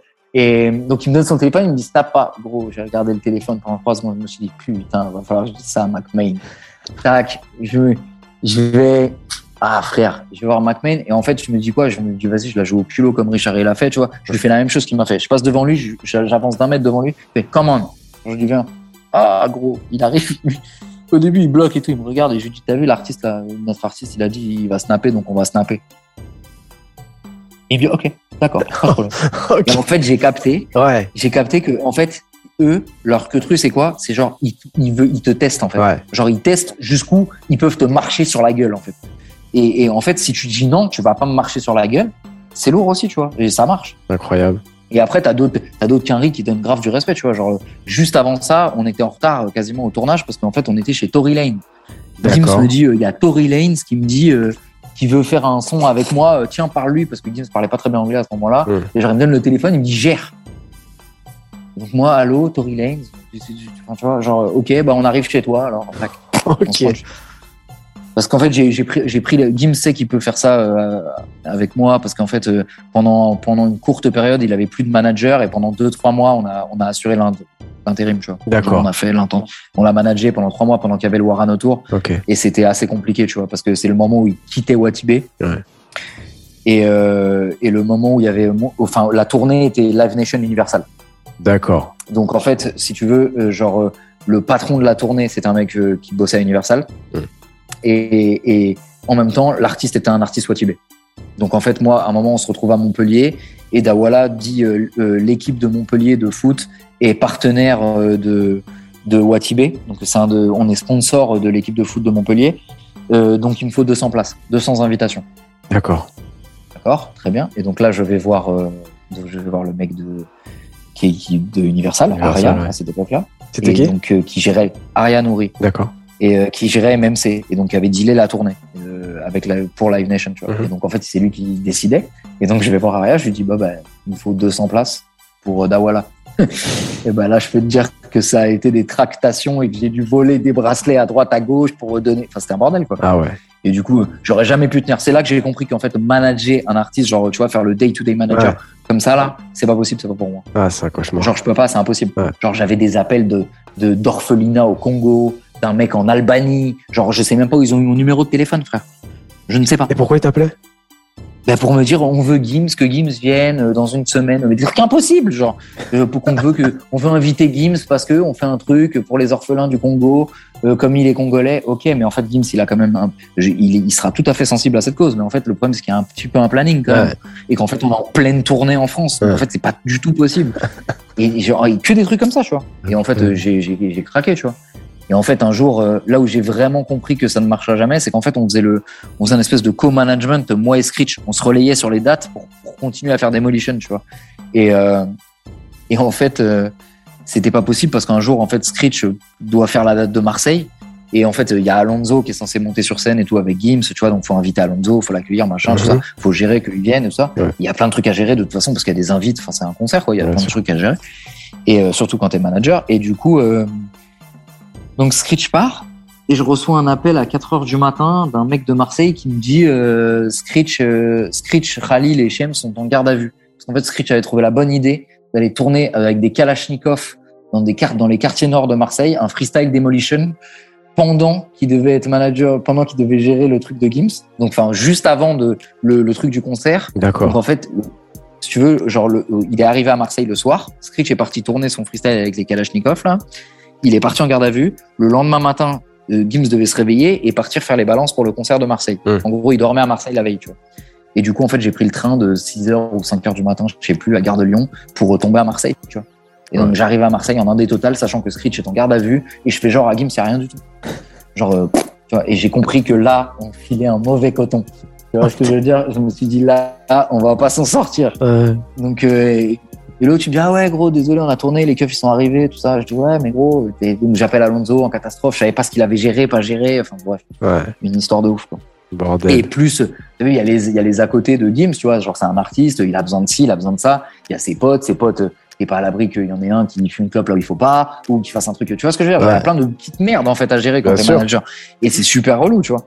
Et en fait, moi, j'étais pas du tout apprêté à ça. Je, je, je peux pas faire ça. Donc, euh, ça s'est rapidement estompé. Mais du coup, Gims sait que je suis en capacité de, de gérer des trucs euh, comme ça, tu vois, genre, euh, s'il y a un qui parle, ou s'il y a un feat à faire, ou s'il y a un truc, Mm. je peux le gérer, tu vois. Donc, euh, il me délègue facilement ces tâches-là, tu vois. Manager, Voilà. le, le métier le plus ingrat de l'industrie. Ah, j'ai jamais. C'est c'est une dinguerie. Je, je- ah, franchement, c'est que des fois je les déteste parce que genre ils mettent des blocages avec les artistes et tout. Ouais, euh, tu vois, genre, ouais. euh, genre moi, ils me vénèrent un peu moi dans ma position de réal et de mec qui proposer des trucs et tout, ils m'agacent, tu vois. Mais en vrai, je sais que leur travail il est ingrat de. Ah ouais, Ingrat de ouf. c'est c'est une galère. On va, on va, on va parler de Utras.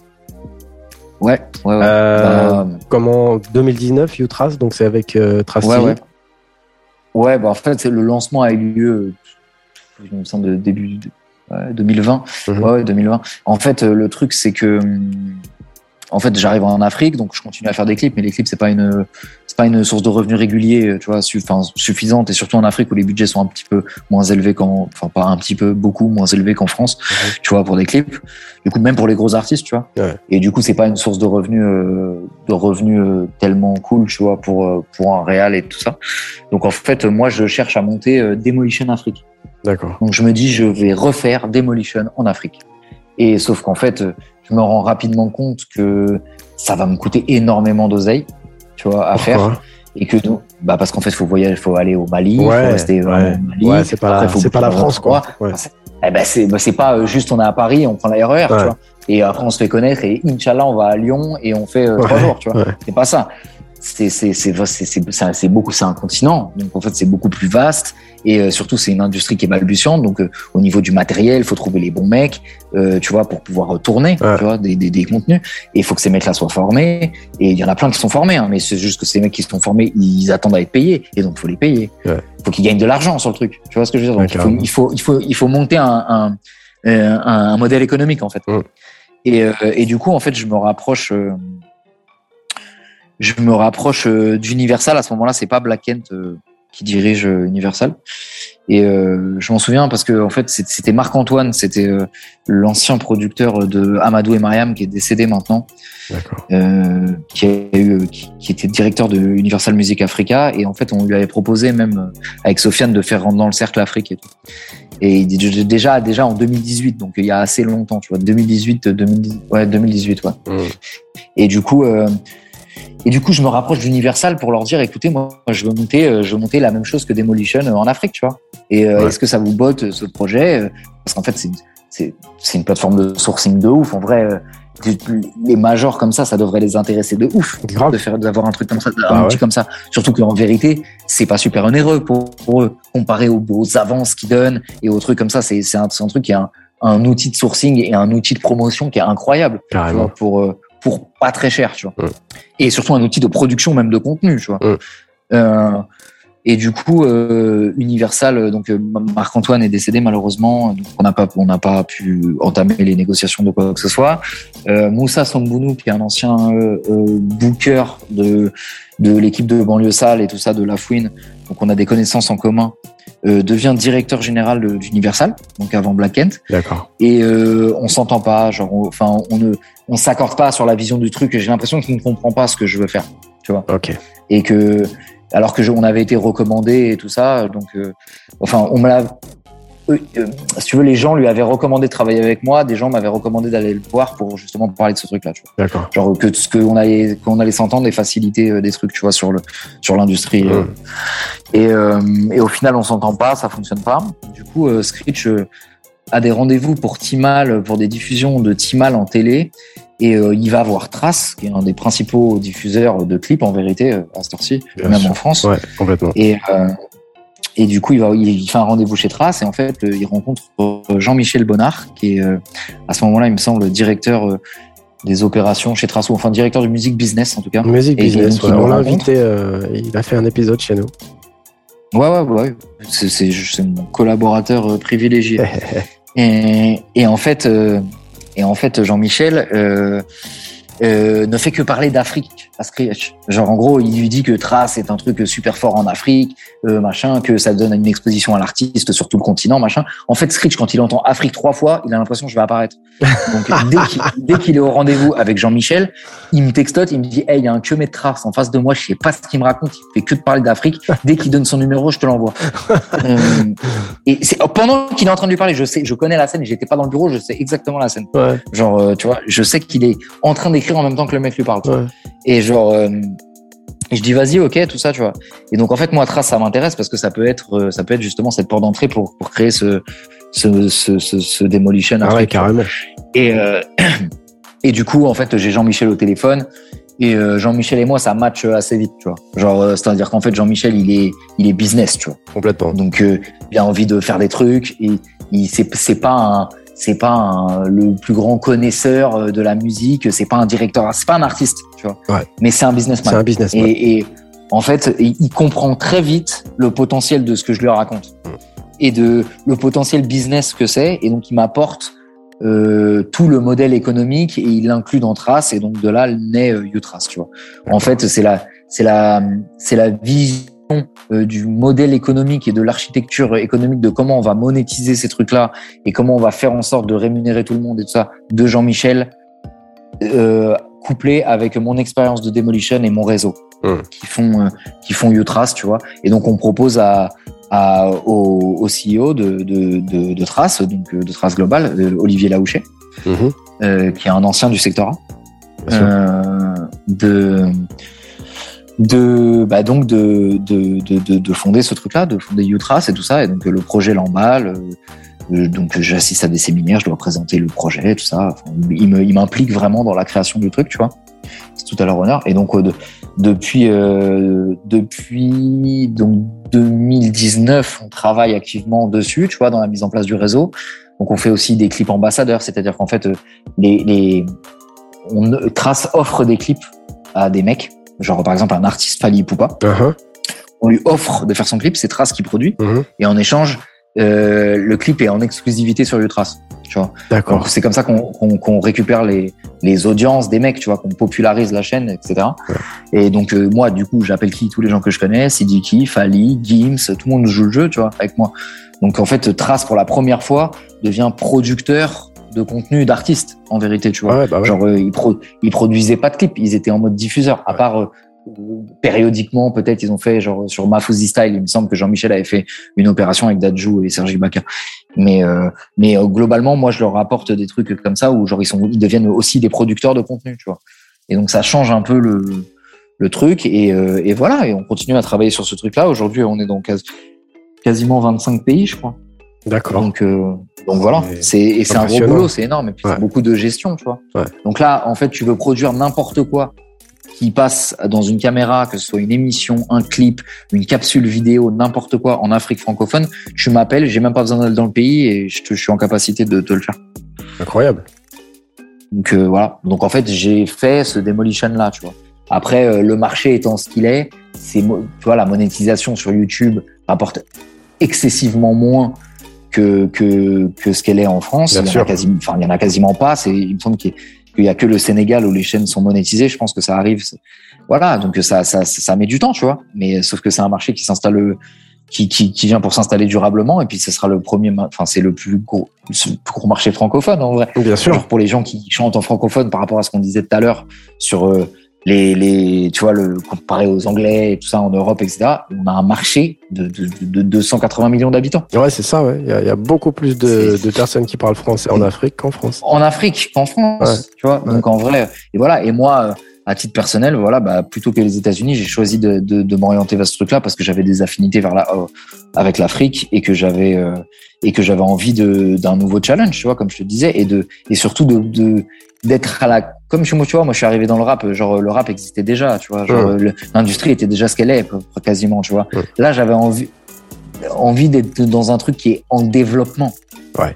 et, et, et donc de pouvoir euh, euh, apporter ma pierre à l'édifice de la structuration, tu vois, et donc pour pas répéter des erreurs qui ont pu être commises en France, même si c'est pas les mêmes erreurs, même si c'est parce que c'est totalement un autre marché et que les gens ont tort de vouloir calquer le modèle européen au modèle africain sur la musique, tu vois. C'est presque une page blanche. C'est presque une page blanche là. Ouais, il y a des trucs, tu vois, il y a des trucs, mais mais c'est c'est anecdotique, tu vois. Enfin, et puis même, c'est pas c'est pas bien foutu, tu vois, souvent. Et du coup. Euh, et du coup, euh, voilà, c'est, je trouvais ça cool, euh, je trouvais ça cool de faire ça. C'était un nouveau défi et franchement, ça se passe bien, tu vois. Bah, je continue à faire des clips, euh, les mecs m'appellent tout le temps, je, je, gère les mecs de l'Ultras, j'ouvre des nouveaux pays. Là, je dois partir en Mauritanie, ouvrir, ouvrir notre notre bah, notre pôle en Mauritanie, tu vois. Et après en Tanzanie, parce qu'on s'est développé maintenant aussi sur, on a ouvert l'Afrique anglophone, donc j'ai fait le Ghana, le Nigeria, on va faire l'Afrique du Sud. C'est mortel. Enfin, tu vois, on va faire tout le continent. L'idée, c'est d'aller jusqu'au Brésil, tu vois. Donc de faire tous les afro-descendants. Parce qu'en fait, on a aussi le Canada, la France, la Belgique, etc. Tu vois. Mhm. Donc euh, de, de, mais vraiment pour de l'afro, tu vois. Et du coup, euh, et du coup, l'idée, c'est de s'ouvrir à, à, aux Africains et aux afro-descendants, tu vois, de faire Haïti, euh, des Antilles, tout ça. Donc c'est ça l'avenir, c'est ça les projets avec Utras. Ouais, je pense, ouais, je pense. C'est continuer ça. Euh, après, je fais, je fais, je fais beaucoup de choses moi en parallèle. Tu sais, je suis, bah, comme je t'ai dit là, on a signé euh, sur Black Star, euh, la structure mhm. de Gims et Walter, ouais. un artiste qui s'appelle Lil J. Donc c'est moi le premier artiste africain dont je m'occupe. Tu vois que c'est moi qui ai apporté, etc. Donc je suis DA mhm. sur ce truc-là. avec avec un mec de Black Star qui s'appelle Arthur, qui est qui est le disons le label manager et qui avec qui on bosse bien. Mhm. Et, euh, et euh, à côté de ça, je fais plein de trucs. Là, je viens de. Il y a le dernier concert de d'Adju euh, à Kinshasa, c'est moi qui l'ai booké. Euh, je fais apporteur d'affaires sur plein de trucs. Enfin voilà. C'est quoi ta c'est quoi ta place chez, chez sur Utras T'es en tant que je, je suis producteur en tant que je suis directeur, je suis, je suis, responsable des, des producteurs et je suis directeur artistique en vrai. D'accord. En vrai, moi directeur, mais je me fous des titres moi. Directeur artistique, ça me va très bien. Okay. Mais juste pour que pour le truc, c'est directeur DA ouais. DA. en gros, je, si tu veux, je gère le réseau des producteurs indépendants. En gros, on signe pas les mecs euh, ils sont pas en CDI, les mecs, ils travaillent pas pour Trace. C'est des producteurs indépendants qui sont payés à la prestation, mais du coup, on leur permet de bosser de façon plus régulière, tu vois. Et du coup, ça les permet de se former, etc. Donc, euh, et ça permet aux artistes d'avoir une porte, une porte d'entrée sur euh, dans l'univers Trace, tu vois, dans l'écosystème Trace. Et après, pourquoi pas d'aller en télé? Parce qu'en fait, il faut savoir que Trace est en situation de quasi monopole en vrai, euh, à part des initiatives locales dans certains pays. Euh, sur le média de divertissement euh, et musical, euh, c'est Trace quoi, en Mhm. Afrique. Ouais, Et on se rend pas compte de- depuis la France l'impact de Trace en Afrique. Mais en Afrique, tout le monde regarde Trace en fait. Ouais. Tout le monde. Tu vas au coup- salon de coiffure, te faire coiffer, Ouais, c'est vrai, c'est. Trace. Dans un maquis, il y a Trace en fond. Même ils coupent le son, ils mettent le son. Il y a les écrans de Trace avec les clips qui se jouent. Et du coup, Donc, toi, t'es t'es en CDI chez. euh, Non, t'es pas en CDI. hein. Non, non, non, non. Ouais, moi, CDI, bon. jamais de la vie. moi, jamais de la vie. Ah. Moi, du coup, je suis. Je vérifie Je au cas où, je vérifie au cas où. Au cas où. Non, non, non, non, non, non, jamais, jamais, jamais. Je, Ouais. suis, je, suis, je, suis, je, suis, je suis indépendant. Je suis un prestataire. Mais, mais je travaille avec eux, tu vois. Je- Ouais, Voilà. bien raison. Ok. Non, je suis un prestataire. Mais je, en fait, je veux pas parce qu'en fait, le jour où Gims va m'appeler pour aller faire un truc, moi, c'est la première chose que j'ai dit à, des premiers trucs que j'ai dit à Olivier Laouchet. Quand on a commencé à parler de Jutras, je lui ai dit, je ne peux pas être en CDI parce qu'en fait, un jour, Gims va m'appeler pour faire un truc et je vais prendre un avion. Ah ouais. Donc, en fait, je peux pas me pointer au bureau à 8 heures. Et Donc, encore, c'est pas euh, possible. d'accord, ok. Ah, Gims, t'appelles Gims, demain, c'est jusqu'à la il mort. m'appelle Ouais. Gims, il m'appelle demain, il me dit, je suis aux Philippines, dans une cabane, viens, on va tourner un truc. Demain matin, je suis aux Philippines. Sûr et certain. C'est beau. C'est, bah, bah ouais. Ouais. Mais, mais d'ailleurs, euh, mais même Sofiane, Sofiane, tu vois, Ouais. et, et, on- et, et ça marche dans les deux sens. C'est-à-dire que, tu vois, Gims, quand je lui ai parlé du petit artiste euh, africain qu'on est en train de développer, Ouais. euh, il a aucune raison de m'écouter. Tu vois ce que je veux dire? Genre, le mec est inconnu, genre, à la base. C'est pas, en fait, c'est vraiment du développement, tu vois. Et, c'est, il se trouve que c'est Jekyll qui me, qui me l'a fait, qui me l'a fait découvrir, Mhm. Ce petit artiste. Et je lui ai demandé s'il voulait s'en occuper. Et, et il m'a dit que ça allait être compliqué, machin, qu'il il aurait aimé, mais que voilà, machin. Donc je lui ai demandé si je pouvais le proposer euh, à Gims, tu vois. Et Gims avait aucune raison de m'écouter. Moi, je savais que ça allait lui plaire. Donc euh, voilà, j'ai foncé, tu vois. Et comment il Mais, s'appelle euh, mais il s'appelle Lil J. Encore. Ouais, juste, euh, juste pour en mettre une petite couche. Lil J. Yes. Donc c'est un artiste euh, africain, donc euh, spécialement euh, sur, euh, ouais, ivoirien, spécialement développé sur l'Afrique. Euh, bah, pour l'instant, développé sur l'Afrique. Il D'accord. faut d'abord euh, chez soi. Ouais, bien sûr, bien sûr. D'accord. Bah, tu sais, tout, tout ça, c'est Oui, l'Afrique oui, bien sûr. Non, mais je veux dire, euh, comprendre est-ce qu'il français. chante euh, en, en français Ouais, ouais, bien sûr, bien sûr. Il chante, il chante en français, il chante aussi en langue, en baoulé, il chante, il chante, voilà. D'accord. Mais, euh, mais, et du coup, c'est un, c'est, enfin, c'est un, c'est un style un peu nouveau pour la Côte d'Ivoire où ça mêle de, des musiques un peu plus anciennes que sont le zouglou ou des musiques comme ça et, euh, et un espèce de pop, euh, pop urbaine, tu vois. D'accord. Donc, C'est un peu, c'est un peu hybride et c'est un peu nouveau, donc c'est un peu un, un- un- une bouffée d'air frais pour, euh, pour, euh, pour le milieu du, de la musique ivoirienne qui était quand même, alors qui s'orientait rap ivoire après le décès d'Arafat parce que le coupé décalé était en perte de vitesse. D'accord. On a Et du coup, c'est important. Ouais. C'est important de, de, de, tu vois, de, que, qu'il n'y ait pas que du rap, qu'il y ait aussi d'autres trucs un peu plus pop, tu vois, un peu comme ce que peut faire des Muggy, des Dodge, des Tyke, des, tu vois, des mecs comme ça, tu vois. Bien sûr. On a hâte Euh, d'écouter ça en tout cas. Ça marche. Et, euh, et voilà. Et en gros, euh, ça, ce que je disais, c'est que ça marche dans les deux sens. Par exemple, là, on est en train, on est en train de discuter. On a, on a tourné un premier épisode. On est en pleine, disons, Sofiane est en pleine négo. On a tourné un, un épisode de Rentre dans le cercle à Abidjan. D'accord. Genre, euh, donc on développe euh, Rentre dans le cercle en Afrique Mortel. avec Utras. Tu vois, donc en fait, quand j'appelle Sofiane et que je lui dis gros, je veux faire You- je veux faire Rentre dans le cercle en Afrique, il me dit bah vas-y gros, c'est parti. Et en gros, j'appelle Tra, je leur dis voilà, bah Sofiane il est ok. Et Sofiane il vient à Abidjan. Et quand il vient à Abidjan, il me dit Stick, tu sais ce que c'est mon rêve, c'est de rencontrer Alpha Blondie. Je lui dis bah ok, on va rencontrer Alpha Blondie. Et je présente Sofiane et Alpha Blondie. Tu vois ce que je veux dire? Genre Ouais, en fait, ouais, ouais. C'est des échanges, tu vois. Et, et c'est des mecs avec qui euh, j'ai toujours bossé, ça s'est toujours bien passé. Euh, chacun a son petit caractère, tu vois. Gims, il est un peu lunaire, euh, tu vois. Il est, c'est un artiste, tu vois. Et Sofiane, il est un peu nerveux.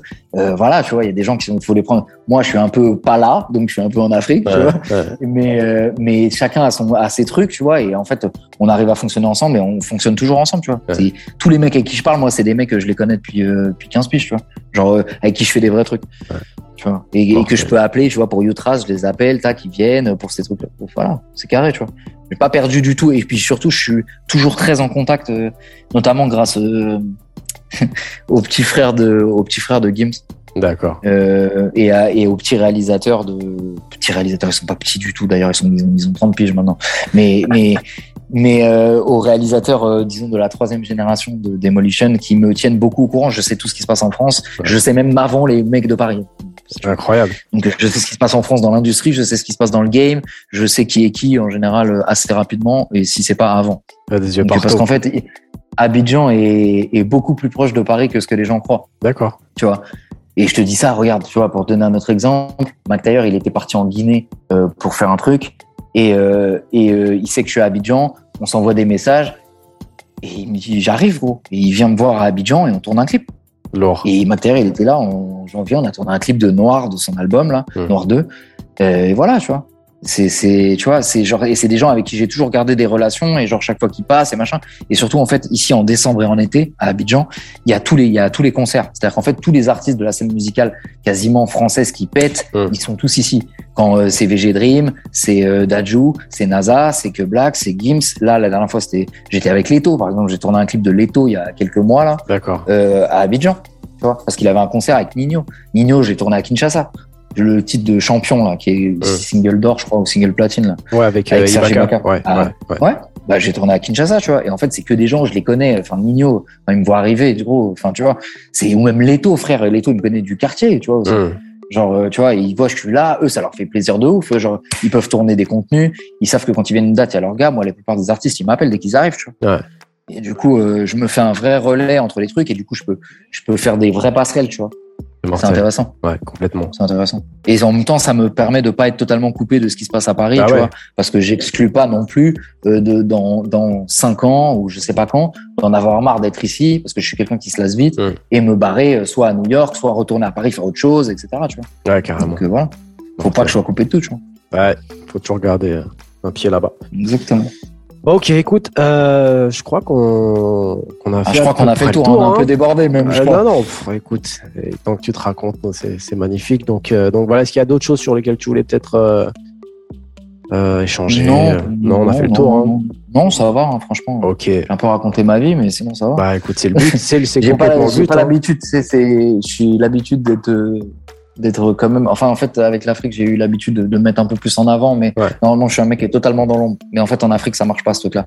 Donc en fait, pour pour exister, faut qu'on te voit. Ah, Donc euh, ah, c'est comme ça. Du coup, euh, du coup, j'ai eu l'habitude de me mettre un peu plus, un peu plus en avant. Donc euh, d'ailleurs, c'est pour ça que j'ai accepté. Je pense que tu m'aurais proposé ce truc-là il y a ton podcast il y a trois ans. Je pense que j'aurais gentiment décliné d'accord. parce que c'était vrai, c'est vraiment pas mon mon ADN ni celui de Screech. Tu vois, donc, Ouais. plutôt des mecs de l'ombre qui. Ah, mais c'est ça, et c'est exactement ça Ah, le, Mais en même temps, en même temps, c'est le concept ça. de notre euh, podcast. C'est le concept. Exactement, truc. Ça exactement, exactement. J'ai une dernière question pour toi. Euh, Ouais, qui, euh, qui tu penses que je devrais inviter ou qui t'aimerais euh, t'aimerais entendre euh, raconter se, se raconter sur euh, sur entourage? Qui j'aimerais entendre sur Entourage?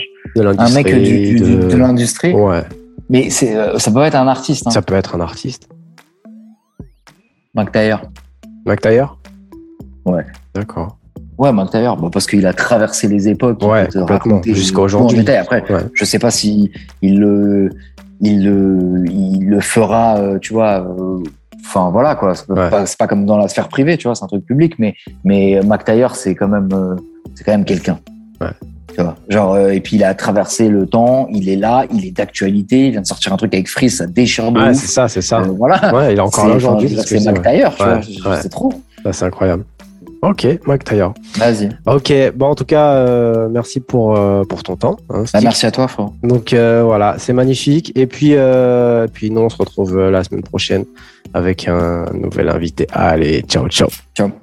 Nous voilà arrivés à la fin de cet épisode. Si vous y avez trouvé quelques pépites, merci de le partager à tous ceux qui, comme vous, cherchent à exceller. Et bien sûr, pensez à vous abonner et à mettre 5 étoiles. C'est votre contribution qui va aider ce podcast à continuer de vous apporter, toujours et encore, les plus grands architectes qui œuvrent depuis la face cachée du succès. Moi, c'est Dasset et je vous retrouve la semaine prochaine pour encore plus de conseils avisés et d'inspiration. Portez-vous bien.